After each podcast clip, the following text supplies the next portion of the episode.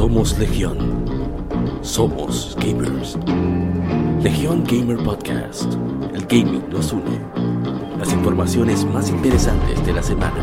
Fechas importantes de la industria. Curiosidades y más.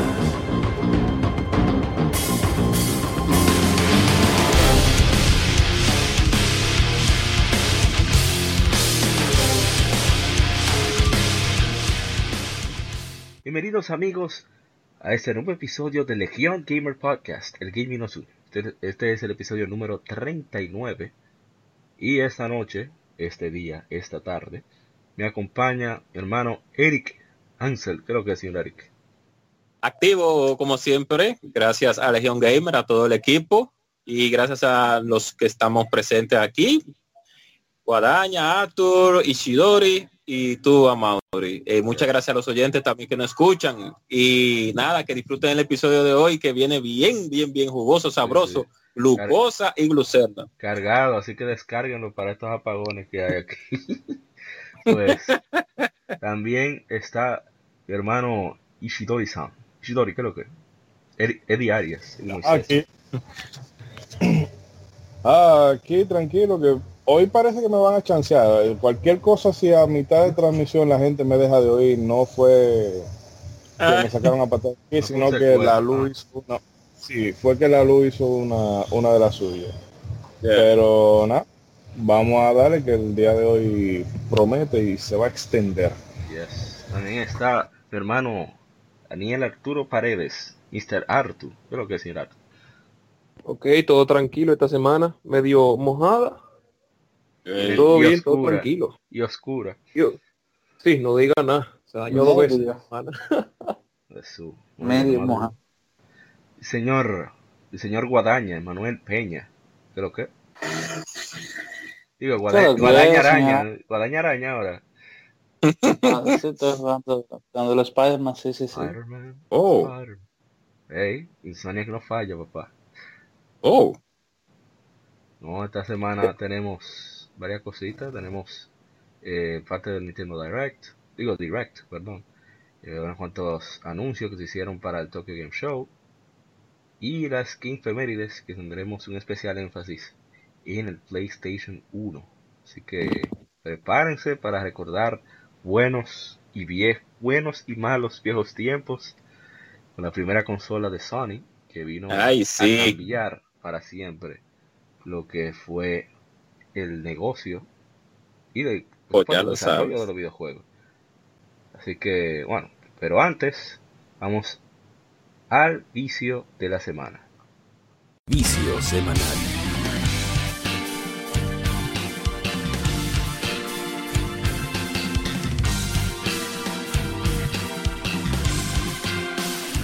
Siguiendo con el mismo orden. Señor Eric, ¿usted qué ha avisado esta semana?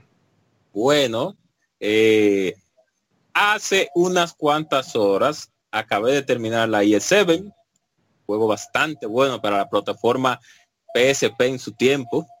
Los que puedan jugarlo realmente se lo recomiendo. Yo, como dije al principio de mi jornada, en la tierra, en la tierra de Áltago, pensé que el juego me iba a quedar como un poquito mal de sabor de boca porque el cambio fue muy drástico de la IS Origin de la última que tiraron, que fue la I, la IS o Fulgana, con ese estilo de juego eh, tan agresivo. salió eh, después de, de Sí, exacto. No, pero como venía, exacto, pero como estoy diciendo de que cronológicamente, tú sabes. Pero, exacto. Venía del Origin, un sistema de juego clásico de IS, correr, correr, atacar, correr, atacar, esquivar, con enemigos agresivos y demás. Bueno, me quise enfrascar en la tierra de de, de, de Altago con la IS7 y me di cuenta de que el cambio, los cuando el cambio se hace bien, puede que salga el producto bueno. Y en este caso sí salió bueno el producto, a pesar de que hay hubo muchas cosas que cambiaron con respecto a las otras versiones, pero sí, el juego es bueno, la música como siempre de calidad, gráficos muy de calidad, o sea, la, los, los, planos y, la, y, la, y, la, y los dungeons y la y las mesetas y los ríos y los lagos de ese juego están muy bien desarrollados y me dejó un buen sabor de boca realmente. Ese viaje de Adol y de Doggy por la tierra de Altago sí, sí valieron la pena. ahora me voy para Celteca dentro de un tiempo. Ahí, está bien. también disponible para PC. Yes. Sí, disponible para PC también la Celteca, los que puedan. Gracias Arthur por la ah. por la, el recordatorio. Bueno, eh, siguiendo con ese mismo orden, mi hermano Ishidori, ¿usted qué ha viciado esta semana? No, esta semana poquita cosa porque, o sea, estoy enfrascado en sacar el, el platino de Dark Souls 3. Me faltan un par de trofeos, como 4 o 5. Poquita cosa, sacar el platino de Dark Souls 3 casi. No, no, pero no, no, porque el tema es que estoy farmeando unos juramentos que al final, o sea, tú te haces un juramento a un NPC cualquiera y tienes que mantener el grado de lealtad, que eso se hace consiguiendo eh, objetos. O sea, cada pacto tiene su, objeto de, vamos a decir, de aumentar la lealtad, pero eh, algunos se consiguen en el online muy fácil otros no tanto, porque exige que se den unas condiciones particulares para que el juego te, invoque a la partida de otro jugador y, entonces tú ganales, que muchas veces lo que hacen es que te ganquean, pero en fin. Eh, pero por otro lado, probando la demo de Mega Man 11, que me... O sea, hace un rato que yo no me ponía con una Mega Man, honestamente y todavía tenía como el chip de la X y bueno me recordé no espérate entonces un poquito un poquito más pausadito pero eh, la fase empieza un poco fácil. O sea tú vas pero eh, luego se, se pone buena. Entonces tú tienes que ir aprendiendo a manejar el tema de, de potenciar los ataques o disminuir el paso del tiempo. Y siempre está la checha de ubicar el arma adecuada para tú darle a los enemigos. Visualmente recuerda un poquito como a la línea que quiso seguir Inafune con con Mighty Number 9, pero mejor es. Bien hecho, exacto. oh, oh. Pero bien. Y, oh. y, realmente me ha dejado entusiasmado. hay 20 dolaritos, creo que se, se van a poder. Señor. Pero nada, eso ah. Eso es todo. y en 40 y en 40. No, no, no, no, no. no. Yo, yo a 10. Pues 20, sí, señor Arthur. 20 con, con un 10% de descuento en el Plus. Y después hablamos. Ya. Señor Arthur, ¿usted qué ha visitado esta semana? Bueno, yo... Tú sabes que yo no leo los documentos que tú me mandas, pero irónicamente yo me he oh. pasado jugando PlayStation 1 esta oh. semana. Mm. Hemos estado jugando un par de juegos este así en coro. Juego para coro. He estado jugando por ahí bien entretenido, especialmente uno de baile. Todos los veteranos oh. deben, saber cuál es. Claro que sí. Who's a group? Exactamente. por cierto, fue eso que trajo ese juego. Sí, cuando Square se ponía, se ponía a, inventar, también tengo ahí, estaba jugando ahí Bushido Blade entre otros. Muy bien. Quizá una semana de clásico. Ah, nítido. Y señor Guadaña, ¿usted qué ha visitado esta semana? Spider-Man. oh. Eh, eh, sí, sí, aquí, gracias a Dios y a la cervecería y a mi hermano oh. Wesker, el de Nestor Spider-Man, Y el agradecimiento a Gómez Díaz, mira, te vamos, oh. te vamos a bajar el podcast. Y a todo lo que sea, primero, primero hay que agradecérselo a Gómez Díaz. No, pero después, cuando Cassandra, gracias a Dios, ya se lo sería. no, pero entonces, ¿qué tal Spider-Man? Guadaña, ¿qué te, ¿qué te, ha parecido el sistema de combate y los visuales, principalmente como colaborando con Amaury? Ustedes saben que a mí los juegos gringos me dan, me da alergia. ¡Oh! Eh, este no me dio alergia. Eh, yo realmente debo decir que estaba predispuesto eh, yo lo chanceé porque es Spider-Man y me gusta Spider-Man, pero al final chancearlo me, me o sea, en vez de chancearlo me terminé gustando porque yo pensaba que iba a empezar como una película. Eh, y empieza como una película, como el primer minuto, y después te sueltan los controles. El tipo se tira por la ventana y te sueltan los controles por ahí mismo. Y nada que ver con película. Eh, y no, me acordé mucho del Spider-Man de Play 2, que era lo que yo esperaba, o sea, que me, que me trajera esa buena buenos recuerdos. Muy bien, eh, excelente. aparte de eso... Sigue ahí dando de insomnio, buen perro. Oh. No, no, pues yo... Ah, pues que ya tú sabes que Naughty Dog cayó. El próximo insomnio en la fila. Eh, aparte de eso, ustedes saben, la clásica que no se deja de jugar Monster Hunter y como estuvimos hablando hace un momento, eh, he mantenido, me he mantenido jugando las Castlevania, ahora voy por Symphony of the Night. lo máximo. pero nada más jugué, nada más jugué. Pero lo más... sí, no, es muy fácil. Este hombre es su veneno siempre. Pues sí, en mi caso yo por fin terminé Yakuza 0. Es uno de los mejores juegos que yo he jugado, definitivamente. Eh, un ending de dos horas que cada segundo vale la pena. Eh, mucha emoción, mucho, mucha piña. hay una es un, juego, de hombres para hombres, definitivamente. Oh. Entonces, parte de eso, un poquito de Dust. Y. No, porque eso ya en la, en la, la primera. Que ya Majima con eso, pero en la, en la cero no. Ni siquiera se conoce. Entonces. Un poquito de, de Dust. De Dust. Sí, un poquito de dos ahí, lo que descargaban algunos juegos. Y Pero la Ancient Tail o la... Dos en el Tail. Sí, esa misma. Entonces... tremendo juego, Dios mío. Sí, es bueno, sobre todo considerando que indie, que nada más como un, un 6%, exagerando, decir. Entonces, sí. Eh, también, aparte de eso, he jugado mucho Ratchet Clank en comando, porque los apagones me han hecho retomar mis portátiles mucho de, de, de Mario Luigi Dream Team y la Trails of, of Zero y ya, ni Rocket League he podido jugar, pues imagínate, no está apagones ni lo tengo instalado todavía. No puedo jugar tanta vaina. ¿eh? No, no, que los apagones me obligan a jugar tanta. no hay William. No, William aquí. Sí, se acabó de conectar. No sé si nos escucha. ¿Qué usted está diciendo esta semana, señor Will? ¿Se escucha? Sí, sí. Sí, sí, se escucha. Mucho saludo a todos. Mucho tarde, Willy. Ah, para póngale una, una monetización. ¿Qué, audio, ¿Qué audio le ponemos mientras habla? Problemas oh, técnicos. Iba a mencionar el juego, pero como no...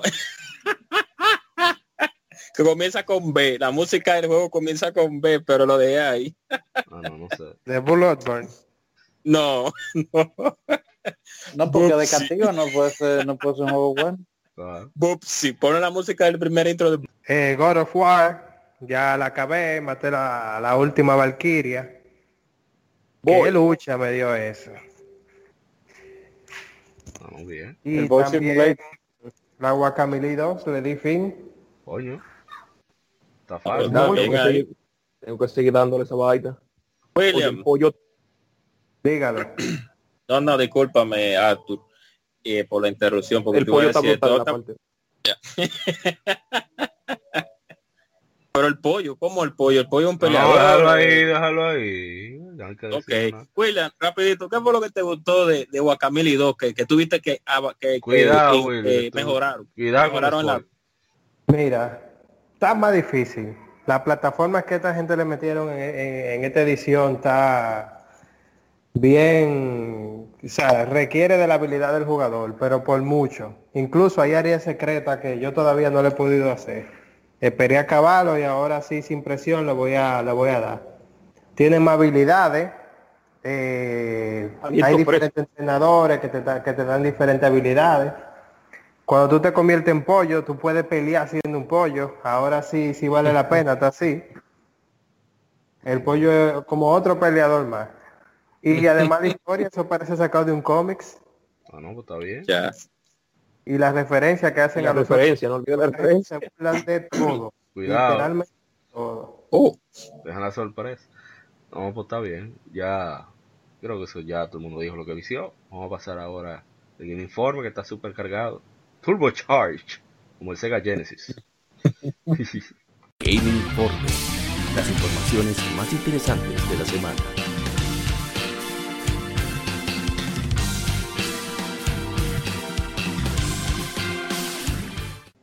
La primera noticia de Game Informe es nada más y nada menos que Side Games, quien, quienes fueron los que desarrollaron Zone of the Enders, están desarrollando un nuevo proyecto para PlayStation 4 llamado Project Awakening.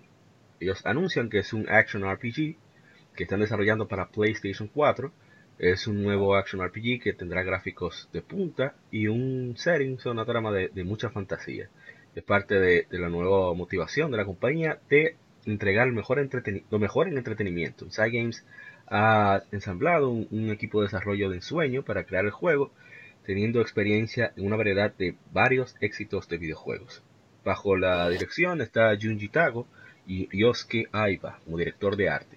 El equipo está trabajando duro en este título que apunta a brindar un acercamiento fresco al mundo de, los RPG de fantasía. Así que ellos van a dar mucho más información. Pero, ¿cuánta, ¿cuánta pluma burro? ¡Oh! Oye, me, yo, esos tigres nada más han hecho juegos celulares y, un clavo hace, hace, hace como 3, 4 años. Y ahora el porete de esos no dientes. Yo no sé si son los, si son, no investigué si la, los miembros del estudio tienen experiencia en otro sitio, pero yo lo que he visto toda la vida de esa gente son juegos celulares. Yo no sé, en verdad. Ellos no son los de los que tienen la colaboración con Platino. Eh... Mm, yo creo que no. El trailer del sí, peleando con el dragón, claro, tenía que, Lo interesante es que están, por lo menos visualmente, están, parecen un juego occidental. El gameplay sí se sí. ve japonés, pero visualmente están como Capcom, que están tomando Para mí eso tampoco, ese trailer fue, eso fue simulacro, eso no fue gameplay. Oh. Nada, oh. Uh, parece Eric de tan babos. No, no, eso no muestra ni nada, eso puede ser, eso puede ser un simulacro grandísimo, apa, dime. No, pero vamos a esperar. Estoy de acuerdo con Emmanuel ahí. Hay, hay que oh, estar moca, loco, ya yo no con los juegos. Ya. No, yo tengo cero expectativas, que me sorprendan, pero yo no espero nada. No, está bien. porque en realidad, o sea, esa es la típica jugada de, de Sony, de, ¿verdad? Tirar, bueno, miren, estamos en esto. Pero tú sabes que todavía... voy, a sacar la, voy, a sacar la, carta expunta. Sí, pero no es lo mismo un humo de Naughty Dog que tiene ya, establecido a estos tigres. En eso yo incluyendo a, a Emanuel también. No, no, sí, pero digo que la, la típica de Sony de bueno, tiro esto y que se haga el, bombero hasta que no salga. es un humo de, parrillada. El humo de esta gente es un, humo de pollo, eso es lo que hacen en, tanque de basura. no, no, vamos a cambiar de noticia, yo no puedo estar con tanto veneno. Ah, no, digo, no, que, no, aunque el, por ahí. el primer gameplay para ver qué tal. Pero yo lo que veo ahí es, vamos, o sea, hemos luchado mucho por arriesgar con eso, pero yo lo que vi fue Monster Hunter Cross Dark Souls. Eso fue lo que yo vi ahí. Seguimos con esa misma línea. Sí, sí, vamos siga, sí. Eh, siga. Project Prelude Rune es el primer juego del estudio liderado por Hideo Baba, el baboso mayor de Square Enix, Estudio Historia, que será lanzado para PlayStation 4, anunció Square Enix. Un título oficial y más información acerca del juego será anunciado más tarde. Por ahora, el mensaje del baboso mayor es Hoy en el PlayStation Lineup Tour hemos debutado un nuevo contenido del grupo de, de Square Enix, del estudio Stolia, eh, el cual está trabajando. Comenzamos de cero y estamos actualmente en medio del desarrollo, con mucho camino por recorrer, pero estamos pujando para lograr varios, eh, ¿cómo se dice? Para vencer varios retos. Eh, con respecto a la presentación visual del juego, estamos desarrollando un, look eh, cálido y amistoso para el juego de nuestra propia manera. Con esta dirección artística queremos eh, mostrar un mundo de fantasía y una historia con temas y mensajes. Su historia está lanzando un nuevo, una nueva IP de RPG en el grupo de Square Enix, perdón, grupo Square Enix, y apunta a crear contenido que más gente puede disfrutar. Ay, cuando dicen eso, ahí es que me da malo. Aunque, DLC comen. El camino todavía es largo. Estaría muy contento si, ay, lo mismo decía, pero si, lo esperan. Ah, que, que, apoyen tu historia en el futuro. Qué fuerte. Ahí nada más pusieron a un hombre corriendo y ya, digo, un joven corriendo y ya. Ellos deberían dar, debieron de evaluar un poquito más el gameplay, aunque sea. Si el anterior fue humo, estos son los fósforos para prender algo que haga humo. no, están con la piedra todavía ahí no han encontrado ni la leña. No. Ese juego fácilmente da... el 2023. Sí sale, pero, o sea, no si sale, ya eso es lo de menos, sino que a mí lo que me da es que eso va a ser el, tu típico Tails. O sea, yo no le veo gran que vaya... Lo que yo vi, porque incluso hasta la los escenarios y no el estilo de diseño porque no es el mismo eh, Fukuyama o Fukushima el, diseñador. Sí, Pero eso a mí no, este tigre no va a meter un Tails en el nombre del padre. Ah, yo no me creo. que se maten los estudios que hacen Tails, a ver si se Bueno, otra noticia que para mí sí fue, espero que no haya veneno aquí. Estamos venenosos, ¿qué es lo que pasa? Está yo. Las cosas como son. estoy, activado, eh. Square Enix anuncia Final Fantasy Crystal Chronicles Remastered Edition para PlayStation 4 y Switch. Se lanzará en 2019. El RPG incluye multijugador y hasta cuatro jugadores online, nuevos eh, voiceovers para personajes, nuevas áreas añadidas a los calabozos y más. Eh, bueno, estoy contento con eso que, que me nace. ¿Se te olvidó uno de los features? Oh, a, a, 3 FPS, a 3 FPS en Nintendo Switch. Oh, bueno, acá, tú no eres el de Nintendo. ¿Qué ¿Cuál, fue? Eh, ¿cuál, cuál, cuál, cuál, de municiones para ahorita? Que ahorita, ay, ay, ay. este, este, este Direct me cojo, no, loco, oye, la, todo, la mitad de los juegos a 3 FPS. Así a verdad. No, no, vamos, Aguanten ahí, vamos con, la, vamos con las otras. No, vamos a seguir. Vamos, vamos a seguir. No, pero déjeme decir, déjeme decir. Está el Chronicle de cuando Cuca, entonces. A 3 FPS. No, pero ni mucha, o, o ni mucha. Eh, por fin va a estar en Play 4, o sea, ya por fin la van a jugar mucha gente. Ah, sí, eso, sí. Eso, eso, sí, eso sí está bien. No, Porque este, este eso, es bueno.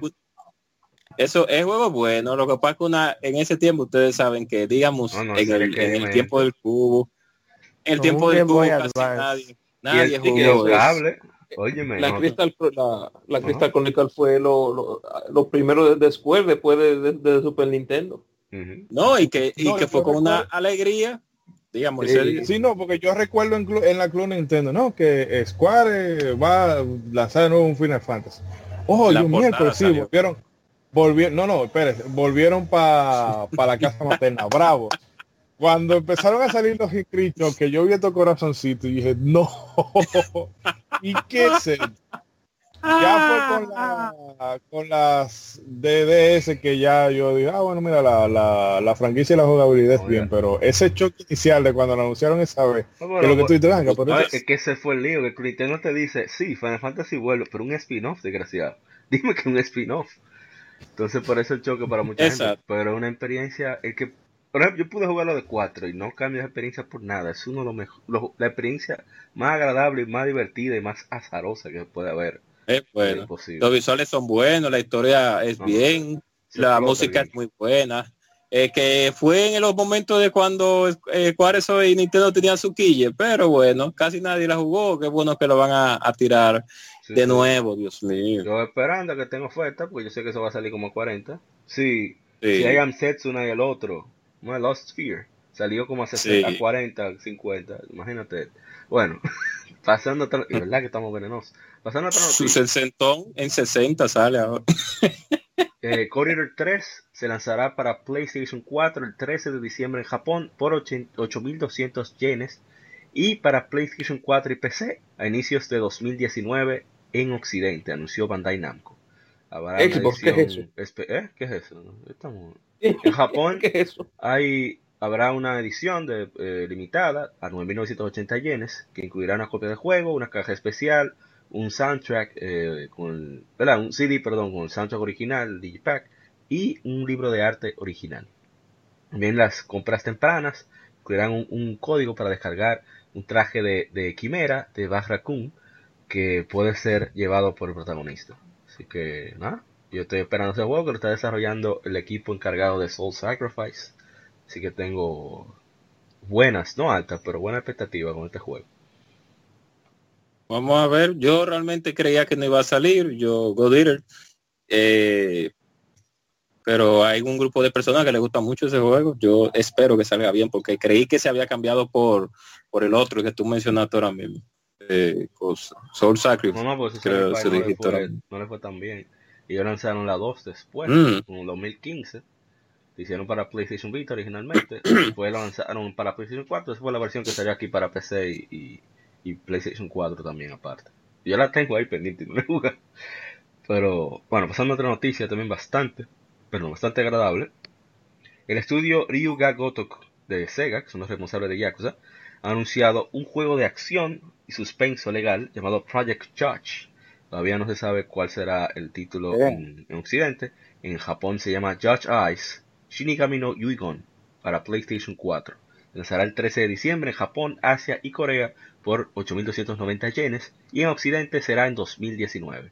Hoy se lanzó un demo en Japón. Yo creo que yo debo descargar eso. Yo voy a parar toda la vaina que estoy descargando y voy a bajar esa vaina. Oh. interesante. Eh, no, los juegos legal, los juegos legales siempre son de habladero, hay que ver. No, pero Yakuza ya no, tenía habladero, o sea, normal. Sí, yo lo veo un Yakuza se encuentra con Phoenix Wright, totalmente. Eso está bien, esos juegos tipo de investigación. digo, digo, que no está mal porque siempre han sido así mismo, novela gráfica. Sí, eh, no, y en directa. No, esos juegos de investigación como Where is Carmen Sandiego que aparecieron hace mucho y otros juegos más que, que pudimos jugar en, eh, de investigación pura como el Scooby-Doo de Super Nintendo. no sé si ustedes lo llegaron a jugar. sobre el juego, Sega está orgullosa de anunciar este nuevo thriller de, de corte del estudio Ryuga Gotoku, Project Judge, que se lanzará en 2019 para PlayStation 4. Eh, tendrá las voces del actor y artista japonés Takuya Kimura como protagonista del juego, que es Takayuki Yagami. Eh, aquí eh, se, lleva a cabo en Tokio moderno, siguiendo un, caso de asesinato en serie. El protagonista principal, un detective privado, Takayuki Yagami, es un hombre de convicciones que lucha por sus, por sus, por sus creencias, a pesar de toda la desgracia que, le rodea. Eh, Habrán otros actores, Akira Naka, Kenichi Takito, Shosuke Tanihara y Pierre Taki, etcétera, etcétera. También habrá temas de rock, de, la banda Alexandros, eh, etcétera, etcétera. ¿Qué más hay sobre el juego? Ah, bueno, que se trata precisamente de interpretar a un detective. Los jugadores necesitarán utilizar habilidades claves detectivescas en conjunto con, con aspectos únicos de gameplay para revelar la verdad, las verdades ocultas en la trama de, de, Project Judge. Así que va a estar interesante. Porque en Ryuga Gotoku, en, Yakuza, uno hace mucha investigación muchas veces. No, y eh, que, y que la, la y, no, y que nuestro querido Murder Soul Suspect no vendió nada. Eh, no sé qué fue lo que le dio Square en ese momento. No, es que, bueno, acuérdate que este tiene una ventaja, hay pila de golpes. Claro. Tú le puedes sacar a verdad a la gente con golpe, eso va a ser un éxito. este juego va más por el tiro de LA Noir, pero quitando, dando los plomazos y metiendo puñetazos. Exacto. Entre no, y, y eh, eh, Sleeping 2 también, por ahí más o menos. Pero no Morder, Morder nadie lo recuerda. No, no. Estaba como a 4 dólares lo ponen a cada rato en el store. otra noticia, eh, Tales of Vesperia Definitive, Definitive, Edition se lanzará para PlayStation 4, Xbox One, Switch y PC el 11 de enero de 2019 en Occidente, anunció Bandai Namco. También hay un Anniversary Bundle exclusivo para Bandai Namco Online Store para todas las consolas, PlayStation 4, Xbox One y Switch, con, eh, con coleccionables exclusivos que tienen a Yuri Lowell, que es protagonista, Patty Fleur, Flink Sifo y Repeat. O sea, está el case donde tienen los diferentes personajes. Así que, nada, que le interese que le dé para allá. Más caro que el carajo, pero creo que son 100 dólares que cuesta. Estoy esperando oh. ese jueguito yo. Yo también. Ya que nunca, yo nunca la jugué en 360 y no me iba a poner a jugar en yo tengo, el juego, yo tengo el juego, pero, pero no el 360. Se robó un pana. Saluda a mi hermano Carlac. Bueno, siguiendo con esa es la tal es que el tipo es un protagonista que ah sí verdad lo vi yo este ¿Y cuál es la del protagonista que es un protagonista que es como un como un corredor de tren, como que le gusta correr trenes, que tiene una pistola? ¿Cuál? No me acuerdo. No, que, es como una pistola que tiene un rubito, bueno, en fin. Eh, Otra noticia. eh, Kyo Games, la compañía que se anunció esta semana, hace poco, será liderada por el creador de Danganronpa, Kazutaka Kodaka, y el creador de Zero Escape, Kotaro Uchikoshi, así como otros creadores bien conocidos. O sea, está el compositor Masafumi Takada, que trabajó en, en Rompa. También está el ilustrador y diseñador de personajes Shima Doriru, que es el creador, perdón, que es el responsable del diseño de personajes de Danganronpa y en Fate Grand Order. También está el escritor y director de escenario Takumi Nakazawa, que trabajó en Ever 17 Root Double, el novelista y también escritor de escenario Yoichiro Koizumi en Breaking Core y Ultra Despair Hagakure, y el director eh, Kotaro Shikushi, también de, como dijimos, de Zero Escape. El objeto de esta compañía es hacer algo nuevo, lo cual es la creación de nuevas IPs comúnmente conocidas por todo el mundo y en un futuro haremos juegos indies por nosotros mismos. La nueva compañía nos permitirá movernos libremente para nuestras metas, dice, dice Kazutaka Kodaka en su declaración. Ah, se ve interesante, o sea, vamos a ver qué sale. Yo no tengo. El primer proyecto es un juego eh, donde estarán ambos. Hicieron, hicieron una camilla. Sí, sí. Oh. Eh, proyecto número 2 es un anime donde todo el mundo es un villano. Así es que dice, es una colaboración con el estudio Pierrot. Y bueno, vamos a ver qué sale. El tercer proyecto es otro juego.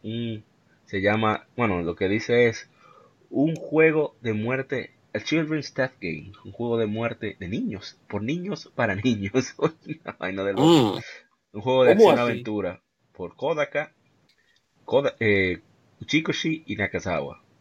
Así que nada, vamos a ver qué sale. Y el proyecto 4 es un juego con Spike, Spike Chunsoft. Es un juego de misterio y más oscuro. Así que vamos a ver qué sale con este estudio que se parece prometedor por lo menos. Bueno, ellos ya, ya, tienen ya tienen experiencia con Don Paronga, ¿eh? ¿cómo es? Don Paronga. Don Paronga. Ay, ah, coño. Troncalón. Un anuncio rápido. un anuncio rápido. The Last Remnant Remastered se lanzará para PlayStation 4 a través de la PlayStation Store en América y Europa. Eh, por, a ver, en Japón es el 6 de diciembre y se lanzará por 19 dólares con 99 centavos. Así que nada, esperándole en oferta también. eso, no se hace. En, Steam dijeron que, hey, que vamos a remover de las Remnant. A todo el mundo comprando de las antes, de que la remuevan. Semana pasa. ¡Pum! Anuncian el remate de las Remnant. Y, entonces... Qué tigre. ese, ese jueguito uh, fue de lo que salió perjudicado con cosas como eh, los Odyssey, que ahí fue que Microsoft empezó a meterle publicidad y toma Sakaguchi, toma dinero porque creían que se le iban a comer.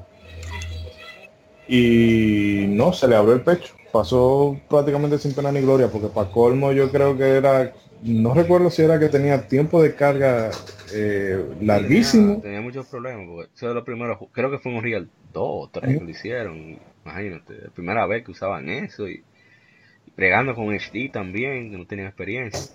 Un lío. Y por, por desgracia fue esos juegos que igual que con el, el Infinity, Infinity on Discovery, que también ese quedó en el olvido total. Esos dos juegos comparten eso en común, que nadie se acuerda de esa vaina. Ay, imagínate. Eh, eh, claro, exacto. Lo que pasa es que ustedes saben que salieron la pobre Microsoft forzando para ver si se pegaba en Japón dándole dinero a los developers japoneses para que hagan juegos para su consola que no se vende en Japón. Eh, y, tenían que hacerlo porque lógicamente había que llamar al público japonés, pero el público japonés eh, es muy no cerrado, pero sí apoya mucho lo de reservado, ellos. Sí. Eh, reservado, sí, que eso está mal por un lado, pues realmente, pero oh, eso será por otro tema. Y salieron... Hay varias problemitas por ahí detrás de eso. Sí, y salieron muchas RP buenas, como esas dos, eh, y otras más que hay, que va a salir otra también de remaster. Pero salieron en 360, entonces el público japonés no la apoyó en su tierra natal, y aquí todo el mundo estaba en Halo, o estaba en Yard of War, entonces díganme ustedes, qué difícil para el, público que le gustaban las RPG en, este, en ese tiempo. Oye, hubo eh, choque hasta de cultura de trabajo entre los americanos y los japoneses. Eso hay que hablar de eso un día de eso. Y el tema más feo de la cuenta, sí.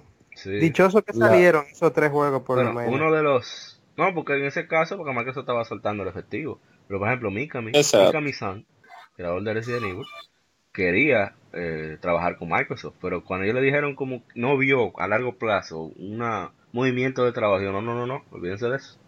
Vámonos con Sony, sabemos que es lo que hay. Eh, Mikami, fue, fue Camilla que aprendió de Mikami. No, Mikami cuando ve que la vaina no, no lo piensa mucho. Sí, sí, sí. La patea y hablamos ahora. Ajá, no Ey, puede, ¿no? y ellos tiran. Bankish salió solamente para 360, fue hace No, un tiempo, ¿no? Fue? no, Play incluso- 3, para Play 3. Incluso Bankish es de los primeros juegos que comenzaron a tomar como plataforma principal PlayStation 3. Por lo tanto, corre mejor en Ah, PlayStation ok, 3 que en ya. Xbox 360. Claro. Claro, porque ellos saben, fue lo de Pelover, fueron ahí que lo hicieron en el PlayStation Sí. 3, por bien entonces ahí. Pero es lamentable, Pasemos es lamentable que en su, en su tiempo no. Pasemos No fuimos.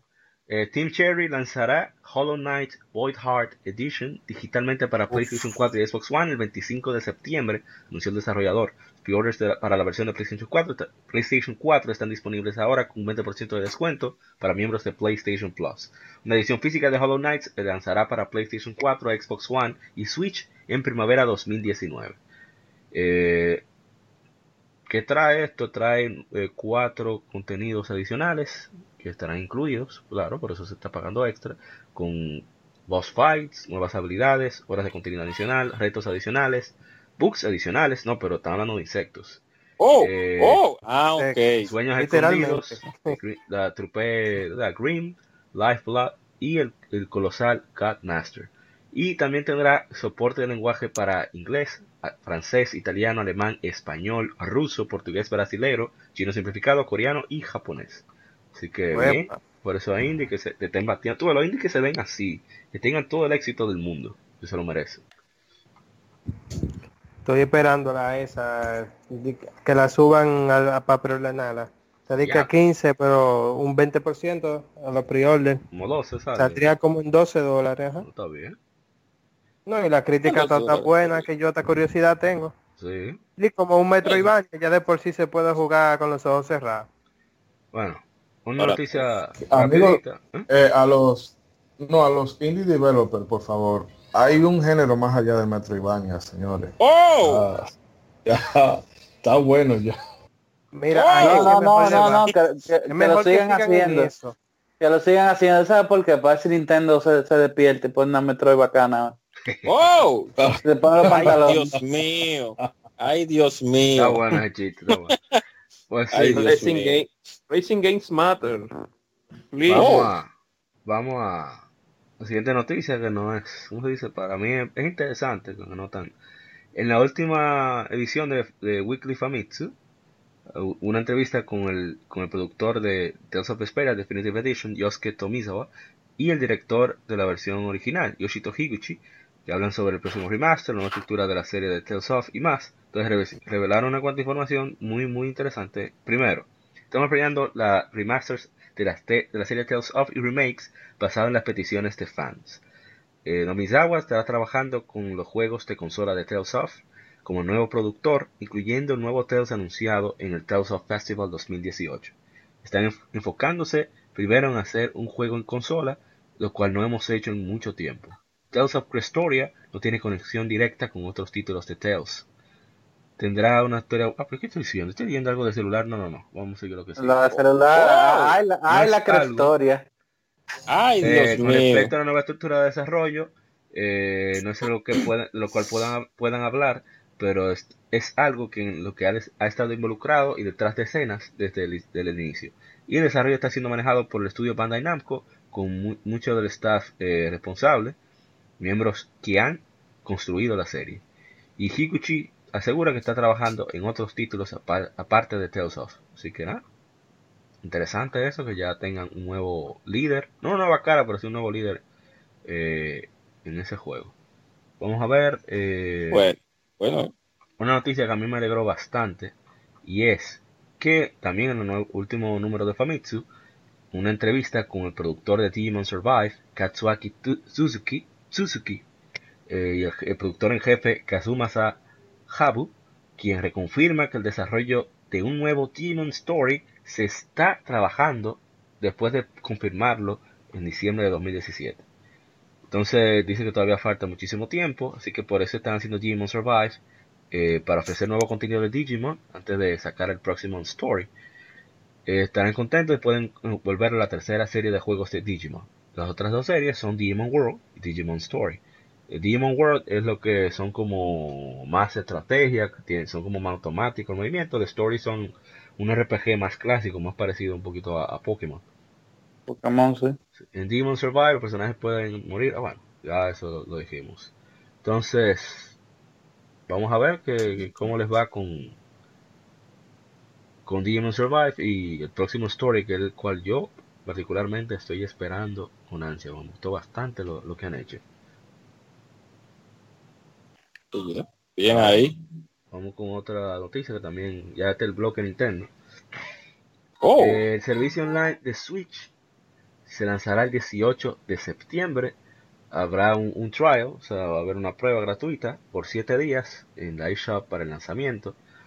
Eh, están hablando acerca de que, recuerdan la otra vez, o sea, el número 38, el número 38, hablamos de que no todos los juegos serán compatibles con, la cota de respaldo en la nube, incluyendo Splatoon 2, por razones de trampa y eso.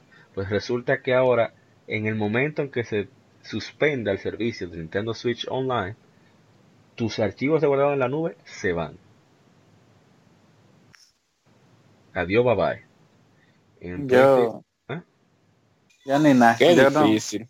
Qué, difícil. ¿eh? Yo quiero saber quién fue el. No, no, diga, diga. en PlayStation Plus, cuando tú dejas de pagar, tú tienes hasta seis meses que ellos te guardan tus archivos en la nube. Pero Yo quiero saber quién fue que se le ocurrió en las oficinas de Nintendo en una reunión y decir. Poner, no, no lo voy a poner, digo, por si acaso, pero dice un, dos, tres, un papecito para adelante, María, un, dos, tres. Todo pasito para atrás.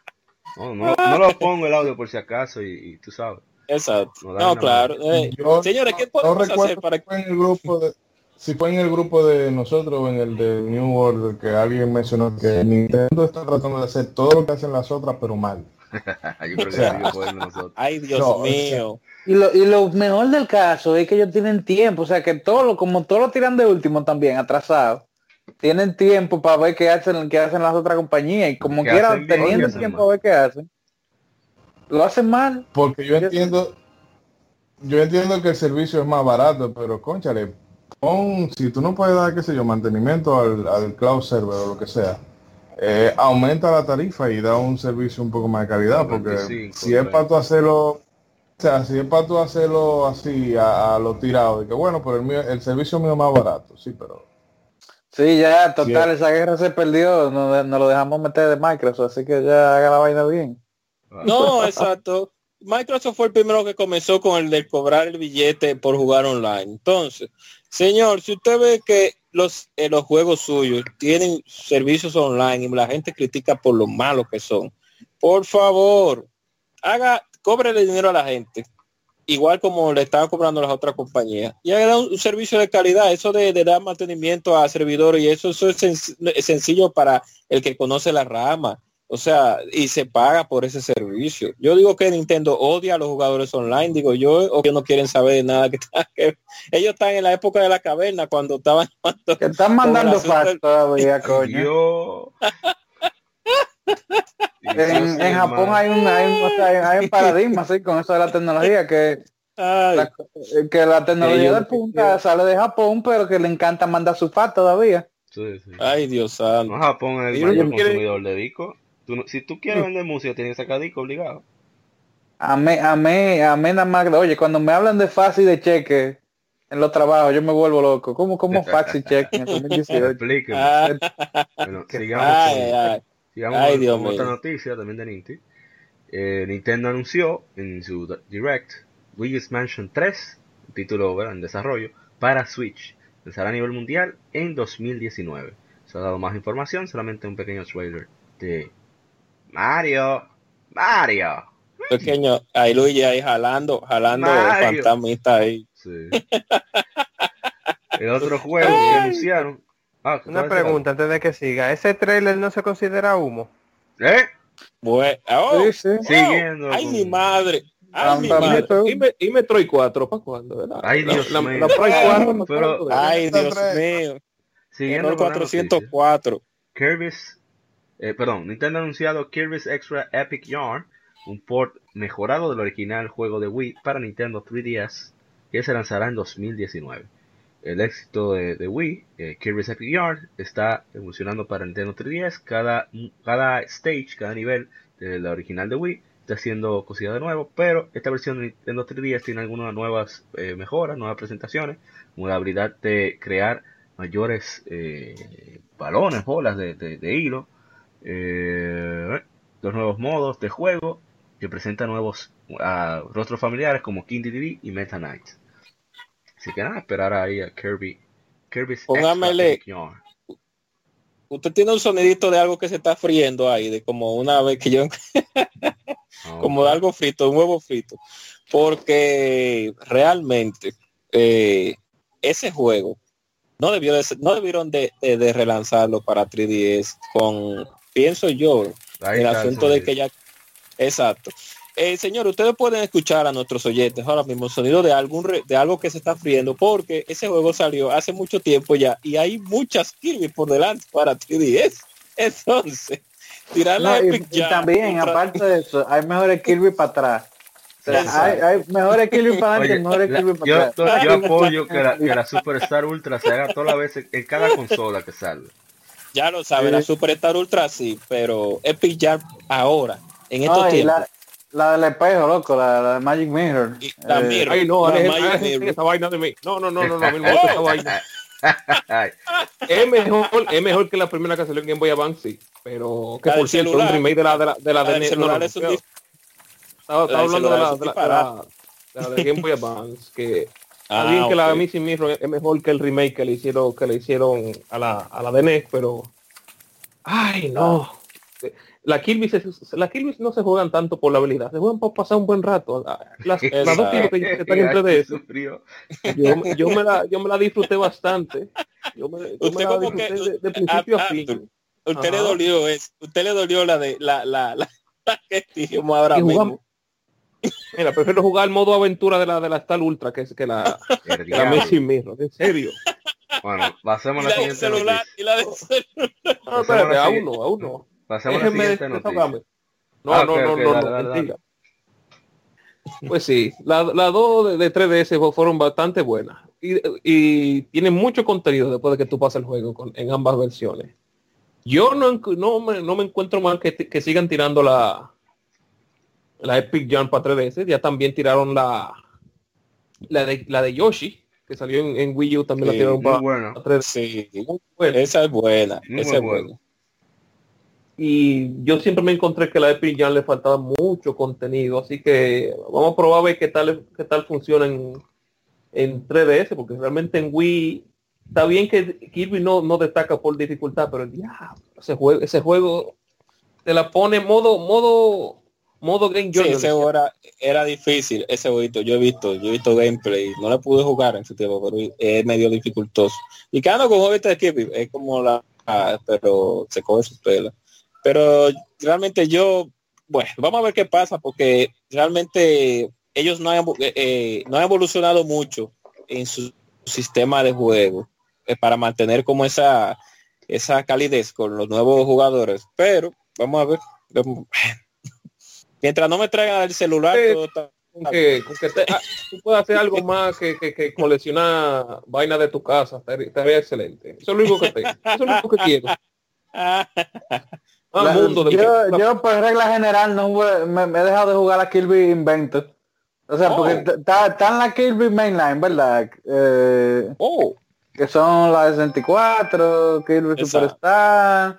Pero Kirby Invento, Kirby Masilla, Kirby Tela, Kirby oh. Squeak Squad. Es más, la, única Kirby Invento buena fue la Kirby Robo. Después de ahí... ah, bueno, y la, Kirby, y la Kirby de carrera. Pero y después la, ahí... la roba tesoro. La Kirby roba tesoro, la Ski Squad, no está mala. La, la, que tú tienes que robarle a los ratones eso. Yo no sé por qué pusieron ratones. A lo a los ratones les gusta robar también comida. A, mí no me gustó esta, no, pero... La Kirby invento, yo me la encuentro rara siempre y mala. Una siguiente noticia. Quedan unos cuantos. eh, Mario and Luigi Bowser's Inside Story Plus Bowser's Bowser Jr.'s Journey lanzará para 3DS el 27 de diciembre en Japón, o sea, de este año, y el 11 de enero de 2019 en América, perdón, y el 25 de enero en Europa, anunció Nintendo. Uno de los juegos más aclamados en la serie de Mario Luigi RPG eh, tendrá su remake para Nintendo 3DS. Aparte de los gráficos mejorados y gameplay refinado, una nueva, una nueva historia adicional que sigue a Bowser Jr. mientras consigue un ejército, crea formaciones, ayuda a sus aliados con una escena de movimientos que generalmente causan caos en la mejor manera posible. Mario Luigi Bowser's Inside Story plus Bowser Jr.'s Journey probarán dos que dos aventuras son mejor que una. Así que bien, excelente. Lo, lo que digo, lo, los refritos no están mal. No, no, no. Mientras, mientras, mientras, hagan un refrito bueno. Ay, no, para mí es que ese, ese, ese, aceite de la Mario RPG lo están como refriendo, refriendo, así, para que vaya cogiendo oh. sabor el aceite. Para tirar el oh. refrito de, de, la Super Mario RPG de Super Nintendo ya. Ey, ey, y, para dejar ese, ese refrito. Ese sabor. Yo creo que no la van a tirar no creo que lo van a tirar por el quille que tenían, o no sé si lo habrán superado con pero el quille que tenía me llamó, y Square, y Square es muy probable que, que, la puedan tirar en estos días. Realmente, si Square y Nintendo están como muy amiguitos estos días, Ellos pudieran tirarlo si ese saborcito aceite cancerígeno sale sale bueno, ese aceite de que tú tienes como 50 días que se refríen en el mismo en el mismo tú ves la empanada que sale un pedacito, van flotando. sí, que, eh, pero que tú se le echas un carro y prende ese aceite. Exactamente. un remake de la Super Mario RPG baja bien. Claro, con contenido adicional, con nuevo, un, pero un remake bien hecho, por favor. Un remake, remake. Porque, oye, no, me va a poner los mismos gráficos. No me va a anunciar Final Fantasy 7 como 50 mil veces. Hasta en Smartwatch fácilmente sale la misma eh, versión del 96. Vamos a la siguiente noticia. Game Freak anuncia, perdón, el desarrollador de Pokémon, Game Freak, ha anunciado Town, título tentativo, nuevo RPG que saltará para Switch a través de la eShop a nivel mundial en 2019. Town sucede en una pequeña aldea bajo la protección de un gran castillo. La aldea ha disfrutado paz, eso es hasta la repentina aparición de monstruos. La historia completa lleva a cabo dentro de las paredes de esta singular, eh, de esta única aldea. Jugadores eh, utilizarán armas contra los enemigos, contra los monstruos invasores y seleccionar estratégicamente una variedad de comandos de batalla. A veces tendrá que utilizar el terreno, edificios y la ayuda de, colegas aldeanos con tal de defender, de vencer a los invasores. Que nada, está un nuevo RPG, un, proyecto diferente de Game Freak para el Switch. Yo lo que espero es que, ah, digamos, se diga que, que no, yo presiento que ese va a ser va a ser el juego que va a salir va a vender dos o tres copias se va a convertir en un juego de culto como como model porque no le veo así como que sea algo wow, que la gente se vaya a volver excesivamente loca con eso. Pero hay que ver que Animal Crossing también y miren el furor que causa. No, espérate, Animal Crossing encontró un público excelente, encontró al público femenino que le encanta decorar. o sea, Ah, bueno. Hay un pues ahí. Bueno, vamos a ver cómo sale esta, porque uno está hablando ahí de un videito. Sí, pero yo lo que espero es, por favor, que me arreglen que el producto final, por favor, le arreglen el frame rate a los juegos de Switch. Porque me tiraron en el Treehouse 15 videos y el frame rate era como a 3, a 4, a 5. Dios, mío, por favor, tírenme un Switch Pro si ustedes quieren pero arrégleme el frame rate que se puede arreglar. Córralo en PC y después Otra noticia. Final Fantasy 7, Final Fantasy 9, Final Fantasy X, X2 HD Remastered, Final Fantasy 12. El sonidito de nuevo. Llegarán. Sonidito refrito. Así, ¿verdad? Espérate. Borré. Espérate. Préndeme la freidora.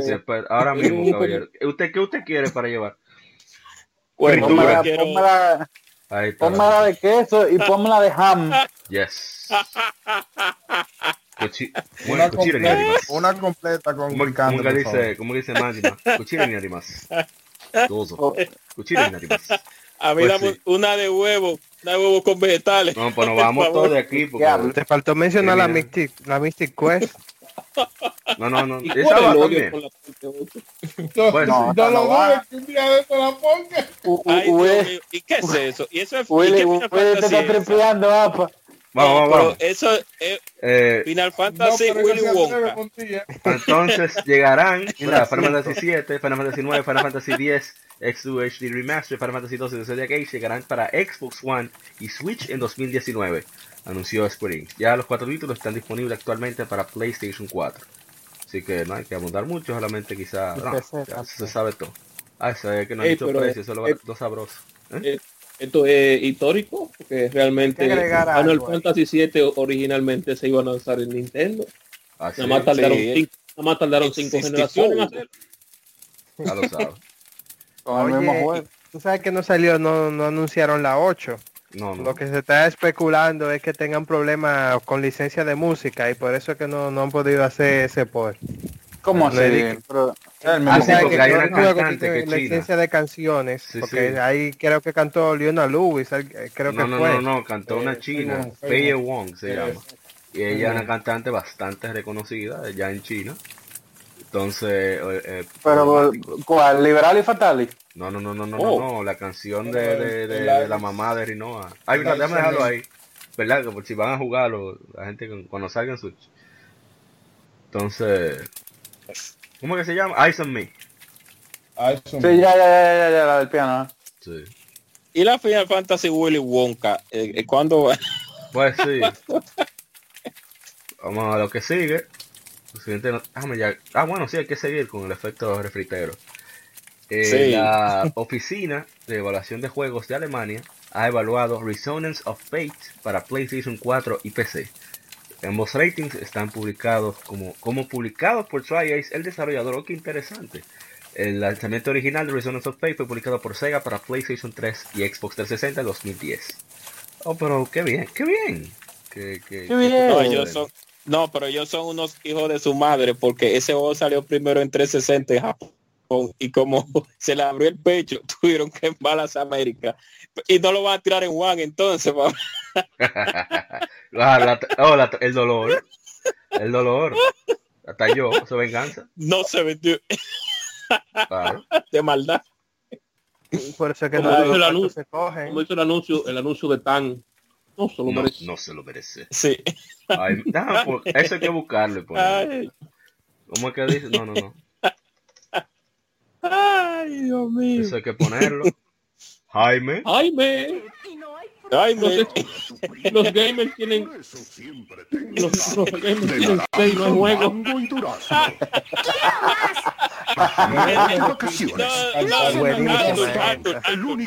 Arthur, Arthur, espérate un momentico, de nuevo, de nuevo, ah, espérate un segundito. Año 2010, Xbox 360 en Japón. Dale. Ay, los gamers tienen seis, no hay juegos. Ay, coño.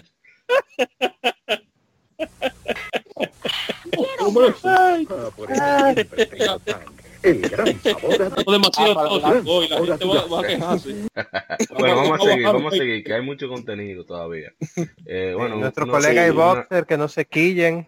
Un saludo Todavía a él, queda para hacer. colegas. bueno, eh, un anuncio de Feast of the North Star, Los Paradise. Eh, los jugadores podrán descargar el skin, un, un DLC de, con el skin de Kiryu Kazuma, para usarse en Feast of the North Star, Los Paradise, que es el protagonista ¿verdad? De, de Yakuza. Del 2 al 16 de octubre anunció Sega. Así que, nada, descárganlo. El demo está disponible ahora mismo de Feast of the North Star, Los Paradise. Está genial, un juego súper violento, súper divertido. Así que denle para allá, pruébenlo. Bueno, siguiente. Dale para allá, para allá. Ey, al, que que- no, al que no haya visto, eh, hay un video de anuncio japonés de Line de Sony para este año, que tiene una, una pieza de jazz muy buena por HC Trio, que incluye, o sea, Monster Hunter, el line que iba para este año, God of War, Monster Hunter, eh, eh, Joto- eh, eh, cónchale, eh, Star, y, y o sea varias hacen como una un medley de, de can- no de las canciones de varios juegos pero son canciones con hechas pensadas en el juego, Dissidia y eso. Y son varios artistas japoneses, HC eh, Trio el jazzista japonés que me agrada mucho. Los otros no recuerdo ahora cuáles son, pero el anuncio es muy chulo, la canción es muy, bien. yo la pongo ahorita en el grupo. Bueno, o bueno, la puedes poner en el fondo, eh, Plain Swinging se llama. Pues ahora viene, ah, ya viene con el informe, la última noticia es que aprovechando que hablamos de Horizon of Fate, TriAce anunciará supuestamente nuevo título, bueno, supuestamente no, dijeron ellos, nuevo título en el Tokyo Game Show 2018. Entonces va a ser el 20 de septiembre a las 20 horas de Japón. Eso serían como a qué hora? A las 9 de la mañana de aquí, del, día siguiente. Algo así, ¿no? Más o menos. 13 horas de diferencia con nosotros. Eh, bueno, vamos a ver. que va a estar Shingo Mukai Toge de TriAce, Takayuki Suguro de GRT Drive, Osho de Dengeki PlayStation y Tadatsugu, que es un escritor de juegos conocido ya. El Tokyo Game Show eh, se llevará a cabo del 20 al 23 de septiembre. Así que nada, vamos a ver de qué se trata. Imagina. Oh, bueno, yo confío en, la gente de Tri yo, yo, espero que hayan conseguido, que hayan conseguido, no se dice fondos, porque ellos lo que lo han, lo han bromado en las últimas entregas que ya han hecho es eso, que le dicen monstruo, mire, ya se secó el dinerito. Sí, sí, ya no hay más en el, en el, pozo. Busque por otro lado. Tienen que comenzar muchas. ¿no? Ya hasta aquí. No, que hagan como sé. Sí, sí. Hasta aquí que me informe. Ahora pasaremos a las Game Femérides. Game Femérides. Aniversarios de juegos y consolas.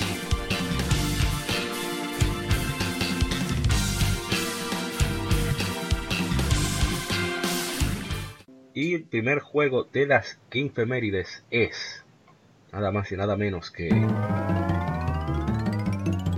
juego que salió hace 22 años en América, se trata de Crash Bandicoot. Es un juego de plataformas desarrollado por Naughty Dog y publicado por Sony Computer Entertainment para el primer PlayStation.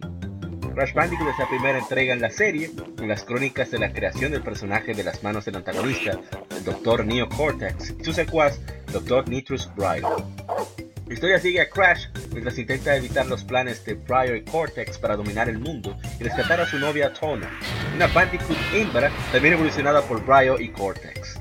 Crash Bandicoot recibió reviews positivos de los críticos, quienes elogiaron los gráficos y estilo visual únicos, pero criticaron los controles y su carencia de innovación como juego de plataformas. El juego vendió unas 6 millones de unidades, haciéndole el octavo mejor vendido de todos los tiempos para el primer PlayStation. Una versión remasterizada incluida en Crash Bandicoot Insane Trilogy fue lanzado para el PlayStation 4 en junio de 2017 y el año siguiente para Nintendo Switch, Xbox One y Steam. Crash Bandicoot. Ay, el viejo Crash, Dios mío, en esa guerra del 96. Ay, Dios mío, salieron toditos al, al mismo tiempo. Salió Mario 64, salió Crash Bandicoot y, y salía, había un demo de Sonic Stream por ahí, dando vueltas. O sea, tres, esos tres titanes dándose fuetazos. En mi caso yo nunca me gustó la personalidad del viejo Crash, pero no puedo decir que el juego es malo, sino que nunca me gustó hasta que vi la 2 y la 3 y me fue agradando. Pero, ay, y cuando uno pasaba de nivel que le empezaban a caer la caja encima a uno, eso sí me gustaba. la ah, cabeza. ese juego era súper arcaico, o sea, estaba hecho para durar mucho, porque aparte de que mataban uno cada rato, la manera de grabar es súper incómoda. No, de un juego que en el 96 todavía usaba password. También. ya tú sabes. Si tú quieres grabar con, después de un nivel, password. O conseguir lo, lo ah, Candy, ¿qué se llama? Yo no sé. Ah, no, Candy Kong, la estoy confundiendo con la Donkey Kong. Sí. La, novia esa de, de, de, Crash, la, la gigante. Un lío. Eh, que si tú no llegas, no grabas. la mascota el uso que le dieron a la mascota en los anuncios y la tiradera con Nintendo ah, eso, Fue lo, eso fue lo máximo. Fue hey, Hey, Plumber. What's up? I'm right here. Ya, qué duro, ¿verdad? no, es buena, que, la... Naughty Dog se la lució en ese momento, porque ellos lo buscaron fue prácticamente de la nada. Sí. Estaban en un partico alquilado ahí con la gente de Activision. Ay, con, con Universal era, con Vivendi Universal. Y, y incluso estaban, estaban, al lado de, de, de Insomniac de insomnia en esos Todavía hoy. Rivalidad de ellos de tantos años. Digo, rivalidad. amistosa. Todavía hoy ellos se van a jugar voleibol y fútbol. O sea, soccer. Se juntan a jugar cada rato. Como cambian los tiempos. Ellos antes estaban al lado de Insomnia y ahora están al lado de Anita Sarkisian. Ay, Dios mío. Oh. No, no, no, no, yo vamos a cambiar de juego ya, yo no voy a decir nada. Ay, Dios mío. Ya, tremendo. Qué fuerte. Qué difícil. Así no. No, no, pero Crash Bandicoot cuando salió, como dice el artículo, realmente no aportó nada al género de plataformas en ese tiempo. Pero eh, viendo los juegos que habían anteriormente en PlayStation, como era Rascal y como era Croc, realmente el paso que dio, digo no, Rascal sí, creo que salió un chip después, el paso que dio el PlayStation con el, asunto de los juegos de plataforma y con una mascota ya per se que no tenía. al principio se creía que era Lara de Tomb Raider, que querían hacerla como mascota de Sony. Pero eh, el Bandicoot de Añe, que la N del Doctor Neo Cortés, yo siempre pensé que era la N de Nintendo, eh, con ese cabezón que tenía. como una puya la Nintendo. eso, era, subliminal. Sí. Entonces, cuando ellos ellos, Sony parece como que vio algo, dijo, pero señores, vamos a hacerlo la mascota de nuestro, de nuestro, de nuestra plataforma. Y ahí se quedó hasta que lamentablemente Vivendi la, la compró y ya ustedes saben después de ahí. Fue cuesta abajo, como dice, downhill. Sí. ¿Quién ha visto Evangelion aquí? Claro, aquí se claro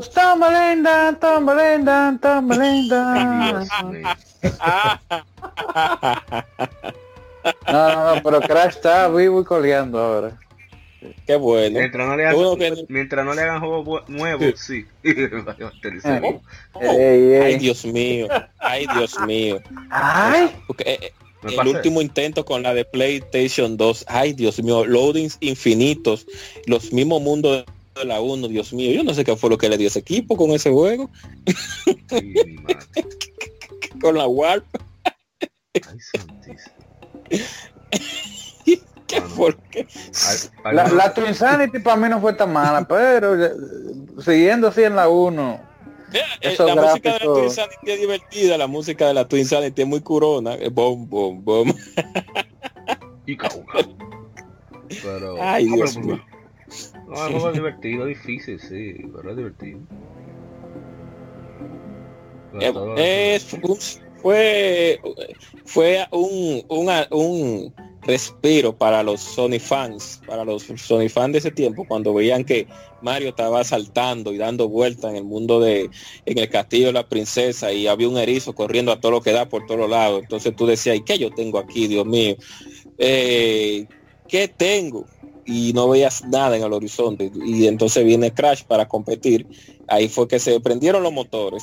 O sea que... Hay otro juego que ayudó todavía a popularizar más el PlayStation. Así que vamos para allá, ahora mismo. El próximo juego de aniversario es nada más y nada menos que... Spyro the Dragon, que salió hace 20 años en América. Es un juego de plataformas desarrollado por Insomnia Games, los mismos que responsables de Spider-Man 4, ahora mismo, salud y publicado por Sony Computer Entertainment. El juego fue lanzado para el primer PlayStation. Es el primero de la serie Spyro, donde el protagonista es el pequeño dragón púrpura llamado Spyro y su amigo libélula Sparks, quienes se aventuran a través del reino dragón para rescatar a otros dragones de un hechizo por Nasty Nork. Spyro the Dragon fue bien recibido por la crítica, quienes elogiaron los gráficos y el alto nivel de rejugabilidad. El juego fue un éxito comercial, vendiendo cerca de 5 millones de copias a nivel mundial. Dos secuelas, Spyro 2 Ripped Rage y Spyro Year of the Dragon, fueron lanzados para el primer PlayStation en 1999 y el año 2000 respectivamente. Una versión remasterizada será lanzada como parte de la compilación para PlayStation 4 y Xbox One en noviembre de 2018, titulado Spyro Reignited Trilogy. Spyro the Dragon. A mí me hey, Dragon. Me dio vida de risa siempre Spyro, o sea, yo no lo pude ni que jugar de una vez en su época pero siempre me llamó la atención por el diseño, como que es un enano fresco, no le para nada. Que te quema de una vez si tú lo jodas. Y era así, realmente. Sí, un dragoncito. Un fresco. No, ese, ese fue uno de los juegos, ahorita ya yo haré la historia con más detalle, pero fue uno de los primeros juegos de PlayStation que yo llegué a probar. no lo o sea, no realmente no ha avanzado mucho porque el Play no estaba en mi casa y todo eso, pero si era un jueguito de para uno, realmente todavía yo no lo he vuelto a rejugar. Pero era un, ¿sabes? Soy uno correteando y buscando gemas y... los colores te volaban la cabeza cuando tú veías eso, pero ahora tú lo ves y... no, todavía no, no, el juego se juega bien se deja apreciar. Además que tiene una fluidez en los movimientos es sorprendente. O sea, llegando que tiene 20 años, es increíble. Y como yo dije, como yo dije la semana pasada, ese juego envejeció perfectamente. A diferencia de, bueno, tú puedes, tú puedes comparar con la misma Crash Bandicoot, que, el mundo es bastante abierto y todo, cosas ellos hicieron una técnica, uno de los Hastings, que eran dos hermanos que estaban trabajando en, Sony Games, que fundaron Sony Games, que él logró que su engine pudiera a los objetos a larga distancia hacerlo en, bajo, bajo polígono, low polygon. Entonces eso no cargaba la RAM del, ni la tarjeta de video del PlayStation, entonces tú sentías que a dónde tú vas, tú no perdías dirección, no tenías que usar neblina. Entonces, eso sí yo recuerdo. Yo, eso sí yo recuerdo que los escenarios eran amplios. Y la, música del baterista de, de, Police, que es bien interesante. Pero sí, Spyro the Dragon es un personaje bien interesante. Tengo que hacerle streaming, lo tengo pendiente, pero no he podido gracias a, las, a la compañía de electricidad de aquí. Que oh. una falla y me dieron en la madre. Y sí, lo tengo en, en, PlayStation 3. No, y va a estar así hasta fin de año por el tema de que hay una la A de San Andrés está fuera de servicio son tres meses de mantenimiento ay Dios mío ay Dios mío ya ustedes saben lo, que piensan venir para acá vayan para Capcana y, y este es el gobierno de la mañana ahorita un poco de juego Ah, pero tú no lo sufres, maldito. Oh. Déjanos expresar. Oh. No, pero vamos. Sin luz hay Exacto, eso no afecta directamente. Yo, yo, no lo sufro, por eso es. Maldito, te odio. Bueno, pasamos al siguiente, pasamos al siguiente juego. Los, oligarcas son así. Sí, sí, sí, sí. Son burgueses. Bueno, pasamos al siguiente juego. Que se trata de nada más, nada menos que de Rayman. El primer Rayman que salió hace 23 años es un juego de plataformas 2D desarrollado por Ludimedia y publicado por Ubisoft. La primera entrega de la serie Rayman, el juego sigue las aventuras de Rayman, un héroe que debe salvar a su mundo colorido del malvado Mr. Dark. Originalmente diseñado para el Atari Jaguar, la versión de PlayStation fue desarrollada y lanzada para fechas cercanas, tiene como pocos días de diferencia. Se portió para MS-DOS y Sega Saturn en 1996. Ha aparecido en varios formatos, incluyendo Game Boy Advance, PlayStation Network, PSiWare, iOS y Android. Las versiones de móviles fueron removidas de sus tiendas digitales en julio de 2018. El personaje de Rayman viene de conceptos diseñados por Michelle Ansel, Frederick Hood y Alexandra Stable. Ansel originalmente dibujó a Rayman cuando era adolescente, influenciado por cuentos de hadas chinos, rusos y celtas. Ubisoft financió el proyecto de Ansel. Rayman inicialmente fue desarrollado para el Atari ST por, solamente por Ansel. Cuando Frederick Hood se, unió al proyecto, intentaron producir una versión para el Super NES CD, o sea, el PlayStation, y los desarrolladores contrataron animadores de una compañía de caricaturas que mejoraron los gráficos considerablemente. Sin embargo, el Super NES CD-ROM cancelado, y por consecuencia la versión de Super Nintendo en papel del sistema con soporte de CD, dejando aquellas sin terminar, pero jugables. Sí, está liberado creo el ROM por ahí, para quien le interese primer Rayman, yo nunca lo jugué. La, la, la, la, versión de Super Nintendo se puede encontrar por ahí. Ajá. Mm. Está bien, yo. Bueno. Yo la pude disfrutar en, en DSi, no se pierde nada. La de Game Boy Advance sí, este, tiene, tiene ese, ese problema con, los con los ports de Game Boy Advance que le cortan espacio de la pantalla. Sí. Pero nítido, nítido. Es un juego simple, de, de, de izquierda a derecha. Eh, no, no, pero se, pone sabroso, loco. Hay un mundo, yo no sé si es como unos colores o una música. Que yo lo solté ahí, o sea, el tema del mundo, si era color, colores o musical. Que eso, ese mundo era una desgracia, loco. Ay, no, no. Yo no pude. Ok. Bueno. O sea, él empieza simple, pero se va complicando a medida que tú... Eso sí es verdad, todos los ritmos son Por lo menos, primero no sé, pero la mayoría de los ritmos son así. Yo nunca lo, lo pude disfrutar. Hasta mucho después. Yo realmente cuando salió Rayman allá en esos tiempos del PlayStation, la gente, los no, jugadores tal vez no compartan el feeling de algunos de los miembros de aquí que eh, han pasado por varias consolas. Y es que en la época del Super Nintendo, cuando dimos el salto a los 32 bytes, hubieron compañías que realmente marcaron una diferencia en lo que eran el desarrollo de juegos en dos dimensiones. Cuando usted juega la Mega Man X3 para Super Nintendo y da el salto a la Mega Man X4 en PlayStation Saturn, usted ve una diferencia abismal del cielo a la tierra de lo que es gráficamente un juego dibujado en 2D. Eso pasaba con Rayman. La, eh, la calidad que tiene ese juego para ese tiempo y los dibujos y los trazos y la música que tiene ese juego para ese tiempo, cuando salió, eso fue abismalmente increíble porque una paleta de colores tan alta, un juego con una escala, con una resolución eh, más eh, muy, eh, ¿cómo le digo? Gran, más amplia que lo que estábamos acostumbrados a los juegos de Super Nintendo. Y ese feeling que esa compañía le dio a ese juego es como digo, o sea, el que pudo jugar Mega Man X3 y después jugó la Mega Man X4 comprenderá qué es lo que pasó en ese tiempo con ese salto. Que ese era el salto generacional que debió de seguir con los juegos 2D. Que nosotros tenemos power para hacer un juego 2D ya con mejor resolución, más colores, eh, mejores sprites. Esto es lo que viene. Y con Rayman hicieron ese trabajo. Yo me quedé con la boca abierta cuando yo vi ese juego por primera vez. O sea que eh, yo no sé si la en esos tiempos la, la empresa especializada eh, se quejaba, tú sabes que estaba la fiebre de, de las 3D. Todos los juegos que salían en su tiempo en 2D en, esa generación lo criticaban. Ah, por ejemplo, la sí. Mortal Kombat Trilogy, la, la, Castlevania Symphony of the Night. La Symphony of the Night la acabaron. Eso es terrible. Exacto. Entonces... Tampa, después volver a lo mismo. Igual, igualmente salieron sus su, su gemas con todo y con todo y que, bueno, hay cosas como que no han cambiado mucho realmente. hay que decirlo. En cuanto a la prensa, pero para eso estamos nosotros ahora. Hay, un tema, hay un tema con el cambio generacional y el gameplay que hay que hacer un día de esto. Pasamos al siguiente. sí. Dale.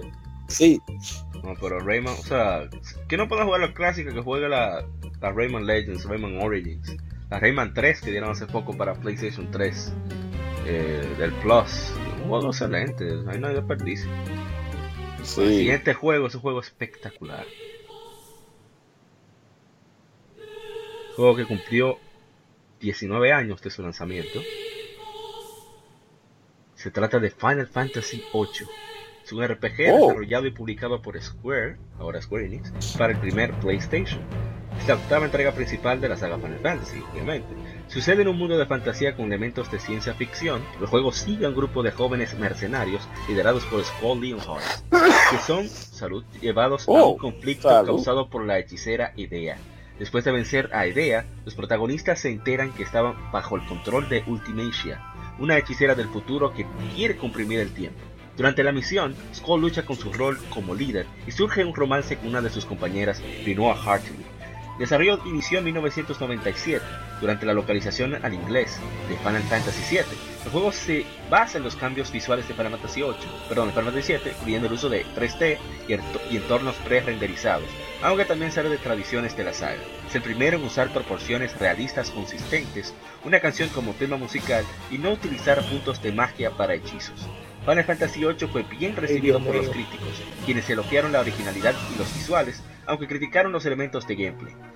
En 2006, lectores de Famitsu le nombraron el vigésimo segundo mejor de todos los tiempos.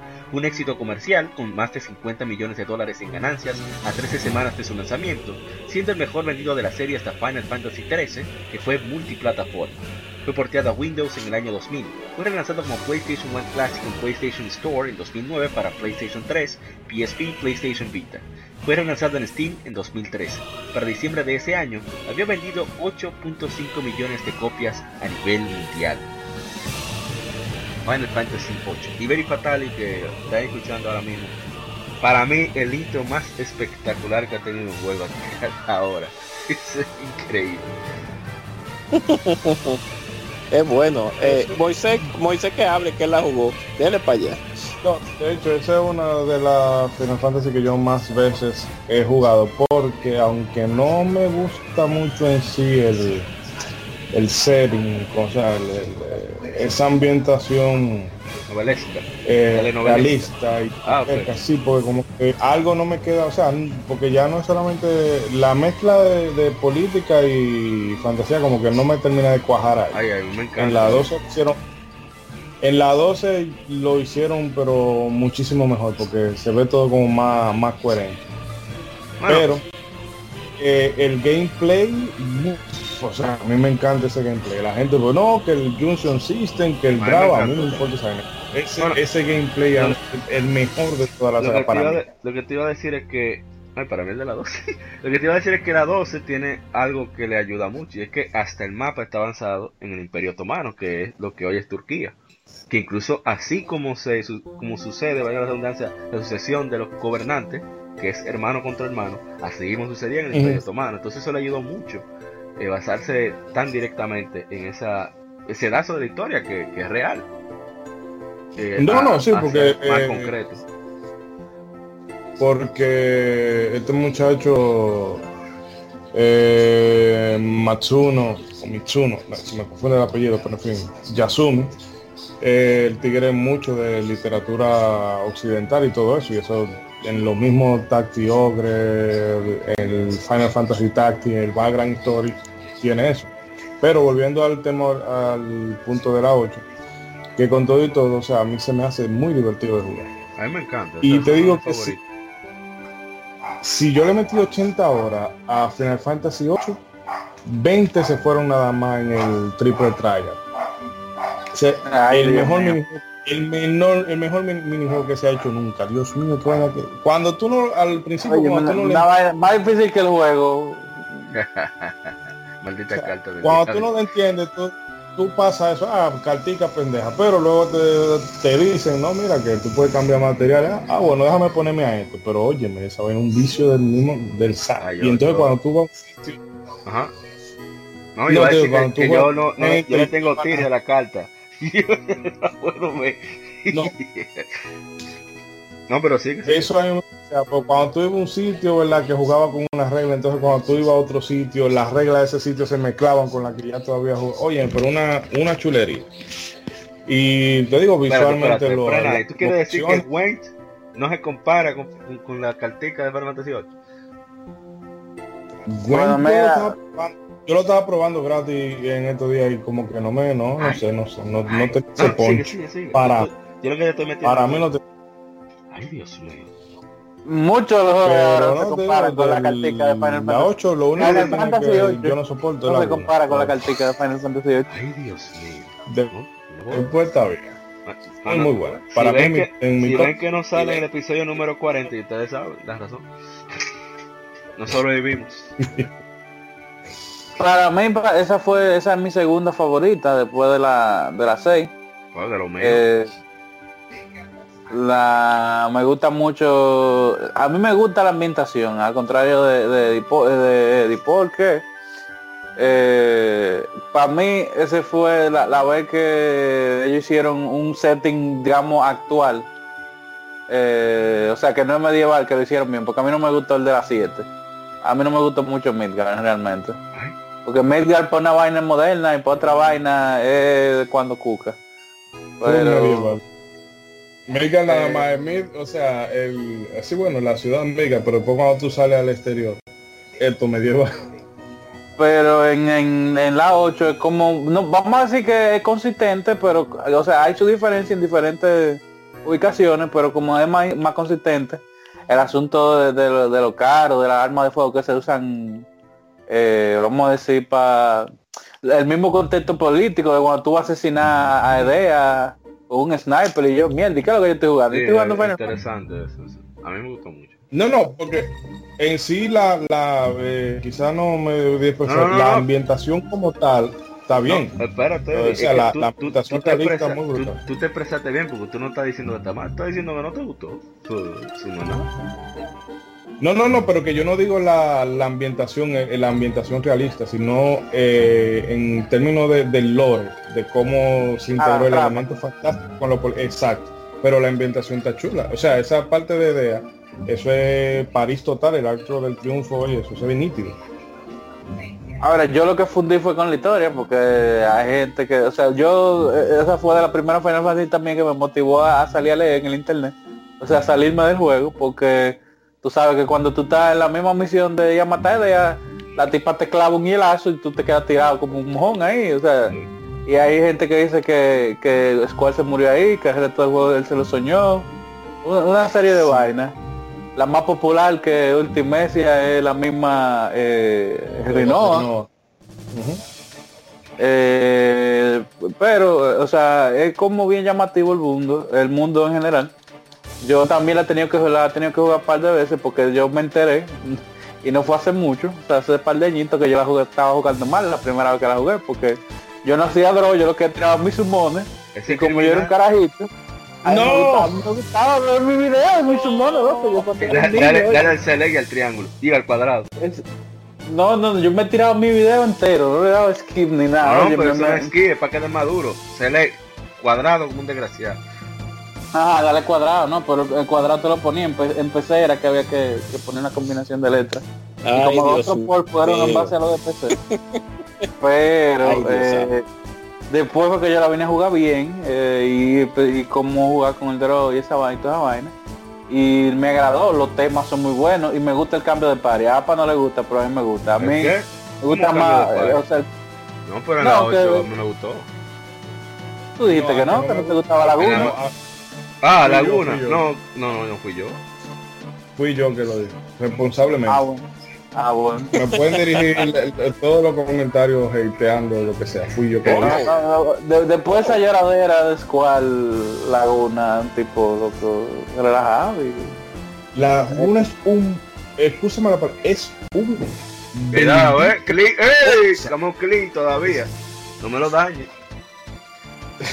Óyeme el tigre, la mamá de Rinoa, se le pone a cuarta de chuleta. Y el tigre no se la lleva. Ren se la pone a cuarta de chuleta y el tigre todavía no se la termina de llevar. Dios mío, no, Me dijeron que fue una violación, Squall. Como Damian así. tiene, tiene que ser. Pues sí, no, pero a mí me gustó mucho. O sea, A mí me gusta mucho que metan política, o sea, ese tipo de política en los juegos no de que de, ideología solamente, sino de cuestión económica y de, libertad y vaina. Es muy chévere. Y... Política de verdad, no lloradera de... Exacto, no, exactamente. Oh. Entonces, oh. La, la, música es genial, o sea, ahí fue cuando Marzo dijo, ok, vamos a utilizar el CD como debe de ser. Sí, sí. Sí, de, de, Mind the Machine Gun. Tú tienes la música de, del sistema de batalla y mientras el de la batalla, Don't Be Afraid. Muy bueno Sí, es muy bueno. Don't be afraid, the man in ponte, ponte Force Your Way, esa es mi... Ah, bueno, y Fisherman Horizon, esa está más cerca. Ah, sí, eh, la, mi favorita es Man in the Machine Gun, eh, Man with the Machine Gun y Bluefields, que es la del mapa. Vamos por parte, vamos por... ah, ese, ese, ya pasó.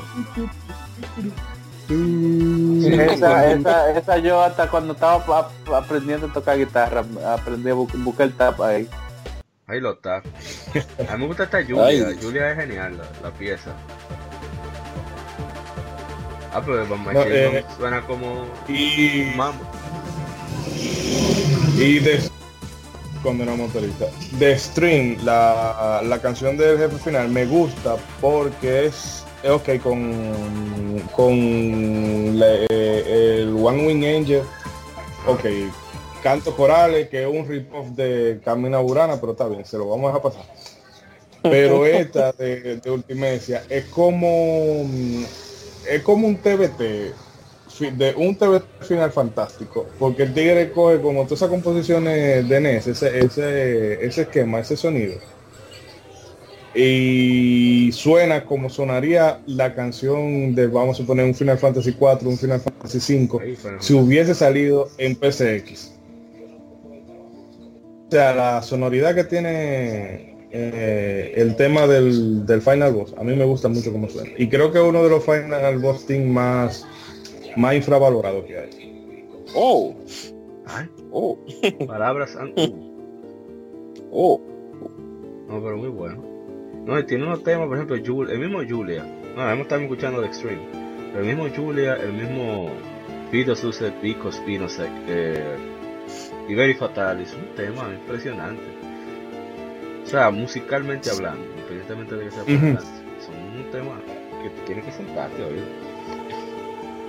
que el bueno, Luce no sé, tú crees que es alguna vaina super mega profunda que quiere decir en latín, pero es un anagrama de, creo que era eh, que se eh, amor y destino o algo así. Lo que pasa es que coge el love y un reguero de palabras más y cambia. No, porque no es. O sea, no, la lírica no, no, tiene ninguna importancia. La sonoridad que tiene eso lo que transmite.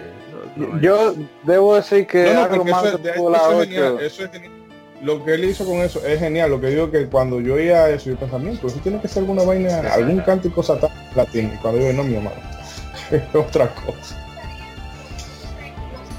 yo puedo decir que algo que no me agradó de la vez que empezó con Final Fantasy con la tendencia de que de hablar de vainas que no se entienden. O sea como de, de, texto ahí. Ah tirar cosas a lo loco. Ah, letra fucante loco letra muerta así que ajá ajá creo que están hablando X X X X X e, empezaron ahí. De verdad. Bueno yo, la yo me acuerdo de toda la historia de las 7 para atrás, pero en la 8 empiezo como a falsear, a 9 también. A 10 yo no me acuerdo qué fue lo que pasó.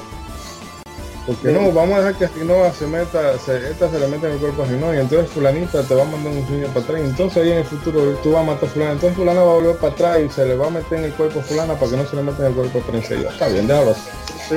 déjalo así. Bueno, cuando salió Final Fantasy 8 ya para, para, no sé si van a terminar. Eh, fue un cambio demasiado drástico, un cambio muy drástico de la 7 a la 8 en todo el sentido de la palabra, porque veníamos de un sistema de batalla un poquito mejorado de las 6 y cuando fuimos, fuimos a las 8 entonces vimos que la, el cambio sí era notorio en lo que tenía que ver con el sistema de batalla dígase por el asunto de las cartas y por el asunto de la dificultad del juego, que Dios mío, o sea, el juego realmente te la ponía porque te la ponía si tú no sabías utilizar bien eh, los comandos y etcétera. Y yo me recuerdo muchas veces que cuando muchos se alegraban de conseguir al espera a, Diablo eh, antes del CD1 cuando iban después al CD2 que iban o sea, ah, no, que yo puedo hacer el 99 el Lico 1. Ajá. Pero ¿y los enemigos? Cuando aparecen esos tirando salud, tirando meteo y tal. y, y a mucha gente no le, no le gustó ese cambio y esa temática política del juego. Y no le gustó también el sistema de pago. Al principio era como incómodo porque era como si estuviera trabajando. Tú cobrabas cada cierto tiempo. Coger tu examen, para ahí tuviste tu Exacto. Y te subían el sueldo. No, yo la primera vez yo no sabía qué diablo yo estaba haciendo. Yo cuando veo estos cuartos que calle, ¿qué? Dinero? Pero, pero eh, lo que pasa es que el, el, el, feeling del juego a las 7 era como muy alto y entonces la 8 fue un poquito más al romance, entonces más romance y más la aventura y la amistad. mucha gente no le gustó que lo metieran a, Dicen que es una novela. De, sí. a mí no me molestó Pero, pero bueno. Ah, como dato especial, el, juego tuvo que posponerse un tiempito porque el tren el tren de, de Irule venía por ahí y no se ah, podía. Y es fácil, se va a meter con ese cañón. No que, respetan los rangos, no son locos. Claro, oh. Y si ah, lo hubieran tirado. oye, están oyendo Ubisoft, el mismo Square Enix oh. también. Hay que respetar los rangos. No puede. Y hey, no force cuando usted vea que viene un huevo que va a partir madre. Va a sonar, como dice fósil. Hasta en esa época eso pensaban, ahora no. No, porque son juegos diferentes. sí. ah, ay, Dios mío.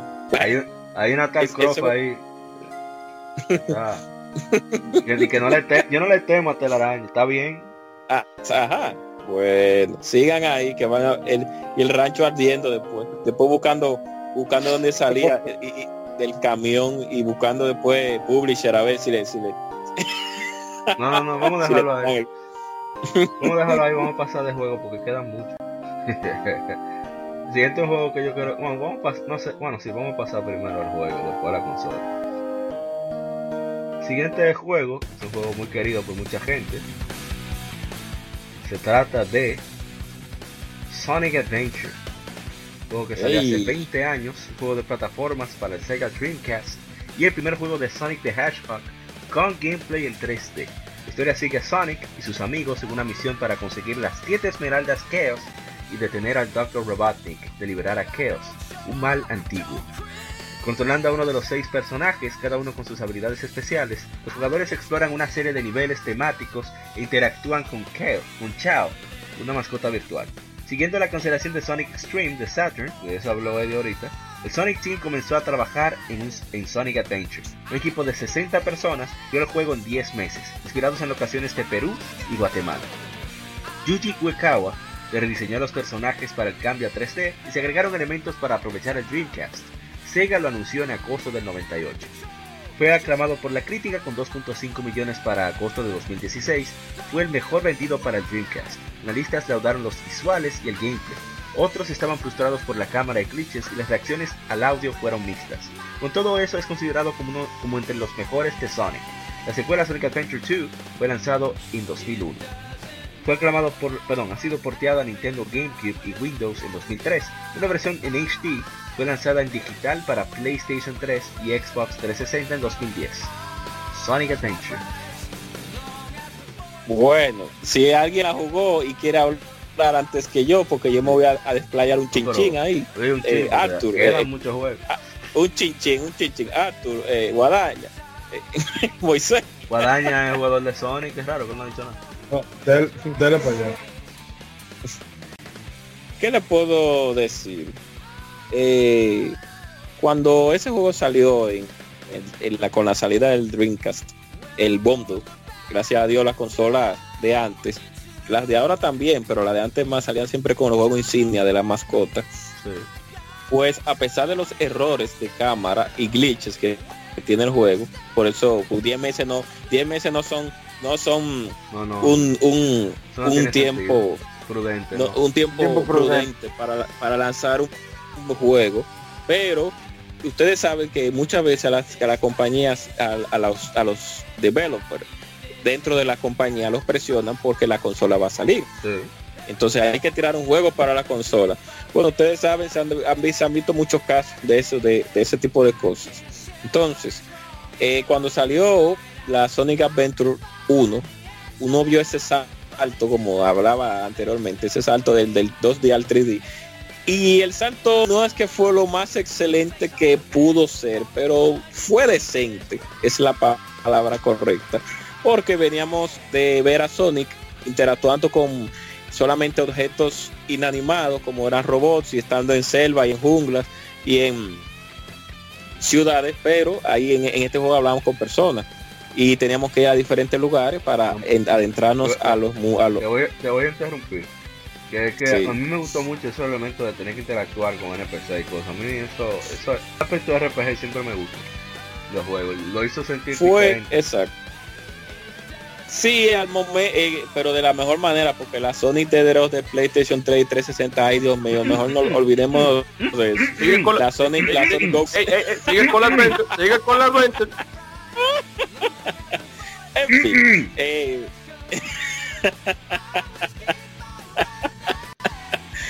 En fin, Sonic Adventure fue un juego bueno, no es lo último, pero sí fue un juego bueno.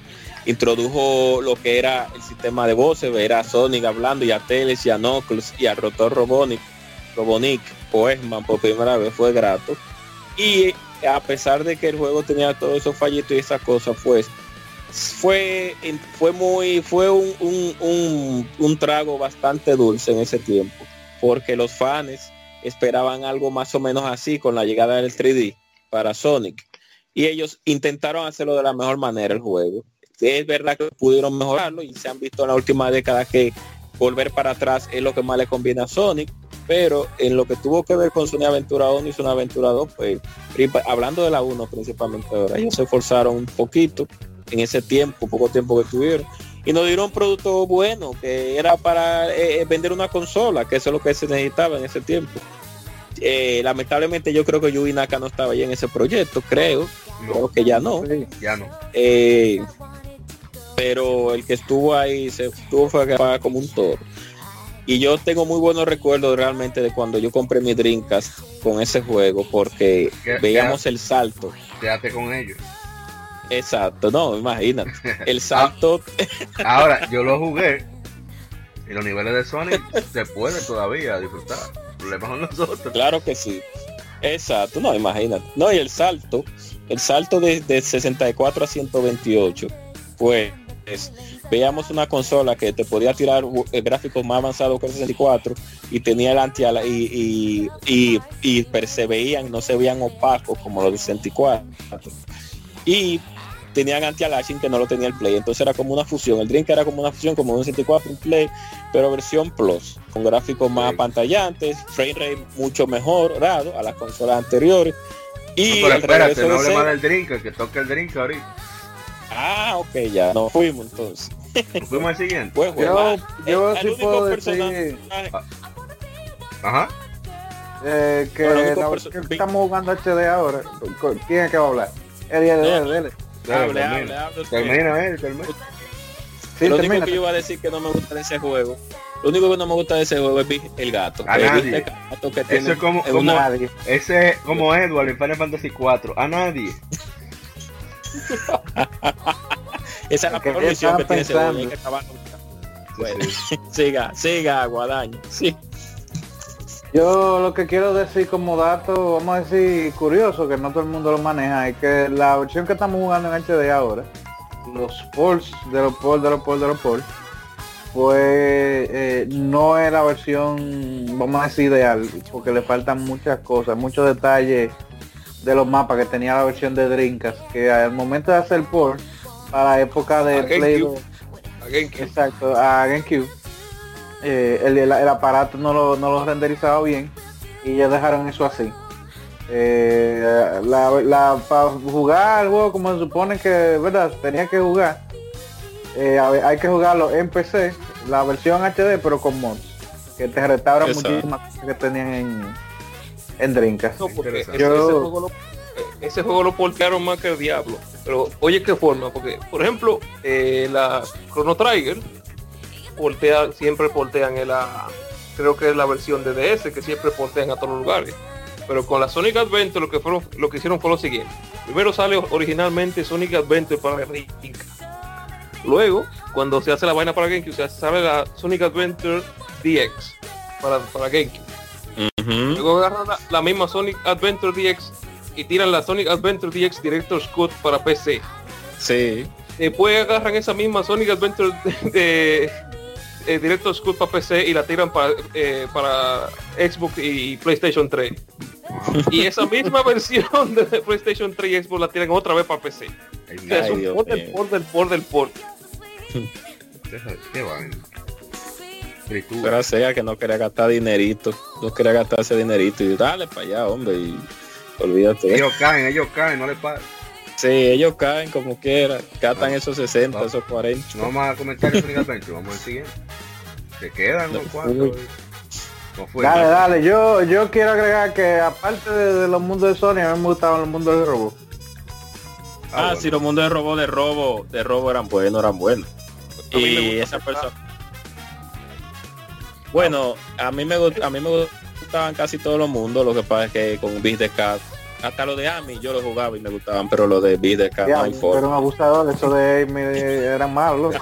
Vamos al siguiente juego. Siguiente juego es nada más y nada menos que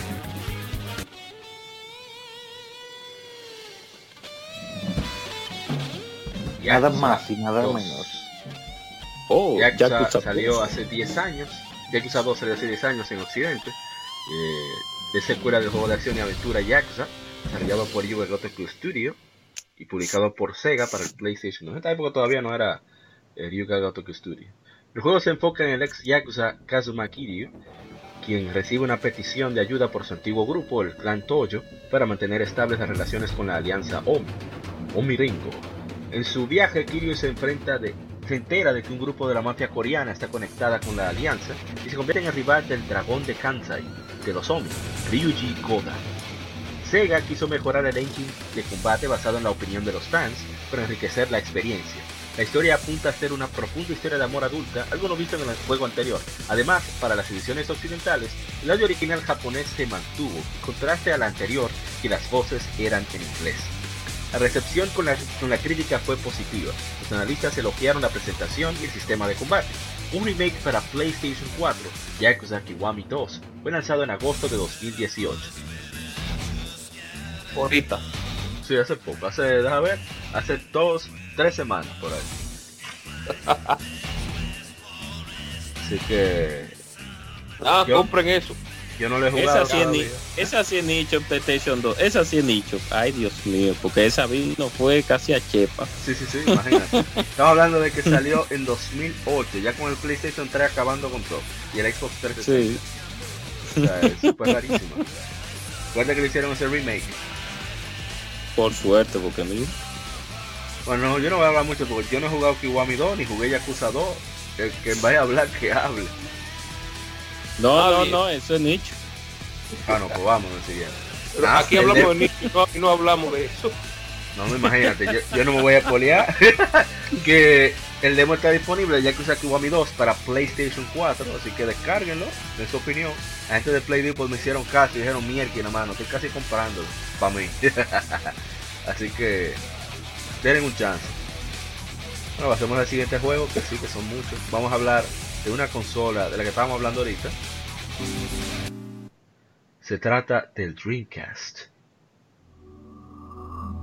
Dreamcast que saliera hace 19 años, una consola casera lanzada por Sega, fue la primera de la sexta generación de consolas, presidiendo al PlayStation 2 de Sony, el GameCube de Nintendo y el Xbox de Microsoft. Fue la última consola de Sega y marcando el final de, claro, sí, sí, de, de, esa casera así grande, marcando el final de la compañía en el mercado de consolas después de 18 años. En contraste al hardware costoso del Saturn, el Dreamcast fue diseñado para reducir costos de componentes, incluyendo un CPU Hitachi SH4 y un GPU NEC Power VR2. El Dreamcast tuvo un lanzamiento en, buen lanzamiento en Estados Unidos por la gran campaña de marketing pero el interés cayó en declive cuando Sony comenzó el hype por el PlayStation 2. Las ventas no cumplieron con las expectativas de Sega y a pesar de varias medidas siguieron teniendo pérdidas. Después de un cambio de liderazgo, Sega descontinuó la consola el 31 de marzo del 2001. Salido del negocio de consolas y reestructurándose como licenciatario.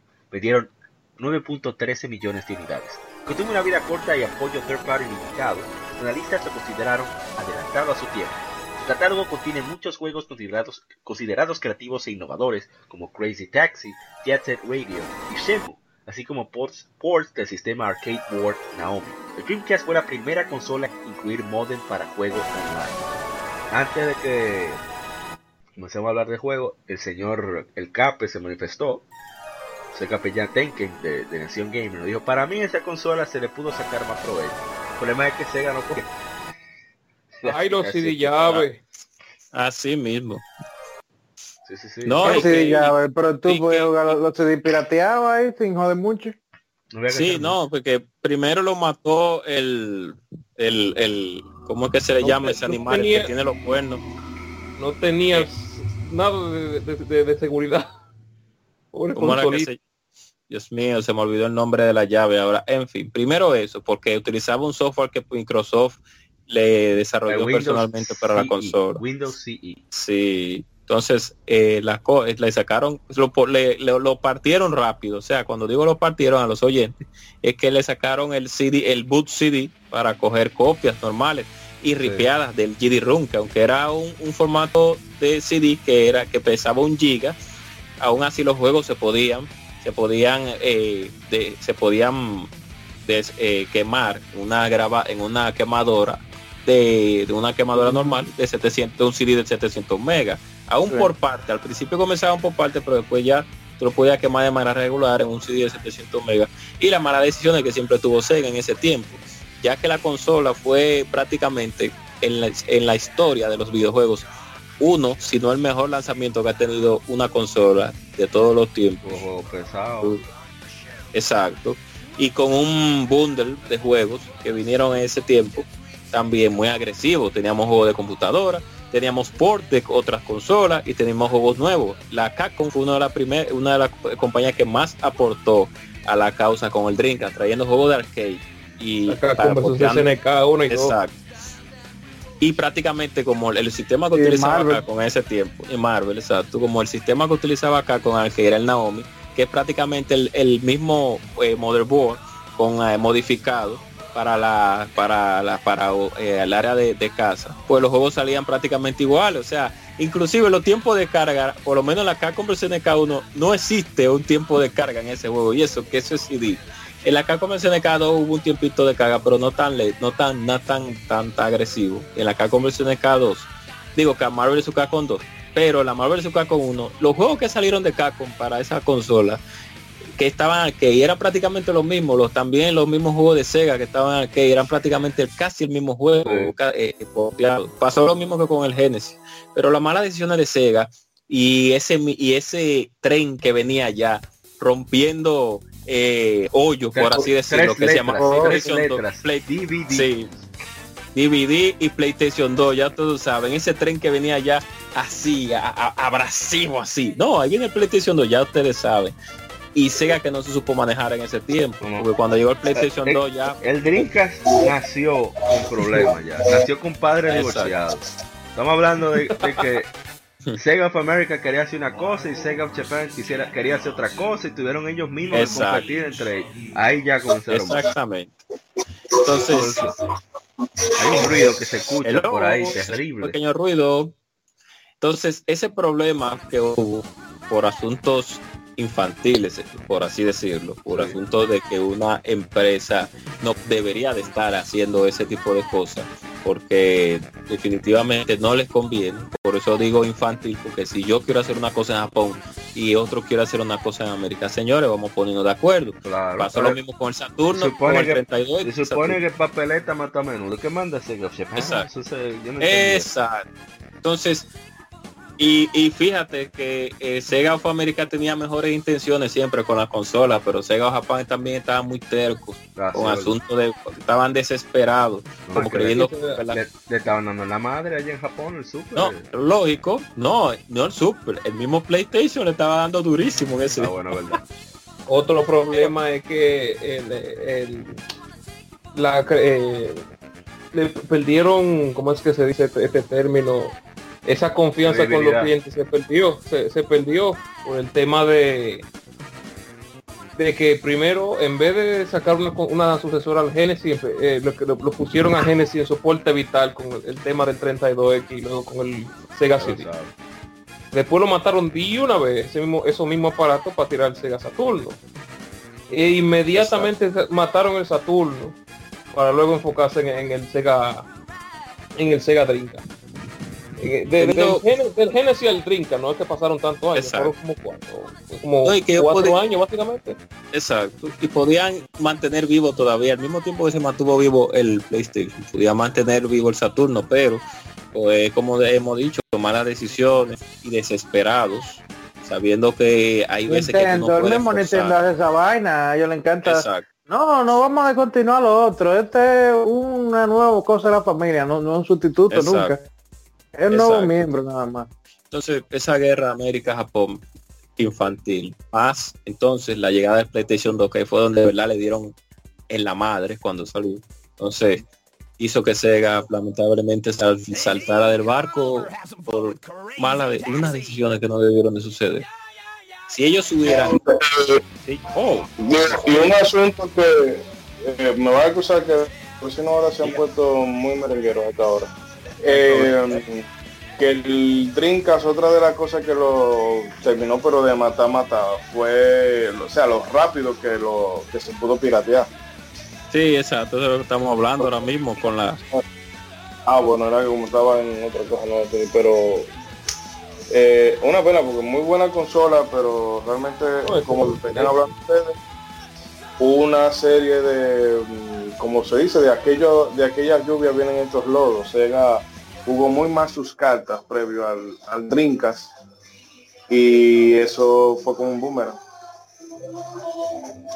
Un boomerang y entonces eh, y entonces que no supieron no supieron entonces mantenerse porque el barco lo, lo hundieron de una vez con yo, yo, Peter Moore. yo hubiese llorado el Drinka porque a mí casi todos los juegos Mainline me encantan.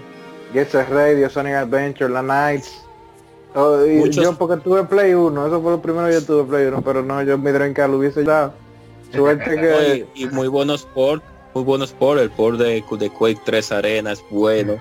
El de Real Tournament no es tan bueno, pero es aceptable. El port de muchos juegos de PC que portearon también. Yo lo, único el, Sega que recuerdo del Dreamcast, me llegó ahora a la memoria, es cuando estaba JR Digital, por ahí, donde estaba Che, la Kennedy. Ah, sí, JR Digital. Que mi papá pasó por ahí a comprar algo, yo entré, cuando yo veo el Dreamcast, yo, wow, hablando de yo, un chamaquito de 9 años. Pero cuando yo veo ese precio, lo veo cuatro cifras, yo, el ya, 9.999 en el en 1999. No, no, no, pero yo, yo borré, para mí eso no existió. yo nunca lo vi encendido. No, no, no esa consola hizo un avance tecnológico con lo que tenía que ser el, el, el, BMU. El asunto de los memory card que tenía la pantalla. Sí. Exacto, que tú podías jugar jueguitos allá adentro y podías... Que, te servía de segunda pantalla, por ejemplo. Exacto. No sé si Resident Evil Code Veronica o cual, que tú podías ver la bala que te quedaban. Así. Exacto. No lo que hice, no lo que quisieron intentar hacer con el, el, el, control de PlayStation 4, que no sé para qué hicieron ese esa pantalla inutilizable, porque no sirve para nada, simplemente ah, bueno, en Killzone, en Killzone, en Killzone solamente. En Select, y en, en la The Witcher 3 de los pocos juegos donde tú le das movimientos diferentes, te pone menú diferente. Ya. ya, entonces, pues, esa pantallita, a pesar de que mucha gente criticó el control porque le iré incómodo la cruceta, eh, yo en mi caso nunca he tenido problemas con controles de ninguna consola. No, coño, que pues el, cable salía por abajo, aunque ellos estaban pensando, ningún cable ha vuelto a salir por abajo. Sí, pero por lo menos tú tenías la opción de pegar todo, tú sabes, para que no se te... Tenía la opción del cosita arriba. Pues ellos pensaron eso, por lo menos. Dijeron, bueno, el cable estaba abajo, déjame poner una cosita arriba que se enganche y ya.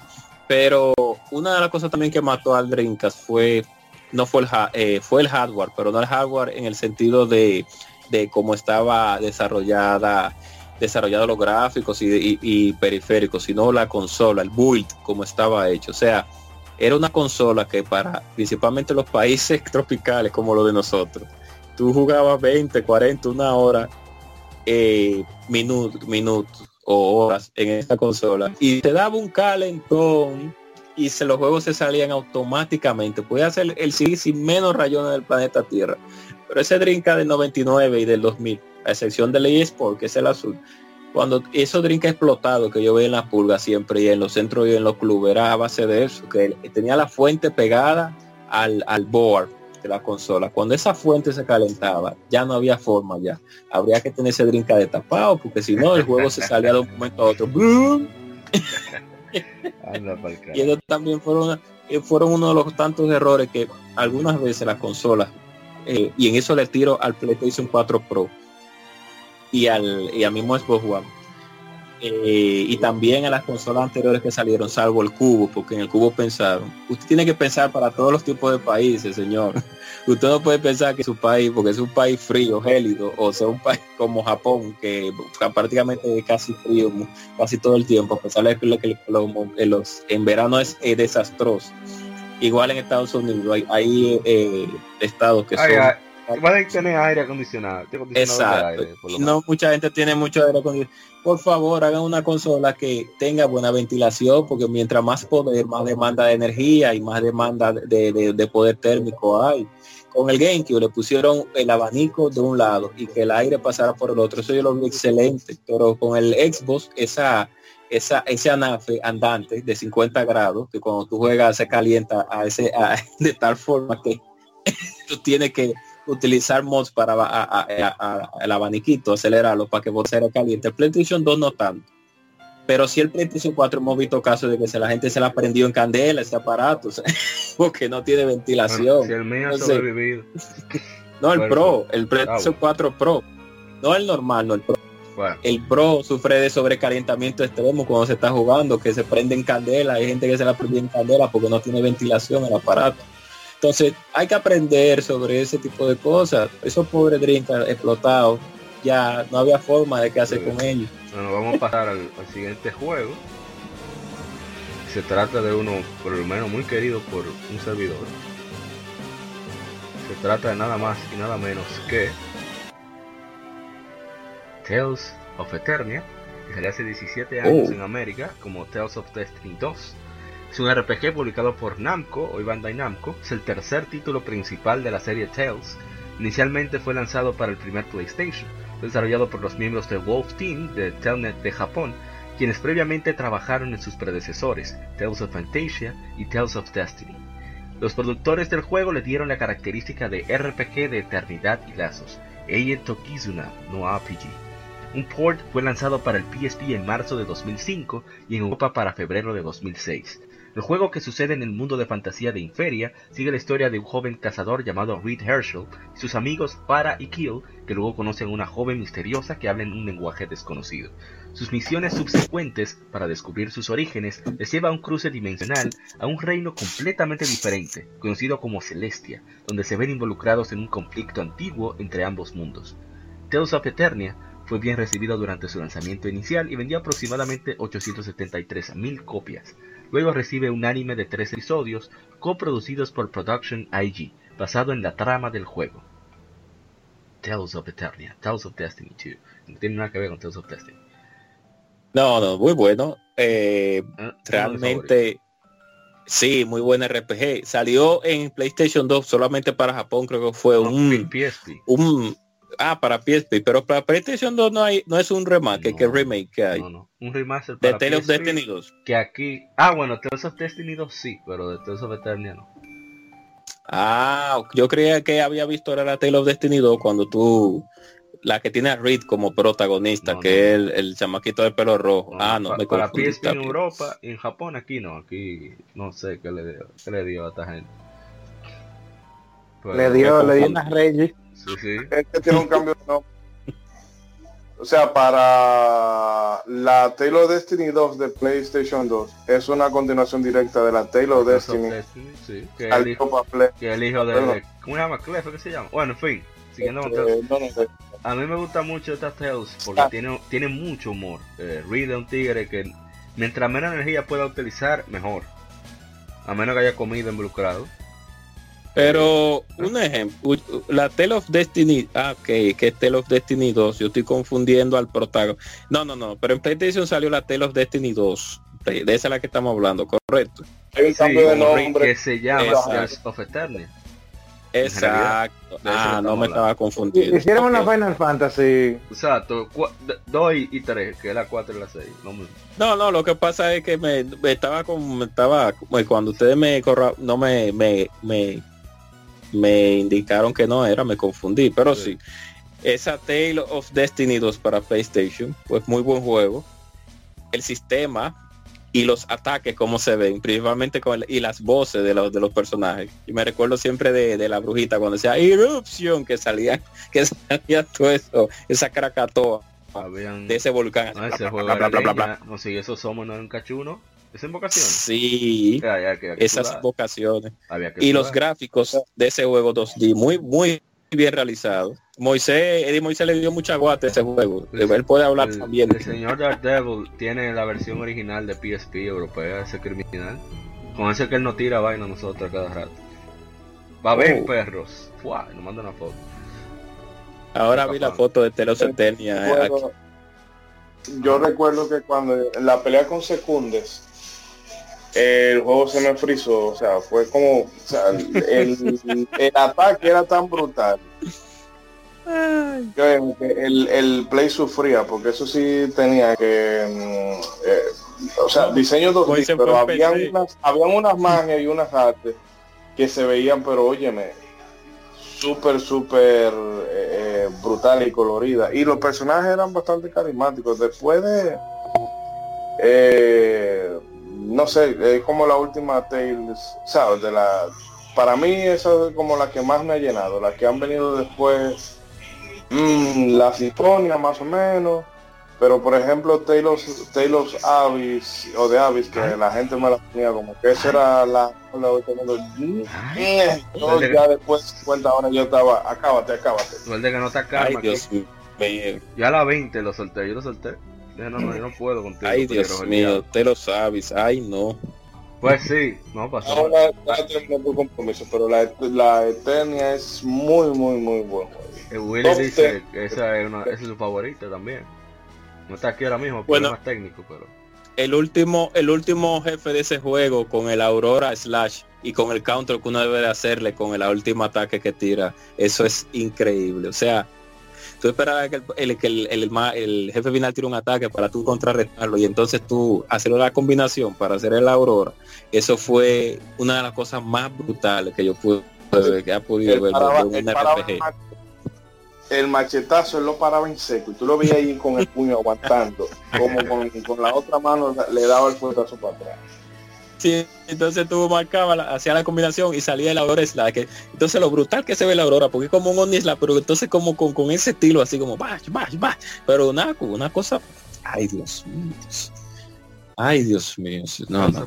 Esa gente se mera. Se en Japón, eh, Bandai Namco subió todas las Tales que salieron en PlayStation toda la subió en la store para que la gente lo, comprara digital a buen precio. Estos perros de aquí no, lo ponen. No hay más desgracia. Pero nada, eh, el que pueda que, lo consiga por ahí, sabemos, en modo de preservación y, lo pruebe. Así que le decimos, ¿verdad? Modo de preservación, se acordamos. Modo de preservación. Copia, copia de prensa. Copia de seguridad. En fin, eh, no, que pueda que lo pruebe. Vamos a pasar al siguiente porque son demasiados juegos, quedan muchos. Vamos, el siguiente es uno que, que nada más tiene 5 años de su lanzamiento. Se trata, se trata de Killzone Mercenary. Killzone Mercenary, que es un juego que salió hace 5 años en América, es un FPS para el Vita, para PlayStation Vita, salido por el extinta Guerrilla Cranbridge. Es el segundo juego portátil de Killzone y el quinto en total, llevándose a cabo a través de eventos y locaciones de las tres primeras entregas de la saga. Mercenary sigue la historia de Aaron Donner, un mercenario contratado por la ISA, Mercenary fue bien recibido por la crítica por su calidad como FPS para portátil, dieron elogios a los controles y visuales, aunque se criticó su historia y la duración de la campaña, que por cierto es mucho más larga que la de PlayStation 4, pero nada. El juego utiliza una versión oh. modificada del motor de renderización de Killzone 3, permitiendo iluminación y humo volumétrico, texturas en HD, metal brillante y sombras realistas. A diferencia de otros de la saga, no fue desarrollado por Guerrilla Games, sino por un estudio hermano, Guerrilla Cambridge, que antes era Sony Computer Entertainment Cambridge Studio, pero lamentablemente las pobres mentes del juego, la gran inversión que hizo Sony para este, que juego apenas llegó al millón de copias, que no era suficiente para cubrir el costo de producción, se fue a pique el estudio y ahí quedó el juego pero es un juego técnicamente impresionante. Todavía hoy, usted lo pone en el PlayStation TV y se ve bastante bien el juego. es increíble. El online era bastante entretenido hasta que los hackers atacaron. Hay unos cuantos comentarios que voy a leer. No, sé si Arturo lo ha jugado y le va a dar su opinión, pero. Lo tengo aquí. Ah, bueno. Eh, Jorge Cabrera Flores nos dice, juegazo, lástima que ahora los servidores están casi vacíos. Eso es precisamente por los hackers, la gente dejó de jugar. Andrés Miranda nos dice que a mí me gustó mucho. Y Emanuel Rodríguez nos dice juegazo al que le guardo gran aprecio. Asimismo en Instagram nos dice Gaming Beats RD, que es otro podcast de videojuegos de aquí de República Dominicana. Nos dice joya de ese breve momento en el que Sony confió en una de sus mejores consolas. Es verdad. es verdad. Eh, Pedro Martín, que es de, brasileño, nos dice grande show de Un gran juego que, que adoro. Stuart, Toribio eh, nos dice grasa y excelente gráficamente. Posiblemente el shooter con mejor calidad gráfica en un portátil hasta hace poco que salió Doom y Wolfenstein 2 en Switch. Y sí, la verdad que es un juego impresionante. O sea, todavía te digo, lo ves 5 años después y se sigue vendiendo bien. Es increíble.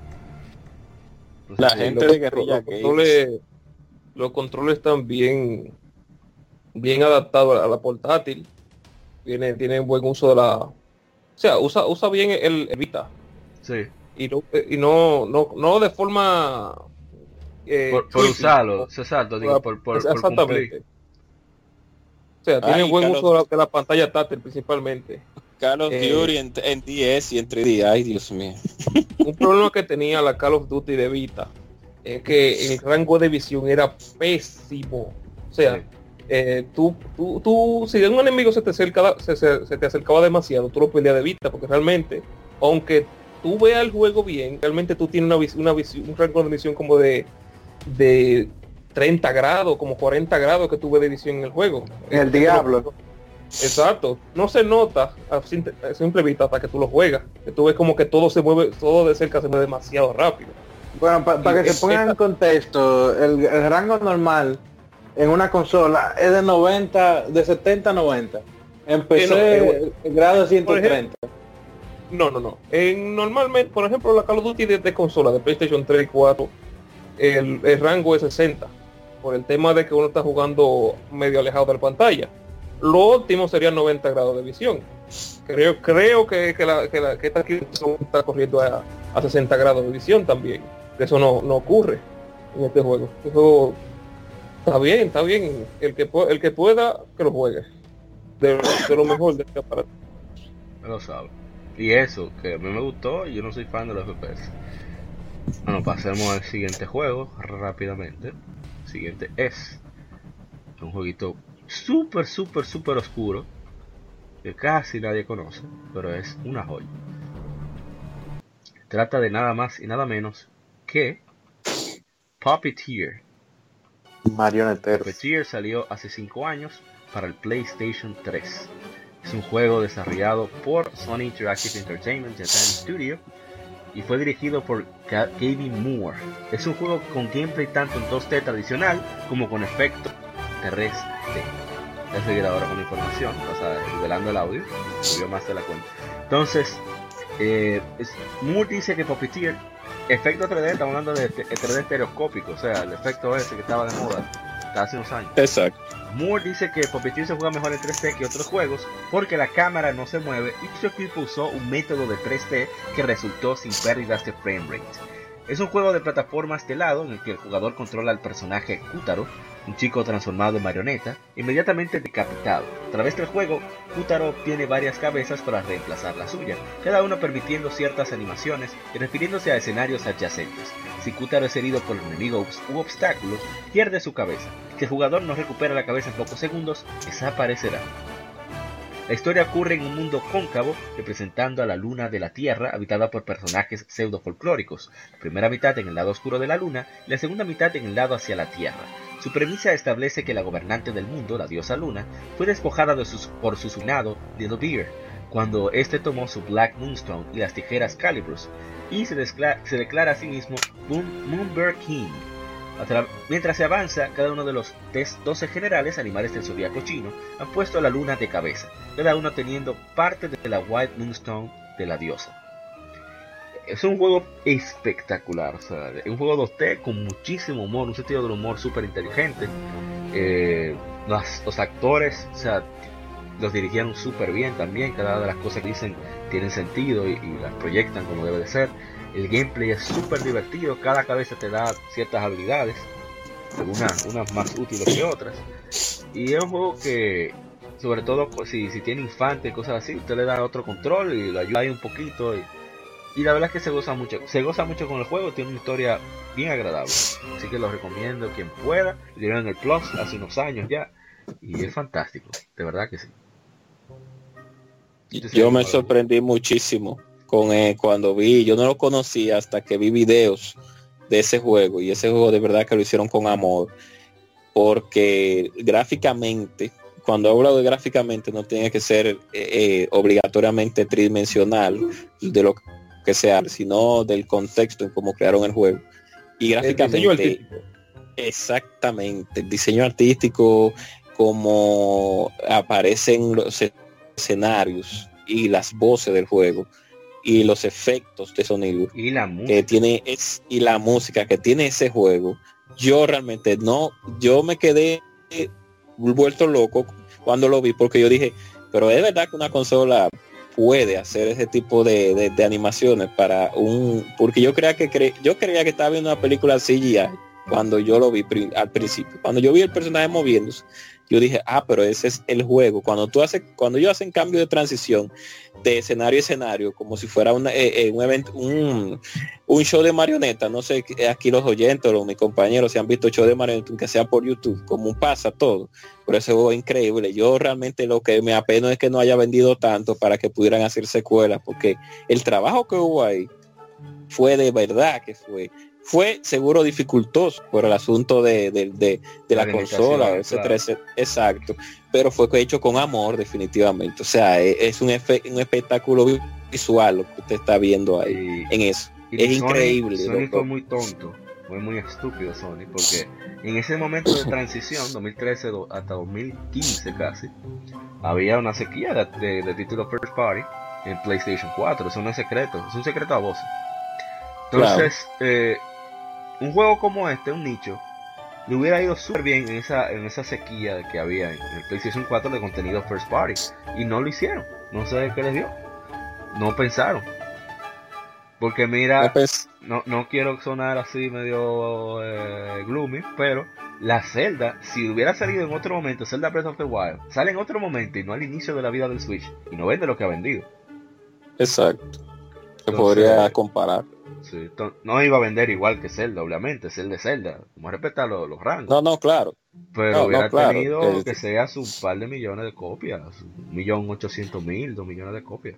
exacto, un, enfoque más, un, enfoque más agresivo, porque yo creo que el trabajo, el trabajo que tiene ese juego, de verdad merecía mejores ventas, porque búsquenlo en internet para que ustedes vean el trabajar que tiene ese juego, principalmente en lo que tiene que ver con los aspectos visuales. Búsquenlo si ustedes quieren. Eso es increíble. Yo cuando vi la primera escena del, gato, perfectamente un, un remaster. Sí. Eso sería eh, una locura si será un como se ve la animación de los jefes y del gato del primer jefe, de gato, que qué bendita risa. O sea, ¿sabes un juego que tú te están dando golpe y tú te ríes? Es increíble.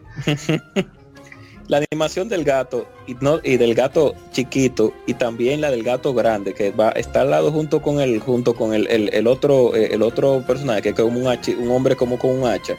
Cuando cuando usted ve esa transición de, de y, y como y cómo se mueven los ojos y cómo se mueve eh, eh, la sonrisa cómo se mueve el personaje como que son marionetas supuestamente pero como se mueven y cómo actúan en el en el espacio en que ellos lo desarrollaron yo de verdad hubiera querido estar ahí para ver cómo fue que lo desarrollaron. Me hubiera encantado ver el desarrollo de ese juego, porque sí, es, yo, yo me sorprendí muchísimo. Yo dije, no, pero es verdad. Es como cuando tú ves a Kirby Epic Yarn, que tú dices, pero es verdad que esa gente desarrollaron ese juego así. sí, sí. Bueno, para ya terminar con Puppeteer, Julio Tristán, la Folla Murillo, nos dice, simplemente hermoso, el buen Cútaro. No, Cútaro la verdad que pasa trabajo, pero uno goza con su sufrimiento. hombre. Bueno, pasemos al siguiente juego. Se trata de Mega Man ZX. Sigo con la información. Eh, Mega Man ZX salió hace 12 años en América. Es un juego desarrollado por Inti Creates y publicado por Capcom USA para Nintendo 10. Es el primer juego en la sexta serie de la franquicia de Mega Man. Por primera vez en la serie, el juego presenta a protagonista tanto masculino como femenino. Una secuela, Mega Man ZX Advent, fue lanzado en 2007. Este juego contiene elementos tanto de la serie Mega Man X como de Mega Man Zero. Los jugadores están en un mapa superpuesto de dos dimensiones con sprites en los cuales se enfrentan enemigos para terminar su misión. Las misiones son seleccionadas desde una lista, mostrada en una computadora. El juego es libre, el jugador, perdón, es libre de explorar el mundo del juego durante y entre misiones y debe encontrar el área específica por sí mismo. Bueno, hablen lo que tienen experiencia. Hay un poquito.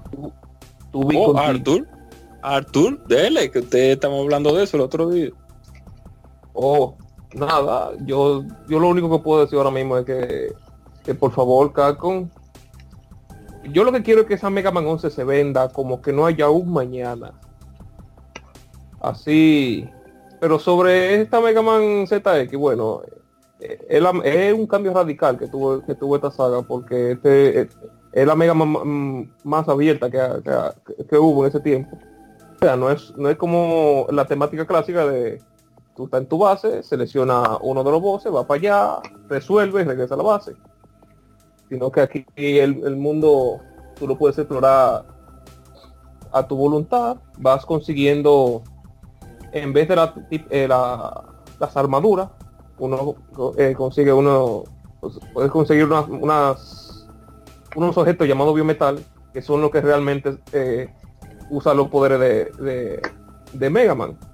Entre ellos, los veteranos de la saga Zero van a reconocer obviamente todos los los biometales. Está, por ejemplo, el, biometal X, que, que, es que contiene el alma de, X, el biometal Z, que contiene el alma de cero. Entre también hay otros que, son los de los de los viejos los viejos eh, compañeros de, de, X en la saga en la saga cero son eh, Arpía eh, Omega entre a ver Dios mío estoy nadie más lo ha jugado estoy, estoy Sí, no, no, no, los, los, elfos no. No, los Cyber que creó, no, bueno, no los Cyber Elfos, sino los guardianes que creó Mega Man cuando estaba en Neo, en Neo Arcadia, encerrado. Exactamente. Lo que creó él. Exactamente. Al final, pues, eh, estoy, estoy. Está perdido. no, déjame, déjame decir algo breve. Ajá. Yo no pude con ese juego. Oh. oh. Porque es que ese cambio de acción, bien, pero luego te metí en esa parte como en la base, que tú tenías que ir hablando con gente, y yo lo que quiero es una Mega Man y más, o sea, no es una X propiamente, pero es lo que trata de emular. Y yo lo que quiero, dame acción, dame acción, de acción, entonces como que me catimaba demasiado y yo no, mira, suelto en banda porque es que, mm, o sea, en una Mega Man yo no busco eso, eso de la parte de, vamos a decir, de aventura, interacción con otros personajes, ponme lo mínimo. Tú me pones dos pantallas entre, entre selección del mundo y otra cosa, pero esa fórmula de mm, así de medio juego de rol no, no, no me gusta en los Mega Man. Ya. Con la con la saga Advent le mejoraron un poco un poquito ese, ese, ese tema. Más con el, con el, cambio de protagonista la historia era más interesante. Lamentablemente como ya hemos dicho eso se quedó en continuará así que espero que con, con la buena venta de Mega Man 11 se, se, dediquen a revivir los otros Mega Man que tienen por ahí tirados a ver si por fin tenemos una Legend 3 una ZX3 una X9 Dios mío Vamos al siguiente juego, porque ya estamos. Vamos a darle cuatro en la fune, vamos, vamos, vamos. No, no, no, no. Ay, no, no, espérese, así no, Moisés Pérez, así no. juego salió hace 7 años en América, se trata de White Knight Chronicles 2. Es un juego desarrollado por Level 5, publicado por Sony en Japón, D3 Publisher en América para el PlayStation 3. Este juego es una secuela directa de White Knight Chronicles y fue anunciado en el Tokyo Game Show 2009. El 18 de junio de 2013 el servidor del juego fue cerrado por D3 Publisher y Sony Interactive Entertainment America para Europa y Estados Unidos. El juego permite al jugador transferir su personaje, dinero, equipo y rango de gremio. Juego contiene una versión retocada del White Knight Chronicles original. D3 Publisher confirmó que eh, al PlayStation Blog de Estados Unidos que los jugadores recibirían contenido adicional exclusivo para Occidente. Contenido fue desde una versión del juego en japonés y mucho más. Voy a decir voz en japonés, yo no entendí muy bien. Bueno, yo jugué este juego y la verdad que era impresionante. O sea, hasta un foro dentro del juego. Yo tenía un servicio de correo dentro del juego para comunicarte con otros jugadores. Eh, los grupos eran hasta de 6 personas. Era como un MMORPG, pero gratis. O sea, tú comprabas el juego y ya. No tenía que joder más. Entonces, pero lamentablemente el juego lo vendieron mal, lo vendieron como un RPG tradicional. No es así. El RPG de un solo jugador es un extra, es como para, ah, no, estoy aburrido, no tengo con quién jugar voy a jugar single player. Lamentablemente los analistas que le tocó analizar el juego, para la redundancia, solamente se quedaron con la parte single player, no hablaron absolutamente nada del multiplayer, del multijugador. Y bueno, y eso se tradujo en ventas pobres y al final en, el cierre de los servidores. Pero un juego fantástico, Dark lo jugaba mucho. Eh, también otro amigo que nos escucha mucho, hermano Francero, que hasta nos dejó un, mensaje, un comentario en, en Instagram, nos dice lo jugué en su tiempo, me gustó, pero el online era bastante repetitivo y los hacks ganaron. Es verdad, había muchos hacks.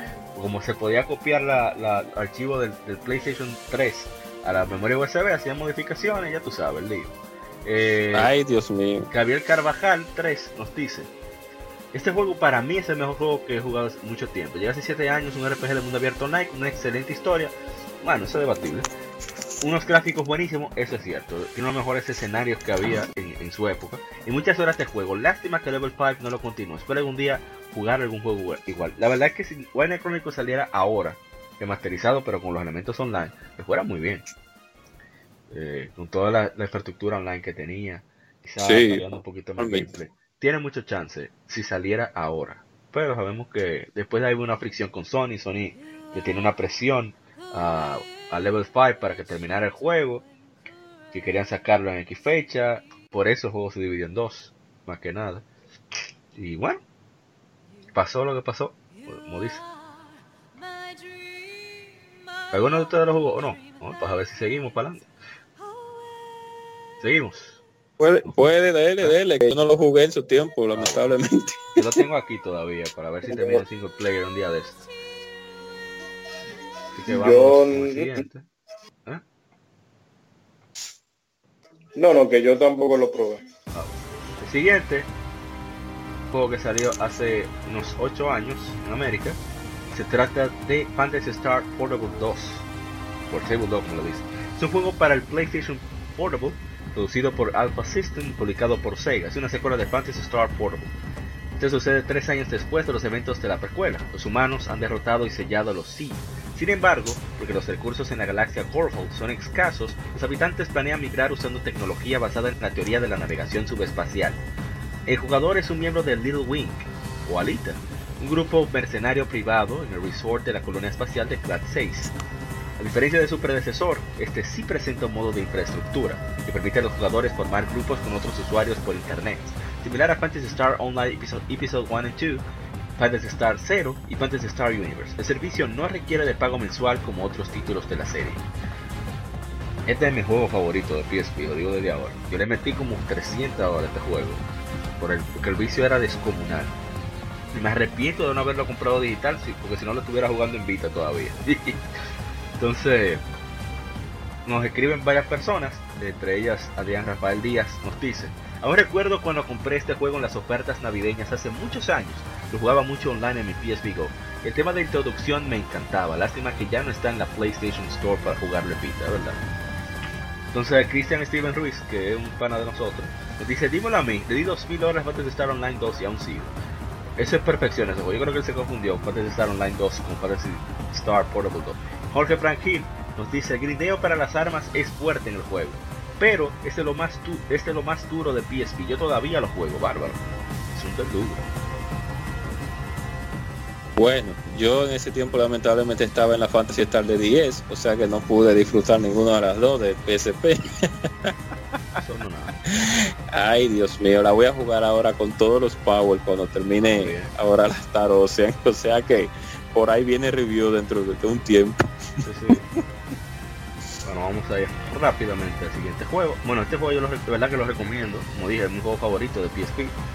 Eh, no hay desperdicio, mucho contenido para multiplayer, single player, tiene una buena, ¿cómo se dice? Dura bastante el single player, no dije exageradamente, pero está bastante bien. Así que, el que pueda, que busque la manera de disfrutar. ahora pasamos al siguiente juego, ya casi terminando las, esta parte de las efemérides. Y ahora, el próximo juego de aniversario se trata de Fable. Fable salió hace 14 años es un RPG de acción que es el primero de la serie de Fable. Fue lanzado primero en el Xbox original, luego Microsoft Windows y Mac OS X. Fue desarrollado por Big Studios, un estudio satélite de Lionhead Studios, siendo publicado por Microsoft Game Studios. Una versión extendida, Fable The Lost Captures, o sea, los capítulos perdidos, fue lanzada en Xbox y Windows al año siguiente. Originalmente desarrollado bajo el nombre de Project Eagle, el desarrollo involucró a más de 150 personas. La música fue compuesta por Russell Shaw, con el tema de apertura por Danny Elfman. El lanzamiento era muy anticipado, en parte por la emoción del cofundador de Lionhead, Peter Molyneux. El juego fue originalmente desarrollado por Sega, para el Sega Dreamcast, pero fue movido al Xbox por la descontinuación del sistema. Fable fue bien recibido por los críticos por la calidad de su gameplay y ejecución, aunque la falla de no incluir muchos elementos prometidos fue dado a conocer. Fable fue el mejor vendido en septiembre de 2004, con más de 2 millones vendidos para 2007. El juego tuvo dos secuelas, Fable 2 en 2008 y Fable 3 en 2010. Fable Anniversary, remake en HD que incluye The Lost Captures, fue lanzado para el Xbox 360 y Windows en febrero de 2014. Bueno. Hay mucho ruido. Uepa, qué clase. ruido. Vamos a ver, ya, Dale, dale, a ver. Güey, ese, ese, ese juego es un clásico entre los clásicos. Ya lo sabes. El, el pateapollo por excelencia. Por cierto, el, el- nu- nunca, nunca, nunca lo supe hasta que lo encontré por ahí que la, el remaster que le hicieron para Xbox 360 también salió en, en computadora. Sí. Eh, ese RPG no es, no es lo que se llama profundo, pero uno, uno se entiende bastante. Sí, muy. Ahí, eh, como, como es típico de los, de los juegos RPG occidentales, tienen ese el famoso sistema de, de moralidad. Aquí que, como siempre, ser, mal, ser malvado es más entretenido, pero, ¿sabes? Tiene su consecuencia más grave. Este es... Yo recuerdo que eh, de, lo, de la cosa que se, se decía en este juego cuando iban a salir, que tú podías agarrar y plantar un árbol y tú podías avanzar en el juego y regresar y ese, ese, ese, ese árbol ya iba a estar grande y todas esas cosas. Eso es, es lo que se llamó humo de verdad. El verdadero, el único original. Ese, ese hombre, Molinú, sí. ese, ese Por eso que le dicen, en España le dicen eh, eh, el papá de... Del papá de Luz. El, el mentiroso, el serial liar. Dios mío, ese tigre prometía villas y Castilla y luego, ah, no, no, no, es que... Donde dije, dije, dije mí que él, pasaba... Ya lo sabes. Él- él- No, imagínese. pasaba mucho por aquí. Ese hombre tenía un tigraje a hora de venderte el juego. Ese, ese juego fue un juego eh, bueno a pesar de todo. Y en un momento en que el Xbox VHS o el Xbox 1, no el Original. One, no, el 1, el original, el Xbox original, tenía es exacto, tenía esa, esa escasez de RPGs tanto americana como japonesa, porque eh, es, para decir que el Xbox eh, original OG decir que tiene RPG japonesa es, es una aguja en un pajar que tú tienes que buscar. en general. Exacto, pero RPGs americanas se cuentan. Sí. Muchos saben ya de Kotor, muchos saben ya de Fable, muchos saben ya de sí, de Jenny, de, de, de Gema y Fuego, muchos saben de, de Baldur's Gate, pero yo creo que no contamos 10, eh, 10, 10, no contamos bien. Sí, RPG para Xbox OG, como le dice Arthur. y Fable, la 1, creo que salió la, la- no, la 2 salió en 360, fue. Ajá. la 1. Pues fue un respirito ahí, un respirito porque estaba buscando algo que en PC estaba, pero en, en esa, en ese VHS no estaba. Entonces, fue algo, un respirito ahí. No fue lo que se prometió, pero hay juegos que venden humo y lo venden bien, lamentablemente. No obstante, por lo menos en consola, como que no se había vivido nunca eso de la, de la moralidad, consecuencia y vaina. Fue bastante Bueno, fresco para muchos. Para muchos sí, porque Nintendo ya habían salido ya unos cuantos juegos de, de RPG de, de- de PC que te- tenían ese contexto que las RPG japonesas no tienen y que mucha gente se lo encontraba raro porque no venía del, del mundo de la PC, como era el asunto de creación de personajes bajo una moralidad. Cuando hablo de eso, digo, es un ejemplo. Eh, cuando tú estás creando el personaje, te pueden hacer preguntas como, si el rey se bebe un vino y el vino está envenenado, ¿usted qué haría? Te ponen tres respuestas y la que usted seleccione, entonces le va dando personalidad al personaje, valga la redundancia. Eso nada más se veía regularmente en, en, RPGs americanas y mucha, y la gran mm, la gran mayoría de veces RPGs americanas que salían en computadora. Y el, el, los hay jugadores de Super Nintendo, exacto, hay excepciones, pero... La, Dragon Quest 3 recuerdo que tenía eso también. También. No, la Dragon Quest sí, porque tú sabes que este, este autor, el creador de Dragon Quest, jugaba muchos juegos RPG japonés, RPG americanos, muchos RPG americanos. Y él copió muchas de esas cosas para su, su, su juego principal. Entonces, por eso, y gracias por la aclaración, Arthur y a Mauri, por eso es que la saga Dragon Quest en sus inicios, no sé ahora todavía con los juegos nuevos, tengan tienen ese, ese legado, como ese delegado japonés-americano junto, como unidos, que me imagino que él quería salirse de lo convencional en ese tiempo en RPG japonesa, que era lo que nosotros conocemos ahora mismo. Bueno. Y bueno, no, lo que voy a decir es que el término de Tsundere, la, la, muchacha que nunca hacen lo que quiere, pero entonces tratan mal al tigre. La primera que se hizo famosa fue Maribel de Dragon Quest 7. O sea, ya pueden saber. O sea, la que pegó ese tipo de personaje fue esa. Ya pueden saber la, la relevancia que tiene esa saga en Japón. Exacto. Entonces, nosotros veníamos, algunos ya veníamos acostumbrados de ver ese tipo de cosas en RPG americana, puramente americana. Inclusive daba risa porque las RPG anteriores americanas los personajes eran, eran creados con imágenes de personajes de verdad, renderizados y cosas como esa. Y nada, y llegó Fabio y bla, bla, bla. Y ya yo te, ya estoy hablando mucho disparate, o sea que sigan. no, yo no voy a decir más nada. No, que lo disfruté, era diferente, pues yo no tenía experiencia con sobrepejos occidentales. Así que fue una grata experiencia. Como yo no estaba envenenado con el humo todavía, con el dióxido de carbón, no, no me afectó, o sea, no esperaba nada, fue una grata sorpresa. Entonces, bueno, pasamos al siguiente juego inmediatamente. Antes de ir al, al, tema principal, que es una enfermería, pero es una enfermería carrazosa y jugosa. Sí, los diabéticos, por favor, que se tomen su gluterna y que se midan el, azúcar, que esto viene con mucho dulce y mucho y mucho y mucho y mucho especial de Kirby, eh, mucho especial de Kirby. Mucho, el juego que está en aniversario ahora se trata nada más y nada menos, juego que salió hace nueve años en América, Mario y Luigi, Mario and Luigi, Bowser's Inside Story. Es un RPG desarrollado por Alpha Dream cuyo director es nada más y nada menos que el director de, de Super Mario RPG y publicado por Nintendo para Nintendo 10. Es el tercer juego de la serie de Mario Luigi RPG. La trama involucra a Mario y Luigi siendo inhalados al cuerpo de su némesis de mucho tiempo, Bowser. Los hermanos Mario aprenden a asistir a Bowser, quien ignora su presencia, y les enfrenta a Fofu, quien ha tomado el control del reino champiñón. El gameplay se enfoca en la cooperación del trío, quienes usan sus habilidades específicas para resolver acertijos y enfrentar enemigos, y así progresar en el juego. Similar a sus, sus predecesores, su gameplay se centra en batallas por turnos enfocados en un buen timing y su, natural, y su naturaleza cómica. Bowser's Inside Story fue revelado, fue revelado, por primera vez en la conferencia de prensa de Nintendo en octubre de 2008 en Tokio. Fueron exitosos tanto con la crítica como con las ventas.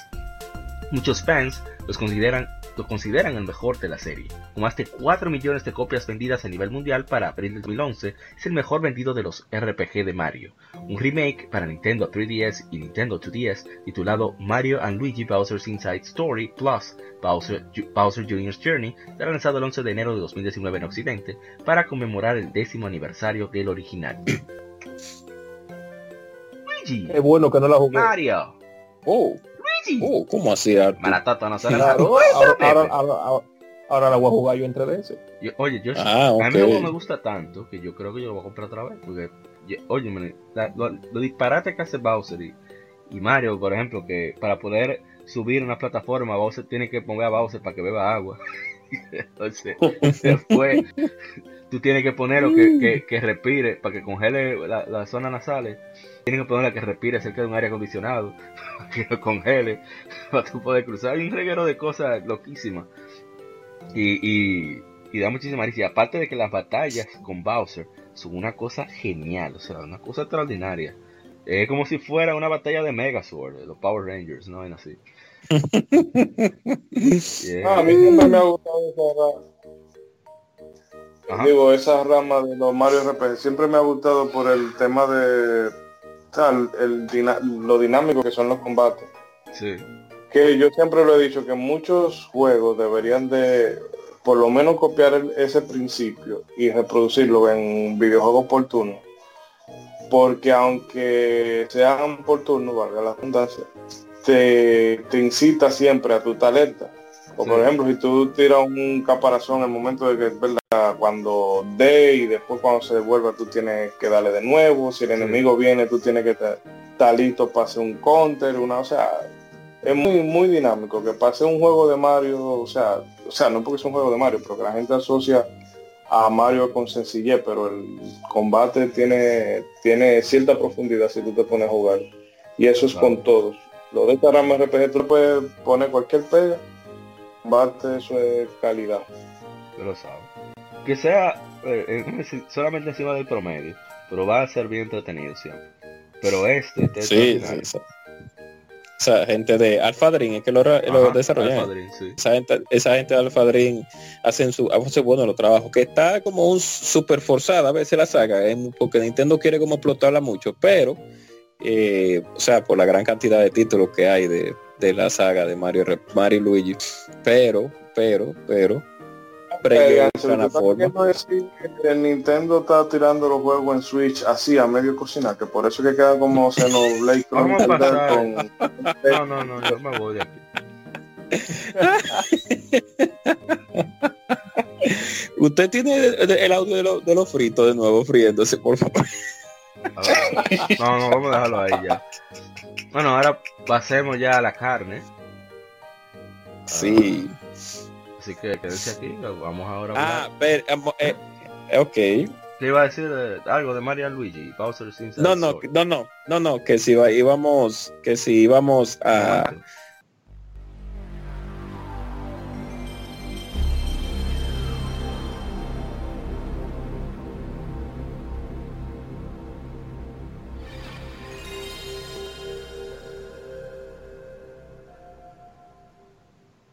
Y así iniciamos con el centro de esta efeméride. Se trata de nada más y nada menos que el primer PlayStation que cumple, perdón, 20 años. Pero antes de comenzar a hablar de PlayStation, no, no, vamos a darle de una vez a comenzar a leer sobre este maravilloso, este maravilloso aparato, que es el, primer PlayStation. Eh, se lanza en, aquí en América en 1995, no me equivoco trata de que tiene como competencia el Nintendo 64 y el Sega Saturn. Buscan los documentos. Y, y bueno, vamos a hablar un poquito de nuestra experiencia con el PlayStation, como lo conocimos, etcétera, etcétera. Eh, no sé qué tanto nos extenderemos, esperemos que no sea tanto porque son muchas cosas. Bueno, sale hace 23 años, 1995, primer PlayStation, una consola casera por de Sony Computer Entertainment. La consola fue la primera de la marca. Entonces, el PlayStation es la primera plataforma de Computer Entertainment en alcanzar 100 millones de unidades, los cuales alcanzó 9 años y 6 meses después de su lanzamiento. En julio del 2000, una versión rediseñada llamada PS1 fue lanzada para reemplazar a la original gris, nombrada para evitar confusión con su sucesor PlayStation 2. PlayStation 2, que es retrocompatible con los DualShock del antecesor y sus juegos, así como la Memory Card, fue anunciado en 1999 y se lanzó en el año 2000. El último de las unidades de PlayStation 1 fue vendido a finales del 2006, antes de ser oficialmente descontinuado, por un total de 102 millones distribuidos desde su lanzamiento 11 años antes.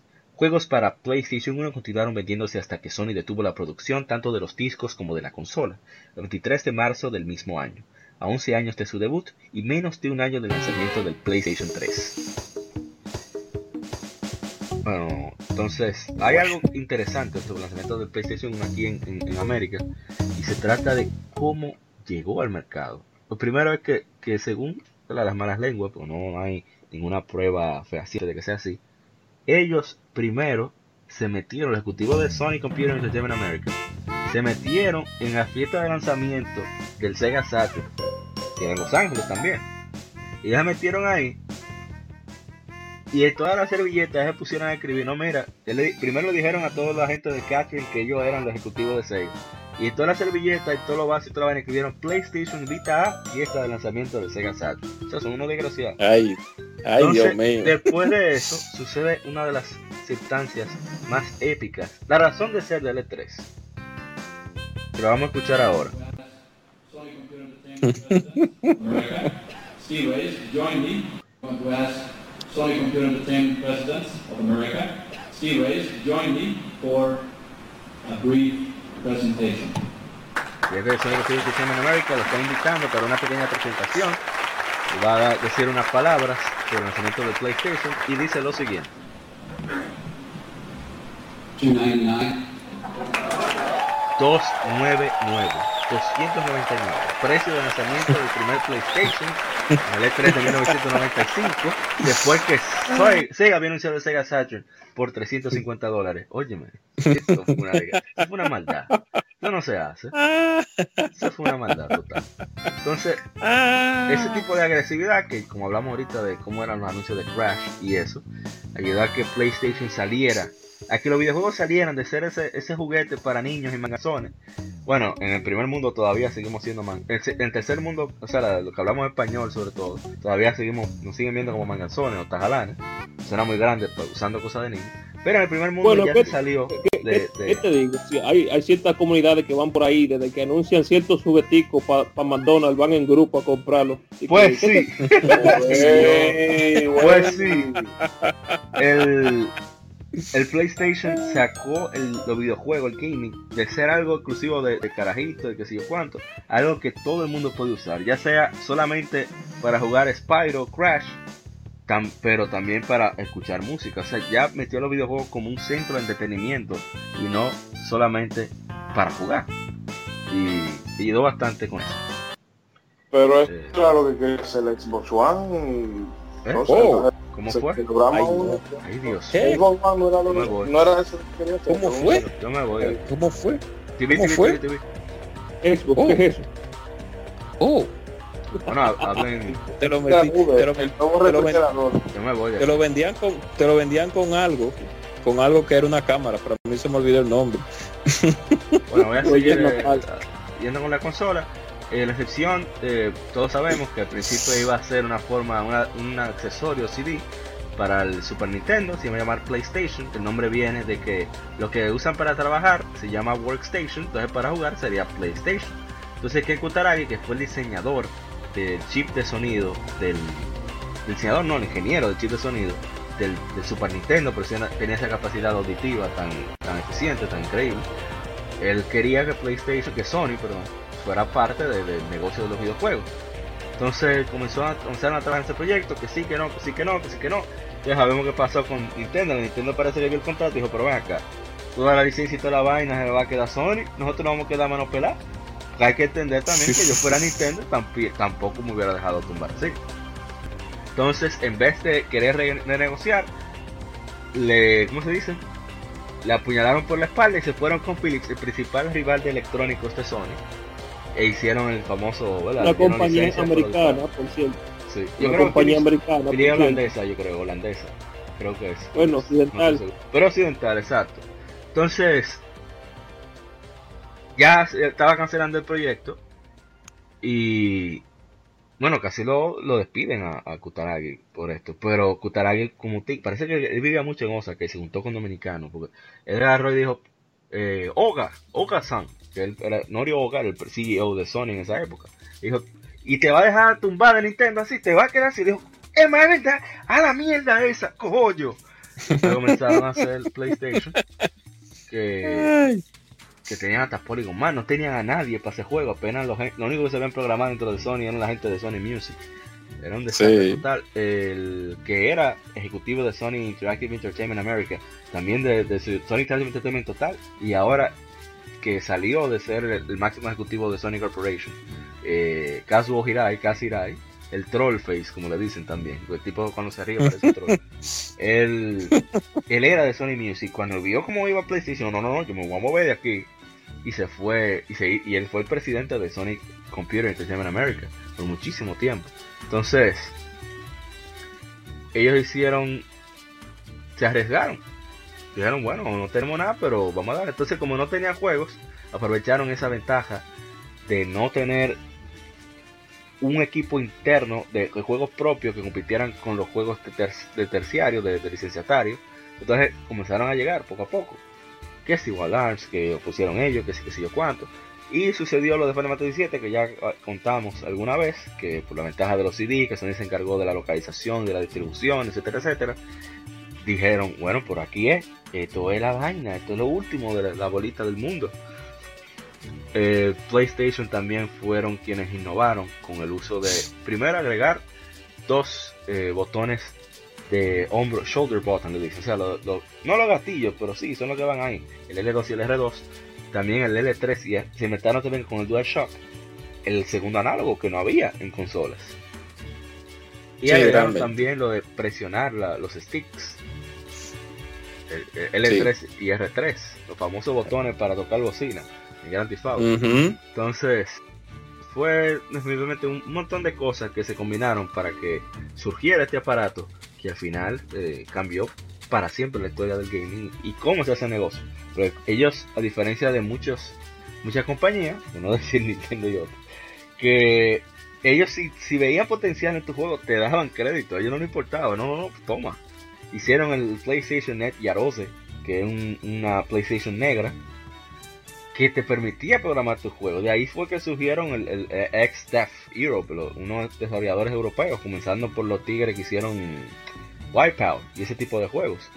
Que ellos mismos hicieron herramientas de compresión, etcétera, que compartieron entre todos los desarrolladores de PlayStation para hacer los juegos de manera más eficiente. Lo que también ayudó a que PlayStation estableciera, estableciera dominar, un dominio frente tanto al 64 como al, Sega Saturn. Y lo mismo CD, o sea, sí, el PlayStation era más caro que el Nintendo 64, es verdad. Pero la diferencia entre el precio, no estamos hablando de juegos pirata, por si acaso. La diferencia entre los discos que un juego de, de, de, Play, de 64 costaba 50 dólares, de repente tú venías con los Greatest Hits y un juego que costaba 50 dólares estaba a 20 o a 15. Entonces, Exacto. mucho. costo de, el costo de producción era mucho menor, o sea, eso era una la tierra la tierra del sueño de los, de los programadores que no tenían mucho dinero, de la casa publicitaria. O sea que se ayudó muchísimo, ayudó muchísimo a mucho. Pero arranquen, arranquen, arranquen, que yo me voy a desplayar también. no, no, o sea, traté de hacer un resumen, iba a tratar de ser más específico, pero que ya, ya, hemos gastado mucho tiempo, así que vámonos directo a las anécdotas. ¿Quién va a ser la víctima? Ah, yo voy a hacer una si usted conoce este persona, bueno, yo lo voy a poner con el nombre de W, ¿verdad? Eh, usted conoce, ¿verdad? Yo tengo una, una amiga que casi prima familia mía. Sí. Y bueno, esta, ella le gustaba mucho a W. Bueno, pues en fin, vamos un día a la casa de W y W está arreglando varios aparatos, entre ellos hay un cajón de PlayStation. Nosotros, para hacerle la broma, nos escondemos el, o bueno, yo me escondo el cajón del PlayStation debajo del, del polocher. La idea es que él se viera, que, o sea, tú sabes el troleo de, ay, ¿dónde está la caja? ¿Dónde está la caja? Pero el tipo se fue en bempeteo con, con la caraja, muela va, muela viene, bueno, dice, vámonos. vamos, el tipo no se da cuenta.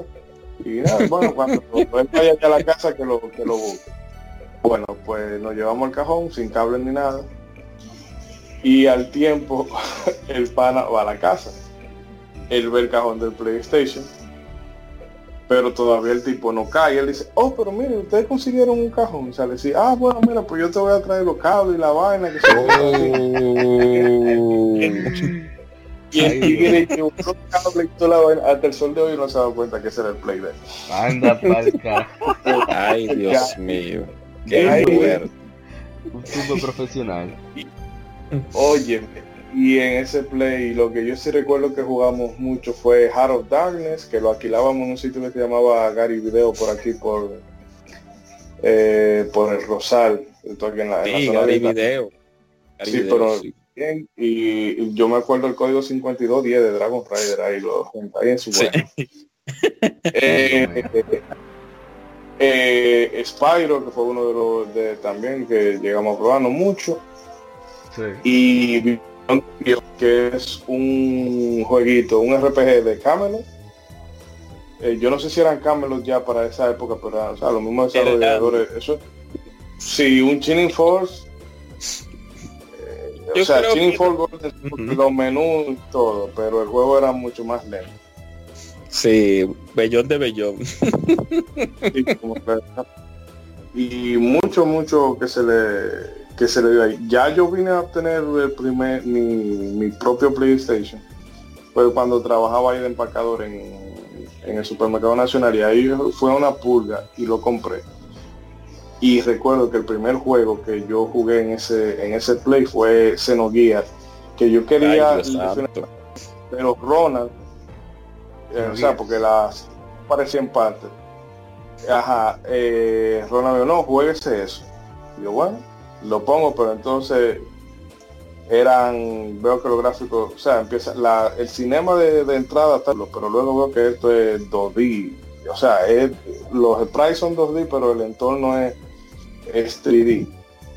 En fin, que cuando yo pasó, pasó la, la primera hora y media de ese juego, ya yo quedé encantado y luego hay en ese play se vicioso y codendo a la Marvel vs Capcom eh, yo me voy a yo llegué a de escuela para ir a jugar Marvel vs. Capcom en, en no, la, la eh, vs. Street un club que había en escuela.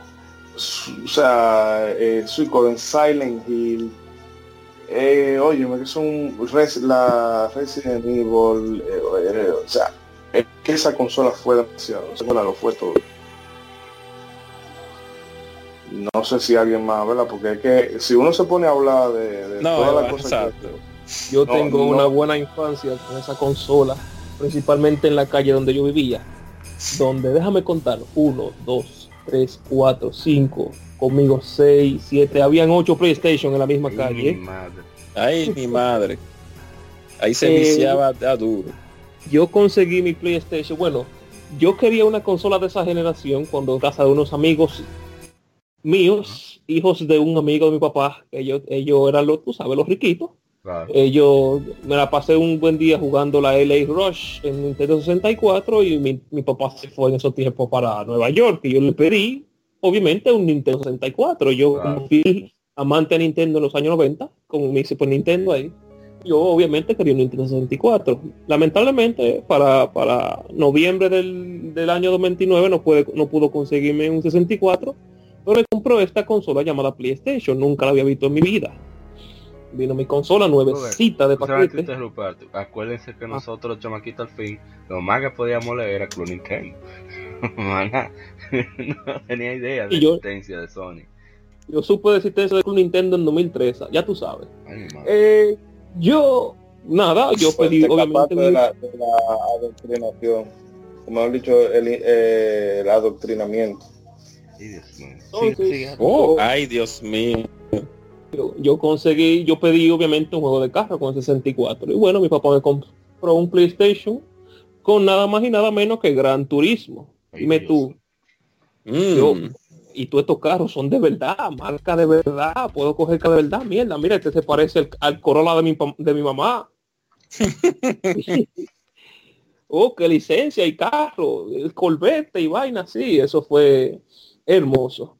Después ahí mismo conseguí unos, eh, uno, de, uno de los panamíos, que el, el que más, más conseguía, consiguió un, un, juego que yo jamás hubiera imaginado. que Primero me habían dicho nomás Netpack, no, que yo tengo un juego de Street Fighter, que yo puedo pelear con gente, que se pueden pelear con gente de, X-Men. Y yo, ¿qué?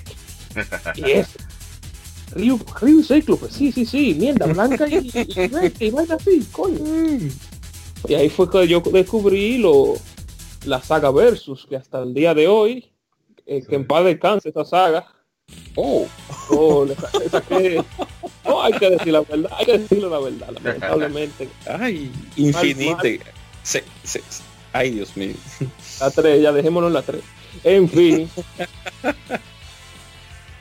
conocí la saga de King of Fighters y yo no, no, te puedo imaginar mi sorpresa cuando luego vi Capcom versus SNK ver aquí dándose golpe con Ryu aunque aunque sea la versión de PlayStation que un, sí muy recortada pero, no era tan pero yo, yo, la disfruté en su día bastante.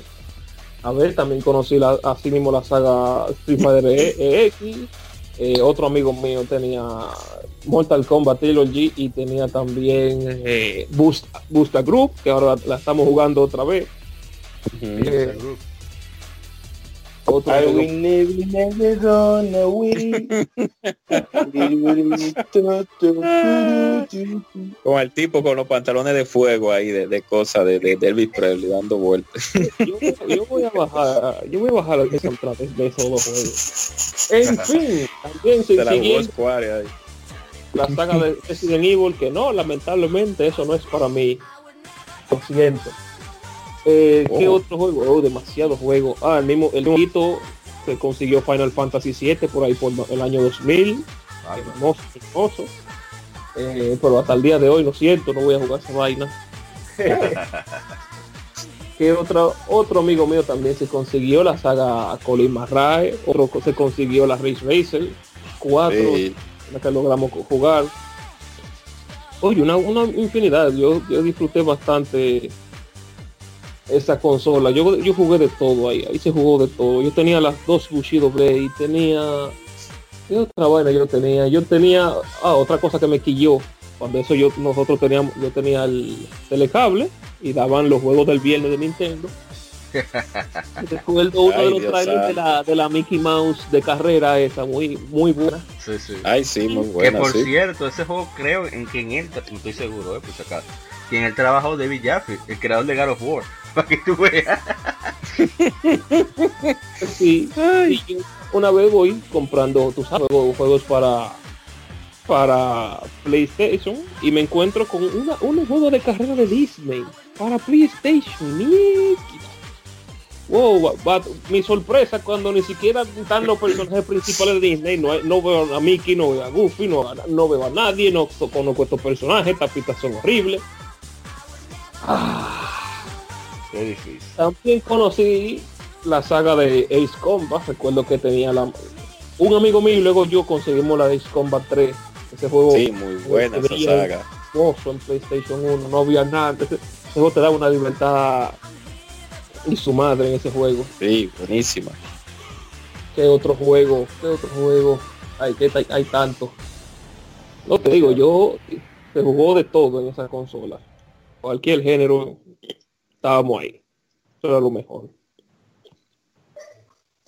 Vamos bien. Que un apunte, aparte, que algo sí que se le, yo le criticaría mucho a Sony, sobre todo en esa época, es que los primeros modelos de PlayStation eran como, eran problemáticos. Yo recuerdo que el modelo que yo tenía y, el que menos, o sea, el que menos defecto te presentaba fallos de lectura de ojo y demás, era el modelo que ellos sacaron para 1998. Sí, pero digo que la, consola tenía, la, consola tenía que estar como año con año, entonces tú tenías que estar muy pendiente de cuando tú ibas a comprar un modelo, de mirar abajo el registro, la, la, etiqueta, para tú ver bien qué es lo que estaba comprando, porque si no te podía llevar un mal. Eso sí, eso sí habría que decir. Bueno, yo voy a... Ah, ¿Usted, va a hablar algo? No, dígale, dígale. cuando yo conocí el PlayStation, o sea, yo lo vi en, en, la, en la vez en los periódicos que lo ponían y cosas. Pero nunca pensé en eso. Yo apenas cuando estaba el 64 y su buena, salió el PlayStation también. Yo lo que tenía un Sega Genesis, jugaba Super Round de un vecino. ¿Qué iba a pensar yo en eso? Pero en el 98, mi hermana comienza, una de mis hermanas mayores comienza a importar artículos en general, de juguetes y cosas para revender. Entonces ella se compra, con eso fue que yo conocía a Pokémon pero también se compra un PlayStation 1 con dos controles DualShock, dos memory card, Gran Turismo y Triple Play 2000. Cuando yo vi esa vaina, yo dije, wow, pero esto de verdad, pero esto es más real que la vida. esto es increíble. Entonces, yo quedo sorprendido, yo pierdo toda la carrera en el turismo, obviamente, porque eso es muy complejo para un chamaquito de 8 años que ni siquiera estaba a mí nunca me interesaron los juegos de carrera, pero como eso se veía tan increíble, yo lo intentaba, los mismos juegos de béisbol también. Sí. Entonces, eh, consigo Nintendo 64, mi hermana se cansa con el PlayStation, como que no hace nada. Entonces ella siempre tuvo más afinidad, como todo el mundo que creció con Nintendo, con los juegos de Nintendo. Entonces ella me propone un intercambio y dije, yes yo quería mi PlayStation ya porque cuando yo, un pana de nosotros, de, lo que digo aquí la mudanza, porque nosotros no duramos muchísimas horas jugando, por eso le dimos así la mudanza, que él se iba a alquilar y yo veo que Mega Man X4, Mega Man X5 están en PlayStation 1 y yo mierda, y yo con, con, la vaina esa en mi casa, 64, un Mega Man Legends, yo no, no, no, no, no, no, Mega Man 64, no, no, no, no, yo tengo que salir de esto, yo no puedo, todo el mundo tiene 64, yo juego los multiplayer con ellos, entonces, nada, hacemos el cambio.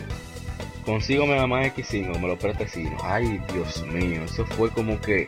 Tú ves como cuando tú eh, estás usando unos zapatos que no son comunes porque tú no encuentras los tuyos, de repente tú te lo encuentras y te lo pones y tú dices, mierda, ahora sí, estoy cómodo. Así mismo me sentí. Eso fue una cosa increíble. Entonces, pero tuvo su suerte baja. Por ejemplo, yo ahí yo jugué con los Trigger y la conocí con los Trigger, estaba haciendo PlayStation 1. Me habría hablado mucho del juego, pero recuerden que no tenía Super Nintendo. Entonces ya en modo de preservación, yo conseguí el mío en la pulga, en Chrono Trigger. Ay, qué error. Yo tenía que agarrar cada vez que entro en la batalla, poner el abanico arriba, sacar el CD, dejar el abanico, pues, el play para el abanico y el CD ponerse arriba al abanico para que, para que soplar para que se enfriara. Entonces después lo ponía. Eso era cada dos batallas tenía que hacer eso. Entonces, pero como quiera me gustó ese juego.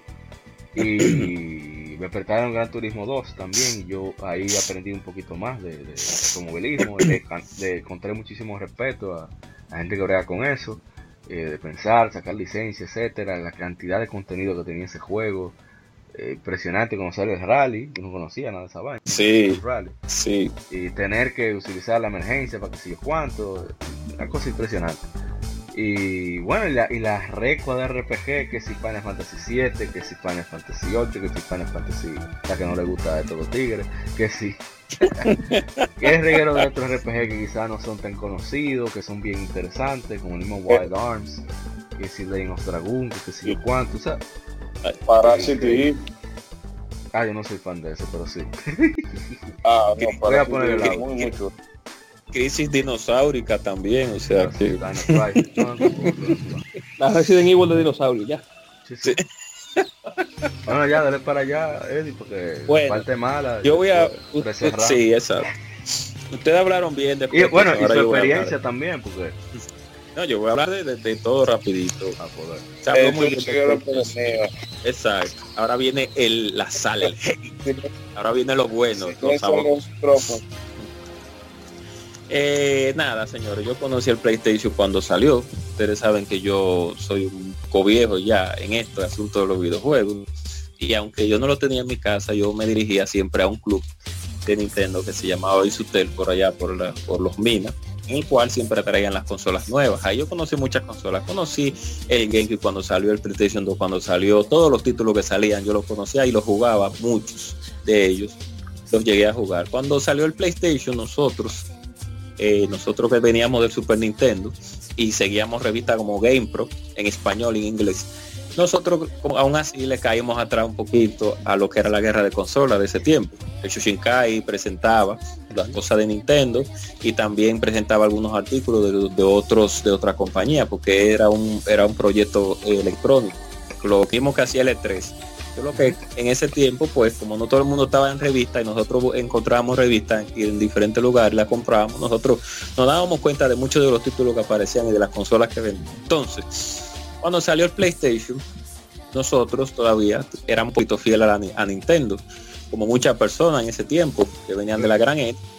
Pero yo también tenía mis gustos por el Sega Genesis, porque también vine, yo siempre he sido multiconsolero, a pesar de que uno siempre se inclina, exacto, siempre se inclina por una consola X y eso es algo normal, pero uno tiene que darle apertura a otra consola porque también no todo es, no todos los juegos pueden estar en una sola consola. En estos tiempos posiblemente sí, pero Ay Dios. me fui ahí, eh, un, poco de sal ahí, ok. No, Entonces, eh, Sony, como empresa corporativa capitalista, creó una consola que no es en sus inicios, no era que la consola estaba tan mal desarrollada, fue una consola que vino con, con detalles que sus antecesoras como el Sega Saturno no tenía. Mejor cantidad de polígonos y el sistema de audio también, que aunque el sistema de audio del Sega Saturno era Yamaha, pero este era Sony un poquito más avanzado. Y venía con esa capacidad de lectora de CD, reproducción automática de, música y algo que no tenía el 64 en ese tiempo tampoco, que era lo fácil que se desarrollaba y lo fácil que costaba la producción. Pero eso trajo las consecuencias también a nosotros como jugadores. O sea, Sony, con su modelo de negocio, nos traía un producto que al principio te presentaba muchos errores, muchos errores de fabricación. Como mismo a para pudo, explicar. Eh, fallas en lectores de CD, calentamiento de la consola, eh, los pobres clubes lamentablemente tenían eh, esas pobres consolas en, cementerios poblados de PlayStation del 95 y del 96 eh, muertos ahí y muchos que hasta tenían como que voltearlos hacia arriba para que leyeran los CD o ponerlo de lado para que leyeran los CD.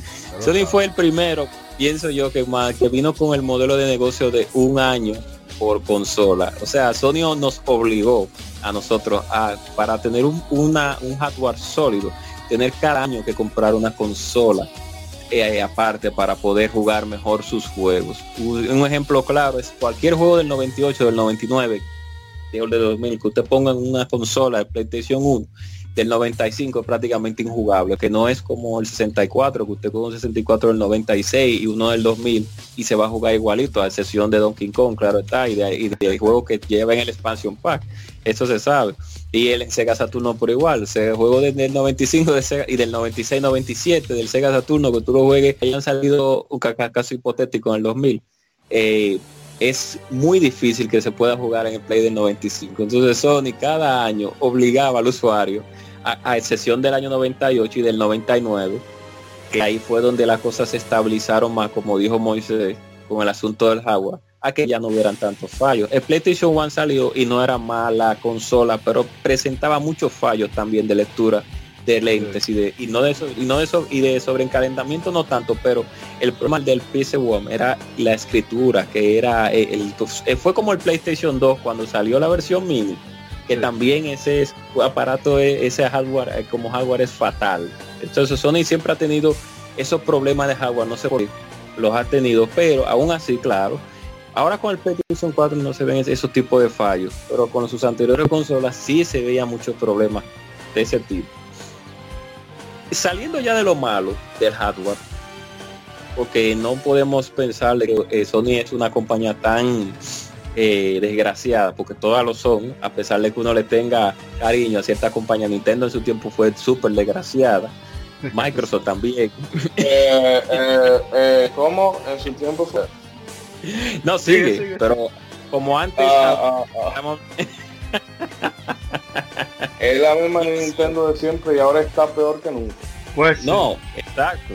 Es lo que digo, pero como antes Moisés, usted sabe que nosotros teníamos Super Nintendo y la Sega Genesis, pues uno no lo veía de esa manera, tanto a la vista, hasta que uno fue leyendo y observando.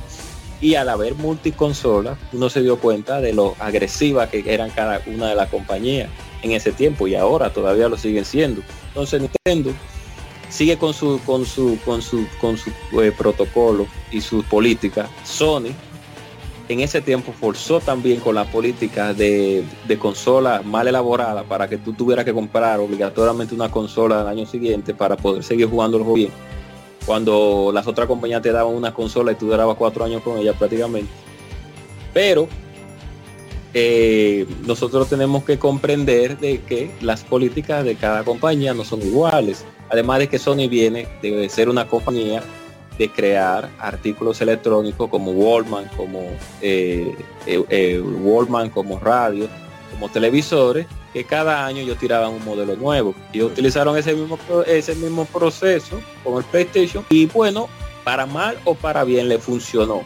Ya ellos han dejado eso ya, al igual que Nintendo, por así decirlo, Nintendo no, porque Nintendo nada más te tiró dos versiones, una versión de Super Nintendo Extra y siguió pero han dejado eso. Nada más ahora son tirados modelos a la por, o, dos, o, eh, en esta generación tiraron dos. En la anterior no. En la anterior te tiraban reediciones del mismo aparato claro con, con, con mejora dígase energéticas con un poquito de mejora de hardware y eso que no era obligatorio comprarla a pesar de que un modelo de PlayStation 3 de los primeros cuando tú pones la God of War y juegos pesados, también ocurre, gaguea la consola, porque el, GPU de la, del PlayStation 3 de los primeros modelos no soporta tanto, tanto eh, desempeño en las máquinas. O sea que Sony siempre ha tenido como ese problemita, pero ellos han salido del camión y la gente ha seguido manteniendo, consumiendo su producto. ¿Por qué? Bueno, porque todos sabemos que la consola la hacen los juegos,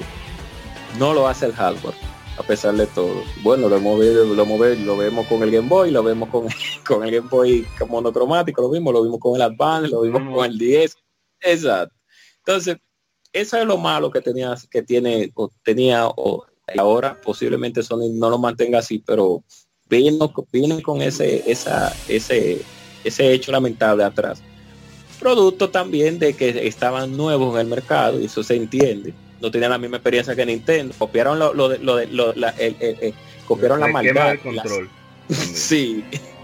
copiaron la maldad de Nintendo y la modificaron a su gusto, porque tú sabes, ellos, eh, la Sony siempre copia de, sus de sus rivales. Eso es algo que todo el mundo sabe. Ellos copian lo bueno de sus rivales y lo hacen y luego lo convierten a, su manera. Sony es muy copiona, eso, eso, nada, todo fan de Sony lo sabe, que Sony copia mucho lo, lo que hace el otro. Eh, a pesar de todo. Y nada, ese modelo de negocio ha funcionado, para mal o para bien, o le funcionó en ese tiempo con la época de PlayStation. Pero aún así, aún así, la consola, obviando el hardware y yéndonos al software, pues sí, el control prácticamente, si no es el mejor, es claro, porque es, es, el, el control de Super Nintendo, que uno de los mejores controles que ha existido en todos los tiempos. Es una de las consolas o las consolas con uno de los mejores catálogos de juego de toda la historia.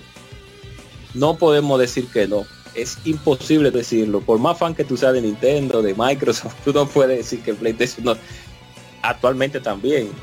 Allá hace un buen tiempo también. Pero enfocándonos en PlayStation, tú no puedes decir que PlayStation no tuvo unos títulos que sobrepasaran los límites de la consola y que tú voltearas. Teniendo tus 64, tú tenías que voltear a ver los juegos de Play, lamentablemente, porque los juegos que había en ese tiempo, pues eran para todo público. Nintendo tenía su política de, infantilidad, no de infantilidad, sino su política de familia para todas Pero cuando se le abría el pecho, lanzaban juegos que supuestamente no tenían que salir como de un 64, como fue, como Turo. La doble moral.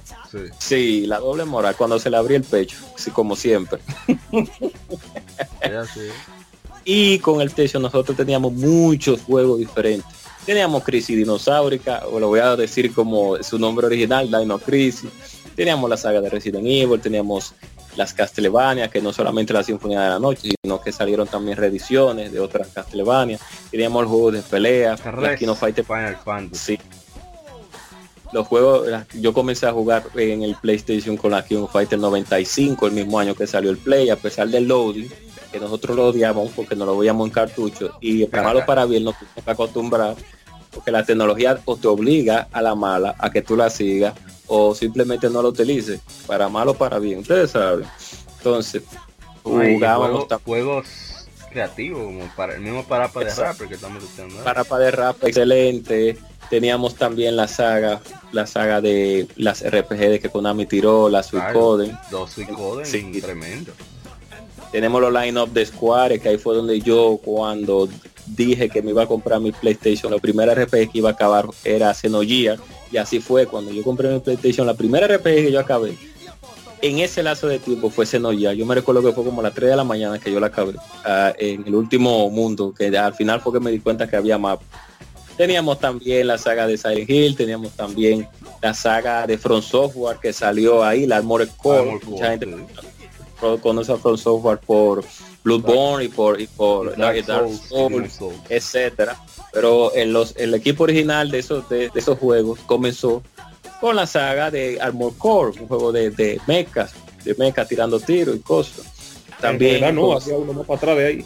Había uno más para atrás de ellos, sí, que era con asuntos medievales, pero el, el, el, primer el juego donde sale la, la Moonlight Sword, que todavía día la tiran en todos los juegos pero donde realmente la, pegación a la, a, la, compañía fue con Armor Core, la gente, donde salieron más, más versiones de Armor Core, salió la 1, la 2, Verdi la 3, después ustedes, bueno, búscanla en Wikipedia. Y además de eso salieron la saga, salió la saga de Crash Bandicoot, la 1, la 2 y la 3, salió la saga de Spiro, salió la saga de Harry Potter, que mucha gente la jugó en su tiempo, salió, salieron muchos juegos de básquetbol, la saga de Gran Turismo, salieron también juegos nicho como Herald, of Darkness, que lo jugó Moisés, eh, también salieron muchos juegos de Disney como la Aladino, como digo, la Aladino no, la Hércules que salió con juegos para PlayStation. Salieron también, sí, RPG no mencionable que a Mauri le gusta, como le llega un dragón, ese disparate, pero a Mario le gustó que... Con el gameplay que decía Moisés ahorita, hay que estar atento, por eso no te gustó. y un sinnúmero de cosas que hacen que otra, eh, otra, saga antes eh, antes de que se popularizara más en la época en la generación siguiente. La saga Need for Speed oh, por, sus creadores originales. No recuerdo si salió la 1 para PlayStation 1 yo creo que sí. cuando eso se llamaba The Need for Speed. Eh, Need for Speed 2 y luego la, cuando empezó a pegarse con la tercera parte, Need for Speed 3, Hot Pursuit, donde eh, agregaron la policía. Luego, eh, luego siguieron con la Need for Speed High Stakes, eh, ya dejó la numeración. Y por último, la, la mejor de todas para esa consola, Need for Speed Porsche 2000. Ese juego, en serio, eso es una joya una, lo que yo sí recuerdo que hay, aparte de surgieron muchas sagas y franquicias y, se continuaron algunas, pero que hubieron franquicias, o mejor dicho, eh, sagas como Contra, que murieron en PlayStation. O sea, no como que no se hubieron juegos de 16 bits que trataron de hacer la traslación a los 32 bits y no pudieron. O sea, por ejemplo, eh, eh, contra no era, ya no era lo mismo. Entonces eso hizo que después como que se intentara retomar en Play 2, pero sin, sin, el mismo, sin, el mismo éxito. Sin el mismo éxito, muchas sagas cambiaron de Super Nintendo a PlayStation muchas para bien, otras mal. En el caso de, de, Castlevania, bueno, pudimos gozar de la Sinfonía de la Noche, que a mucha gente le gustó en comparación a la de 64. Bueno, y, la, y también está la Chronicle, pero que no pasó sin, sin pena ni gloria también. Exacto. Que era, retenía el estilo de, de las clásicas. Exacto. Tenemos RPG nicho como Gran String Saga, que casi nadie conoce sobre ese RPG que era de la misma gente de Ancient, de lo mejor de la misma gente de Enix, el mismo equipito, más o menos, de, Enix. Exacto, Kingtech. Y tenemos también juegos como Background History, que, es, que, también mucha gente no lo conoce, que es tremendo RPG poniendo el PlayStation al límite. Tenemos eh, Metal Gear Solid también. Y para nosotros aquí en Occidente llega Grandia, llega Exacto. Star Ocean, que no lo conocíamos. También llega Grandia Grandia que si hubiera, hubiéramos vivido en Japón y hubiéramos tenido otro Sega Saturno, lo hubiéramos gustado allá, pero como no, pues gracias a Dios la trajeron, trajeron grande para Occidente, para PlayStation 1. Juegos también eh, nicho como Elemental Gear Ball, que era la gente de Walking Design, que traía muchos juegos también, que mucha gente no conoce como Alundra. Elemental Gear yo tenía siglo que no en ese juego, miércoles. tenemos la saga Lundra, que la parte 1 fue excelente, la 2 no gustó mucho, pero también no es malo el juego. Tenemos la saga de Clonoa, también. No, y otro asunto que logró también eh, no crear, pero sí popularizar eh, nuevos géneros como fue, o sea, como siguen siendo el, el survival horror. Claro. Eh, con, eh, con teníamos esa, esa vertiente de, de, acción, pero luego con cosas con, como Silent Hill, que también precisamente debido a las limitaciones de, del hardware, lo que hablamos siempre, que los japoneses siempre buscan la forma de truquear de miércoles. Tengo cierta limitante, ¿cómo yo, cómo yo sorteo eso? Pues entonces lo que hacían era, bueno, eh, vamos a disimular los tiempos de carga con la neblina.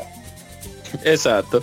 No, y teníamos también, teníamos Alone in the Dark, pero Alone in the Dark estaba en computadora, el género Survival Horror nació prácticamente con Resident Evil, se lo sabemos, en el PlayStation 1, aunque ya empecé había muchos juegos de Survival Horror, pero en PlayStation 1 principalmente fue que vimos el comienzo de esa saga. El Saturno también salió Resident Evil 1, pero como el PlayStation 1 lógicamente tenía era mayor en venta, era más famoso, pues tenía mejor manejo de 3D también. Y, y, mejor manejo de 3D vimos el nacer, vimos también la evolución de las Mega Man, de Mega Man X3 claro, tiraron una versión reeditada de Mega Man X3 para PlayStation como la música en CD.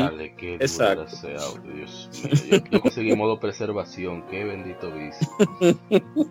Pero cuando sí hicimos el salto de Mega Rockman o Mega Man X3 al, a la X4, vimos ese cambio de evolución de una consola 16 a 32 que eso es la diferencia que siempre se ha marcado cuando sale un título. En la, en la consola de 128 bits el cambio de generaciones lo vimos con Gears of War, que vimos que estos son los gráficos que tiene la consola de 128 de ese tiempo. Con el, los 32 vimos que de 16 con Mega Man a 32 con Mega Man la diferencia del cielo a la tierra. También vimos sagas también como la eh, y algunos errores que cometió Square como la Chocobo Racing. Eso era entretenido. era entretenido, pero pero Vimos también. Y yo, digamos, Bray, Bray, Fencer Musashi y luego la Trade of Fate que fue ese otro juego que ya nadie se acuerda de. Sí pero era la bueno en Hender en Hender, cuando todavía Squad, se daba el lujo de, experimentar con cosas. En Hender la, la misma eh, eh, la misma Musashi que trae una versión para PlayStation 2 que casi nadie conoce. Una reedición fue casi nadie ah, conoce. esta vaina, por Dios. Ay Dios. la Breath of Fire 3 y la Breath of Fire 4, que a pesar de todo, la Breath of Fire 3 excelente, o la 4, bueno, yo tengo mi diferencia con ella, pero también el salto fue increíble.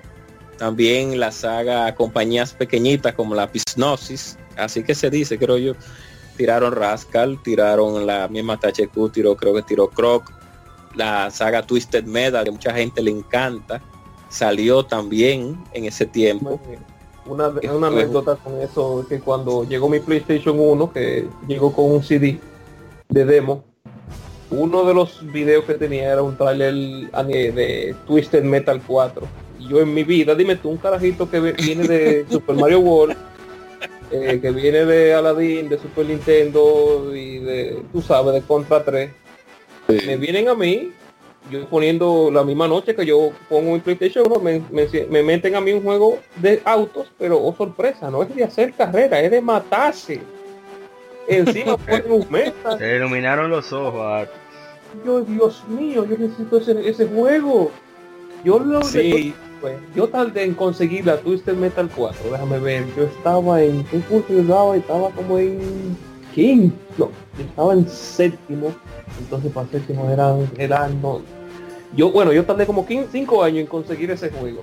Eso sí, yo había conseguido todas las otras Twisted Metal. Yo recuerdo que mi tía me regaló así en, el modo en el modo no muy muy legal un CD que traía varios modo de preservación que traía Twisted Metal 3, Twisted Metal 2, Twisted Metal 1 y Vigilante 8, así de la nada. Y Vigilante 8. Ah, también otra cosa, y, no sé, yo creo que sí fue con el PlayStation, creo que sí, y, y, puedo corroborar que sí, que los CD de demos salieron ahí fue. O sea, para el 64 no teníamos CD de, de no, no, cartucho demo. Para Sega Saturn eh. tampoco teníamos. Para PlayStation sí teníamos CD de demo que tú comprabas que creo que tú en un streaming que hiciste y en revista también. Eh, tú hiciste creo para Mario un streaming donde creo que fue un, un CD de eso que tú creo que fue pues, no sé no me, recuerdo. No pero, ah, bueno, pero mencionamos eso que había un servicio llamado PlayStation Underground que ahora lo que es como un canal que tiene PlayStation ahora en YouTube que hablan de los juegos que vienen eso. Pero eso era un PlayStation que era como una especie de revista entonces los miembros y el sí en ese tiempo eran los, los Exacto, los no compre día uno eran eso. Y eso está bien, lo que los mm. demos, que, que, salieran demos. Ah, porque compañías como las que conocemos actualmente, tú, no se merecen que se compre día uno el juego por asunto de, de, de, ustedes saben ya. Yo, lo, voy a hacer claro, o sea, eh, yo no le veo la necesidad de comprar un triple A eh, de salida. Yo no le veo caso a eso. a menos que diga Yakuza o algo así. Tiene que ser una compañía que tú estés muy segura, como Falcon, como ya gente de Yakuza. Otro punto que eh, por mucho, o sea, todos los juegos y demás, pero hay que reconocer que por lo menos en sitios como en Latinoamérica y específicamente aquí, lo que popularizó el PlayStation. déjame hacer una anécdota con eso, ahora que tú mencionas. Estoy Era, año 2000, eh, la, piratería, claro. No, no, no anécdota, que gato que se me vaya. Ya para ir finalizando.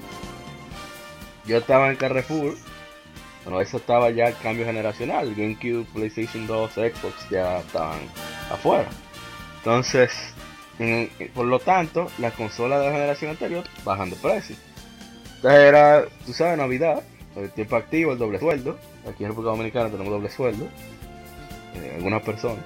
Entonces, había una señora que estaba como así dudosa. Mirando el 64, mirando el Play 1. Mirando el 64, mirando el Play 1. Y yo, doña, ¿y lo que? ¿Qué le pasa a usted? Ya usted dudosa. No, pero creo que estoy pensando que voy a comprar los hijos míos de Navidad porque a ellos les gusta mucho el Super Nintendo, pero yo creo que ya era que se actualicen, Y yo, bueno, ¿qué usted quiere? ¿Qué, edad tienen los hijos suyos? Pues yo soy un freco, pues estoy hablando de un carajito y tengo como 6 años nada más. ¿Y qué, qué, qué, edad que tienen los carajitos suyos? Bueno, ellos tienen... Ellos son medio grandecitos, ya tienen como 9 años. Pero, eh, ¿son más de uno? Sí. Ah, pero entonces usted le come el de Nintendo 64 porque son juegos más infantiles y pueden jugar más gente tiene muchos juegos mucha, que pueden jugar varias veces, como Smash, que Mario Kart. Y ahí dice, mmm, pero es que en el PlayStation 1 se le pone chip y se fue con su Play 1. Ay, Dios mío. No, y que ustedes, y mucho seguro, disculpa amor, y, y no, ya terminé, para allá. Sufri, no sufrieron tanto lo que era el asunto de la piratería, pero cuando salió el PlayStation 1, el PC, el asunto de la piratería, en el caso mío de en ese tiempo, era que los juegos se quemaban por partes. No estoy hablando de disco 1, disco 2, disco 3, no. Estoy hablando de, un ejemplo, Final Fantasy 7, disco 1, tenía que partirse en dos el CD. Media información en disco 1, media información en otro disco. Cuando se acababa la información del disco del, de ese disco, se quedaba frisado el, el, play intentando leer la información que restaba y tú tenías que cambiar el disco y ponérselo para que él siguiera continuando leyendo la otra parte. y así es porque comenzó la piratería. Continúa la idea que me acordé de otro neto te pone interrumpir otra vez. No, no, pero ese, eh, yo recuerdo que eso era legendario. Tú ibas donde el tipo que tenía el club de Nintendo y toda esa vaina y y que te pusiera el chip. Lo que sí que eso a la larga eh, pasaba, pasaba factura, porque ya en las últimas instancias yo el mío yo lo ponía vertical. no, pero te digo, virado porque ya el ojo iba súper forzadísimo. Eso me recuerda a mí. Eh, ah, sí, sí. No, no, y eso, y que por eso jodió a muchas, bueno, quizá no, porque tal vez Latinoamérica en ese entonces no era tan representativa en términos de mercado. El que tenía el disco original, por lo menos aquí en República Dominicana, era un riquito. Era, era un cosa, era un aunque sí, era un poderoso, sí, porque era eran como 700, 800 pesos que valían, pero imagínense ese 800, 990. Pero cuando a ti te, daban 100 pesos de cumpleaños, era. Eso era lo que a ti te daban. Ah, yo recuerdo, cerca de por donde usted vive, no sé si usted, si, usted, se acuerda que estaba, que este muchacho, Nina, tenía un club. Claro que sí, claro. Yo recuerdo que ahí yo vi un juego que se llama Tanans, que sí, la a mí me dolió. Yo iba a comprar ese juego, pero entonces cuando eso yo estaba en proceso de entrar en un trabajo nuevo y entre buscar papeles de buena conducta, el pasaje, que si digitar el currículum, porque en ese entonces no, había no había facilidad de PC y una serie de cosas. Todo el dinero que yo tenía se me fue en hacer diligencia. Al final sí conseguí el trabajo, pero cuando conseguí el dinero, recuerdo que yo con el primer pago fui corriendo para allá y ya no, no estaba ese juego. Y, más nunca lo he vuelto a De hecho, yo no, yo creo que yo no he, si yo he visto... Eh, No, que ese juego no aparece. Sí, no, y yo creo que alguna vez habré visto algún algún video así, pero no me acuerdo de, de, lo visual. Solamente recuerdo la carátula y que yo tuve así de conseguirlo y me doy cuenta que si no hubiese podido agarrarlo ahora, ahora mismo fácilmente lo vendo a precio de especulación en Amazon. no, y otra cosa ya para finalizar. Los CD de PlayStation 1 se rayaban muy fácil. De mirarlo, pero tú lo mirabas ya. Sí. Y si tú tenías un juego que comenzaba con una cinemática o el cambio de disco o cualquier cinema en una cinemática, considérese que usted perdió ese juego. Si no tenía una polidora. Iba a decir, que, que surgió una de las técnicas que yo no sé cómo carajo se aprendió. Todos nos volvimos eh, a aprender DJ con la técnica del fósforo, con los PlayStation 1 antes de Ya lo sabes. Eso era impresionante. la única razón por la que puse el chip es porque eh, no sabía cómo hacer ese truco con eh, Chrono Cross 2 o el Chrono Cross. Perdón, Chrono Cross, perdón, disco 2, te lo, pero pide mismo, o sea, no te da tiempo de tú, ok, ¿qué movimiento tiene que hacer el disco? No, eso era ahí mismo, mira, méteme el disco dos pa porque tengo hambre. Por eso puse el chip. Muchos sufrían con cosas, con o Dragón, con tú del 1 al 3, del 3 al 2, del 3 al 1, del 1. Sí, de que tú vas, si tú en el disco 4 ibas para el, para el primer pueblo, tenía que meter el disco ah. Bueno, pues ya vamos a cerrar.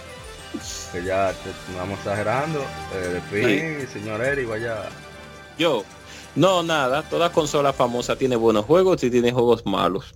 El PlayStation 1 fue una gran consola a pesar de los errores que hizo Sony en ese tiempo con el asunto del, del, comercio como ella lo establecía para que nosotros nos tuviéramos casi obligatoriamente que comprar una consola nueva cada año. Eso yo lo vi inaceptable en ese tiempo, lo veo inaceptable ahora, pero comprendo de que Sony estaba comenzando en el, en el modelo de negocio de las consolas y que venía de otros procesos en los que ellos trabajaban con radio, con televisores y con demás. O sea que se lo perdono y a pesar de todo, pues lo recuerdo con mucho cariño porque jugué bastantes juegos en ese tiempo, muchísimos juegos buenos y de buena calidad y Sony hizo su aporte a la industria.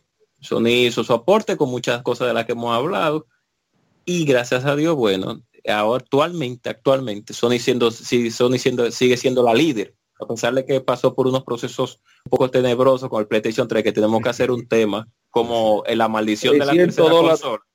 Sí, la maldición de la tercera consola, hay que hacer un podcast sobre eso. Cada compañía en su tercera consola siempre ha hecho un desastre. Siempre. pero es otro tema.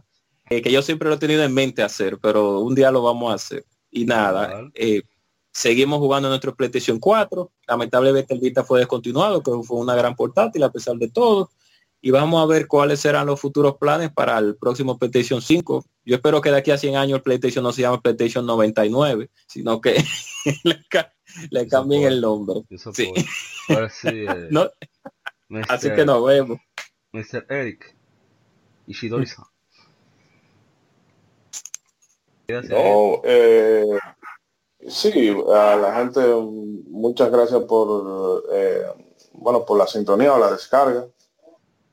Este es un tema que lamentando el caso por, por la magnitud, no hay como una forma, eh, como decir, concreta de tú poder abordarlo, porque es, o sea, PlayStation el tema en sí es demasiado grande, porque el catálogo de, de, juegos, o sea, porque es que al margen de, los juegos buenos, es que también surgieron nuevos nuevos géneros, surgieron nuevas tecnologías, surgieron nuevas, nuevas tendencias. Óyeme, la época. Eso marcó un, antes y un, y un después en, el mundo de, de los videojuegos eh, por mucho que eso se oiga como muy grandilocuente.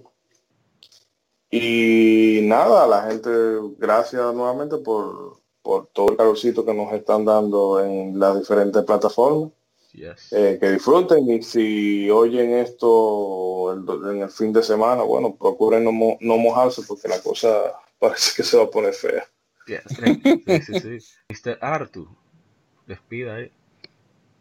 Bueno, ¿qué puedo decir? Eh, PlayStation 1 fue una, una época esencial en mi, en mi infancia. No lo puedo, puedo decir que más, más, grande que la del Super Nintendo, que fue mi primera consola. Eh, en, en, esos tiempos, no, no quiero, no estoy comparando, la digo para mí personalmente. En, te está metiendo más en el... No, mentira, sí, por joder. Ay, Dios mío. Pero también esa consola representó el cambio de las 2D a, las 3D. Muchas sagas se fueron al carajo por eso misma, por no saber cómo implementar eso.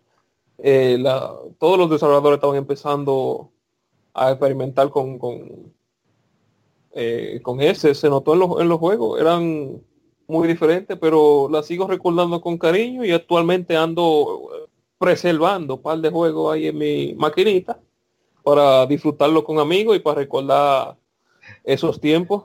Me estoy riendo porque le, ha gustado el uso de la palabrita. Eh, bueno, en mi caso sí, el PlayStation es una consola tan importante que todavía hoy estoy descubriendo juegos para PlayStation. O sea, descubriendo en el sentido de, experimentarlo, porque de conocerlo uno lo conocía por revistas, recomendaciones, etcétera. Y es una consola que, que siempre pasará, o sea, esos juegos 2D que con el upscaling se siguen disfrutando visualmente, el, cambio en el audio. son tantas cosas que, que, hubo en, el PlayStation que por eso se extendió tanto. Fíjense que la mayoría de los juegos de Game eran de PlayStation precisamente.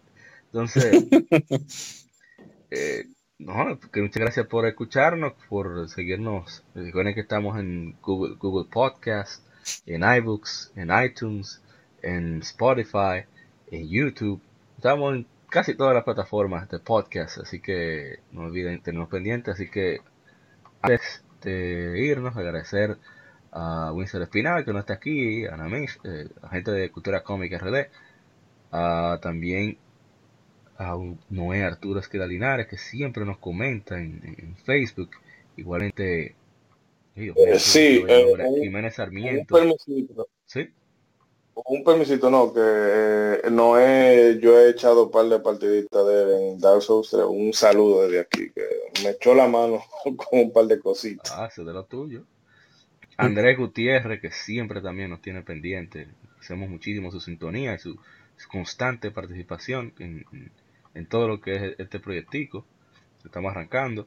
A Ronaldo Hotel, Spinner, a Retroact Entertainment, a Tech Games, a Andrés Gutiérrez, ya lo mencionamos, sí, a aquí en España, el Foro Murdex, a Marco José, a Evaris, a la gente de Zona Gamer Podcast que todavía están participando en su en Latin Podcast Awards, que voten por ellos, a nuestros hermanos de Quien Pierde Entrega, que siempre nos hacen shout siempre nos comentan, siempre nos, nos tienen pendientes, Ramón, el inanimado que es Marcos Almanzar, el mismo mal asunto, eh, nada, eh, muchísimas gracias a todos por la constancia con nosotros y, bueno, nos veremos ya para el episodio número 40. Eh, a ver qué se nos ocurre como tema. Comenzaremos a discutir eso a partir de este fin de semana. a ver con qué salimos. Y bueno, que, que disfruten mucho, que vicien, recarguen sus portátiles, su batería de el celular, todo, su, su Nintendo 10, su pie. Yo estoy rejugando hasta la Pokémon Soul Silver y Pokémon Black and White, por si acaso. no sabe con esta, que puede pasar. Así que cuídense mucho, que sigue el vicio. Somos Legion Gamer Podcast. Este fue el episodio número 39. Nos veremos en el número 40. Bye bye. Escuchaste Somos Legión. Somos gamers. Legión Gamer Podcast. El gaming nos une. Las informaciones más interesantes de la semana. Fechas importantes de la industria. Curiosidades y más.